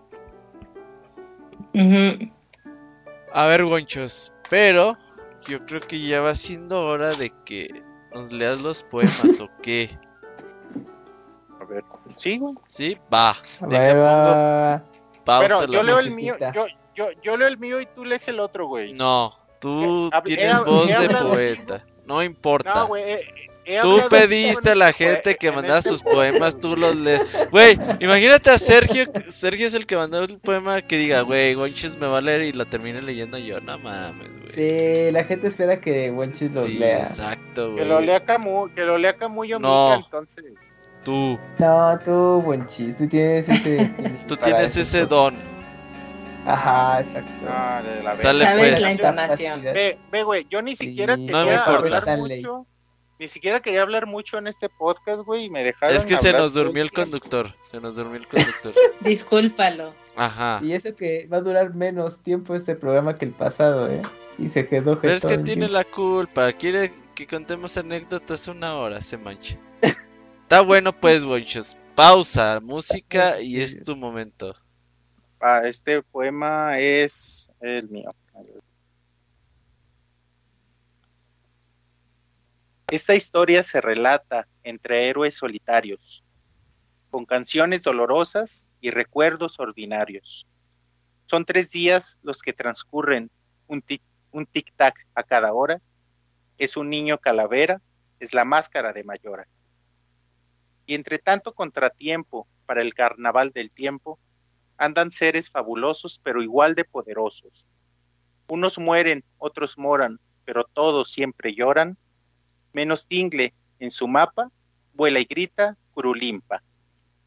La lección que aprendemos, sin importar lo que aquí cuento, aceptar las consecuencias del inexorable paso del tiempo. Pesadillas en el cielo, una luna sin razón, una oda a los gigantes, un abrazo al corazón y volvemos en el tiempo y empezamos los eventos. La tristeza y los problemas vuelven siempre muy atentos. Y por más que intentamos ayudar en el camino, de eso trata encontrarse con un terrible destino. Ah, muy bonito, Monchis, muy bonito. Cada vez los haces mejor. Ya deberías Fíjate venderlos, güey, ahí afuera del metro. Los, que los que- engargolas. Sí, güey. Los- el que me gustó mucho fue el de el de ah, Link's Awakening, Ajá. es el que Ujú. me gustó muchísimo mucho que hice, güey. Y el de Aliento de Paz también me gustó un poco y este también me gusta. Está bonito, está bonito. Ahora, échate el de Sergio. A ver, aquí lo tengo. Ya, ya. Sergio, mándalos más cortitos, Sergio. Oye, Ah, pero los a Yo no lo quise leer por no spoilearme, deja veo. Y Wonchis Dice- tú le dices, no, más cortitos. Dice, es que los manda el doble de largo que los míos, güey. Oye, pues es, se Es para, esforzó. es para ganarte, para ganarte. Es como hacer una curaduría de los versos. Ya, Ahí va, Dale. ya lo hallé, aquí está.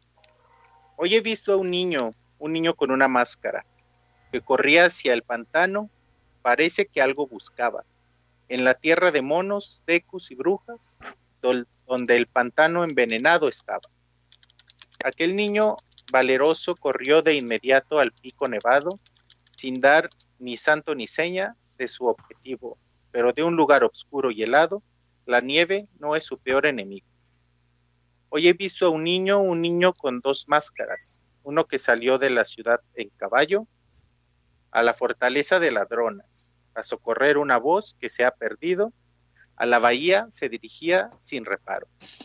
Hoy he visto a un niño, un niño con tres máscaras, qué valeroso viajó al cañón y cana, ahí donde no descansan las almas y el templo se alza más allá de la vida humana. En este tercer día presencié a un niño, un niño con mil máscaras, uno que esperó en el pueblo tres días, se hizo amigo de todos. Le contamos con temor a la luna de nuestra esperanza en ascuas, y cuando llegó la última hora, la maldad se enfrentó con ansias. A la maldad se enfrentó con ansias. Héroe del tiempo, tu deuda a las diosas has saldado. De un terrible destino a esta tierra desconocida has salvado.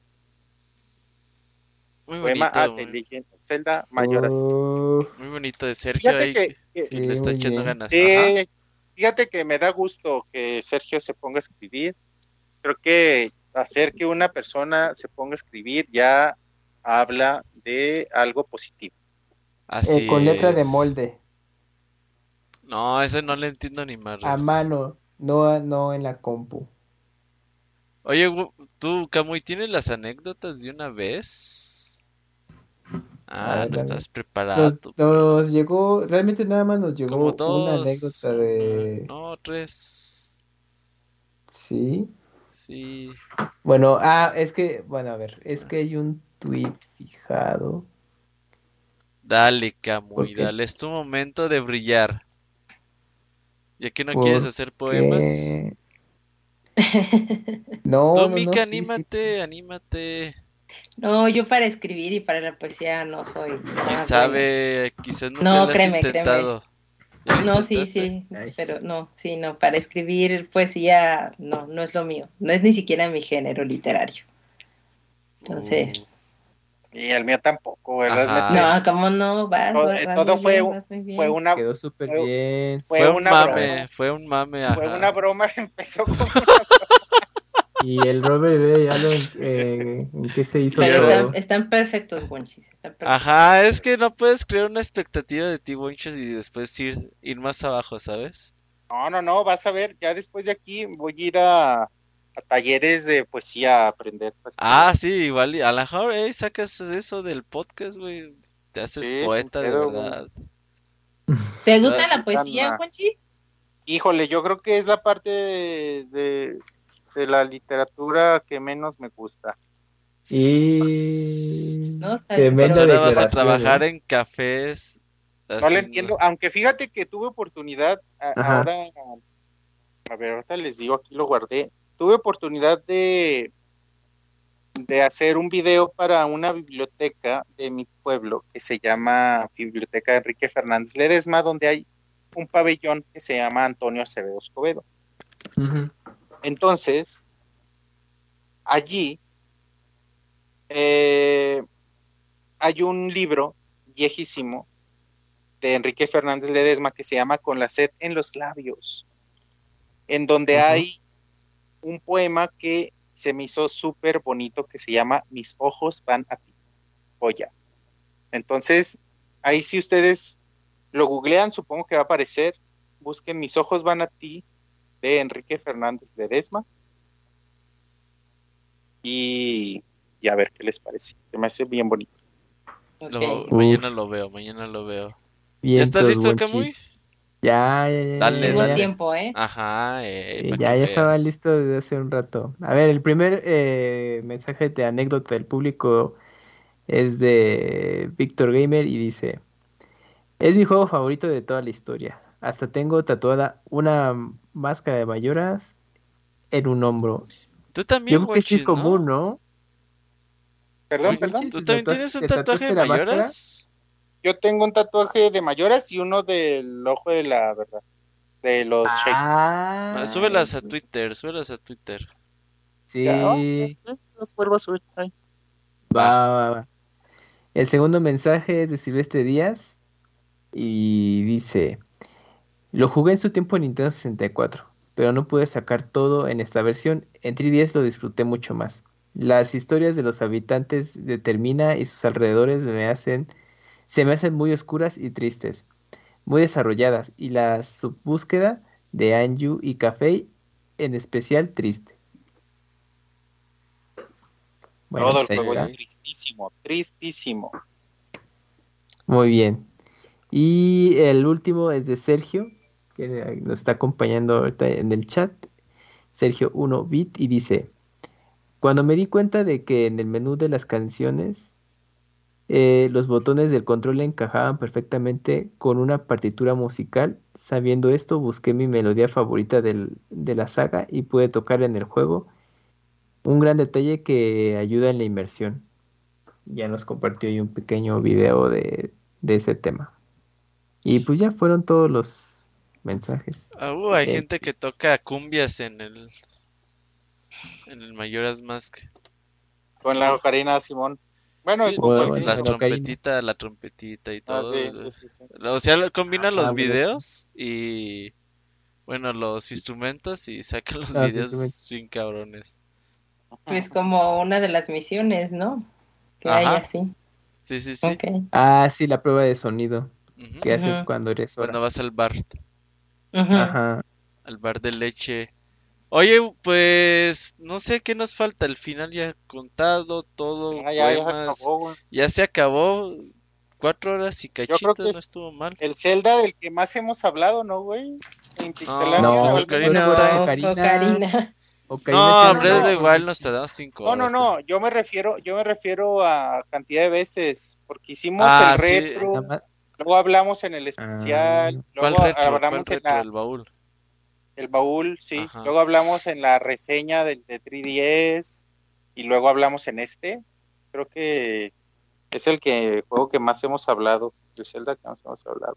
Sí, y se lo merece, a- al parecer que es uno de los, digo, mucha gente que, que le gusta mucho Karina, no, no le gusta tanto Mayoras, casi casi se quedó con la mitad de la gente nada más, pero creo que Sí. la gente que nos quedamos ahí, pues realmente supimos apreciar esta, esta joyita y pues le hemos dado su lugar a, a través del tiempo y pues eh, creo que estos mitos y chaquetas mentales de los fans pues han ayudado mucho a que el juego se siga alimentando. Estoy conduciendo porque el Yujin ya se durmió. Y eh, Ni se preguntarle a. Mika, sí, a Mika, no, pues si se queda dormido, ¿cómo se despide, Camu? Y güey, no, ya no aguanto, ya me voy a dormir, Robert. Bye. Ya, Ey. tipo Pixemoy. Ajá. ¡Ey, ey, aquí estoy! No, no, ya, Hola. no, ya, ya, ya, sácate ya. Hola, Julio, ¿cómo estás? Si alguien quiere ocupar el lugar del Julio para el siguiente No, hay que decirle a Julio, bueno, entonces el, el- en el calabozo 4, ya. Ajá.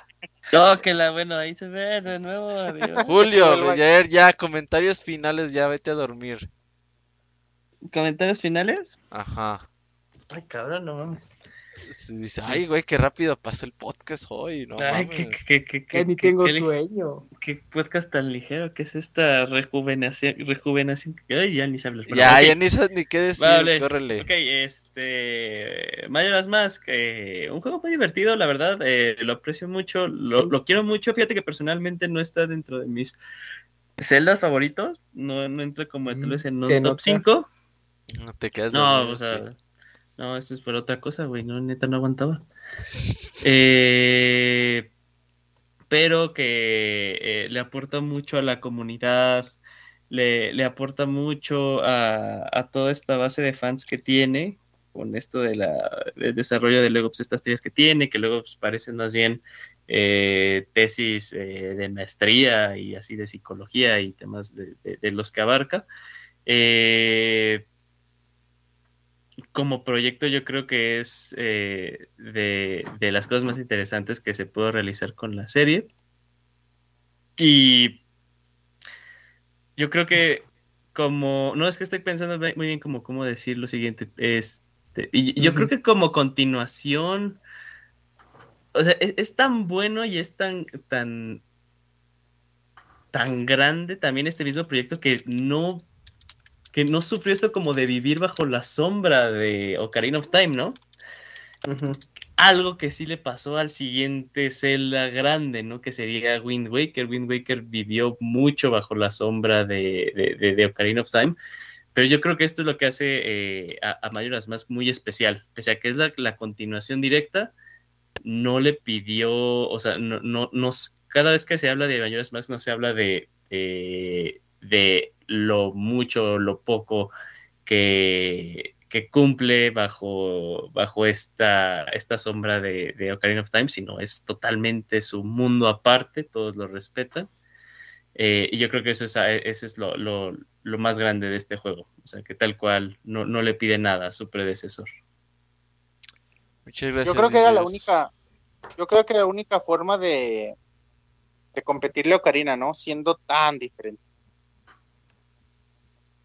Sí, los desarrolladores se dieron cuenta de eso y por eso dijeron, no, pues de cero hacerlo distinto porque si no, pues, va a aparecer una cosa muy idéntica a la anterior y, y que, va a aportar pues tener una, contar una nueva historia si es muy similar al, al otro juego. Y pues se notó. Tú, Camuy, pues ya que andas en eso, comentarios finales. Pues es un juego muy particular, con mucho misticismo, ya lo, comentamos seguramente nos quedamos con muchas ideas eh, para platicar y estarlas ahí discerniendo de, de qué nos pareció y sobre todo con las teorías. Yo pensé que ahí nos iba a echar una hora, pero pues nos vimos muy limitados esta vez, muy moderados más bien.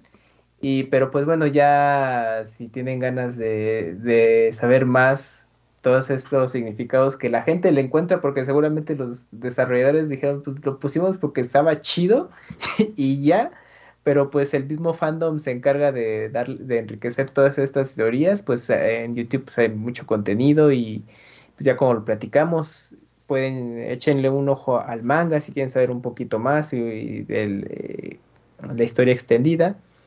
Y, mm, y pues la versión de 3DS creo que es bastante buena con sus detalles que ya platicamos, pero se disfruta bastante bien. Y si no, pues eh, quieren jugar las versiones originales, pues todavía en consolas virtuales de Wii U, ahí, todavía antes de que la cierren lo, pueden eh, jugar o próximamente Nintendo Switch streameado para los que tengan el servicio online. Y recordar es este su infancia de cómo es que se la pasaron eh, increíble con, con este juego que encierra tantas cosas y como platicamos el gran resultado que pudieron hacer en tan solo pues un año y medio de desarrollo, ¿no? Entonces creo que tiene ese gran mérito y pues tal parece que Mayoras Más por ahora va a ser único en todos estos simbolismos que tiene el juego y pues matiz es toda esta oscuridad, pero ya veremos si más adelante surge otro.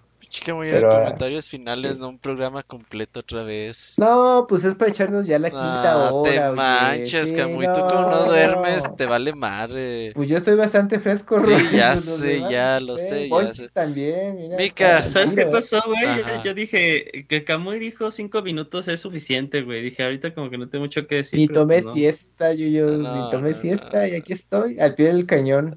Alerta. Alerta, alerta. Como dijo Berta, yo siempre alerta. Muy bien, cabrón.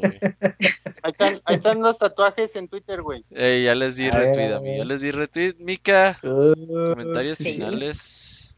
Eh, es una gran continuación de Ocarina of Time. Me agradó mucho, sí, darle la oportunidad. Es un juego que disfruté bastante.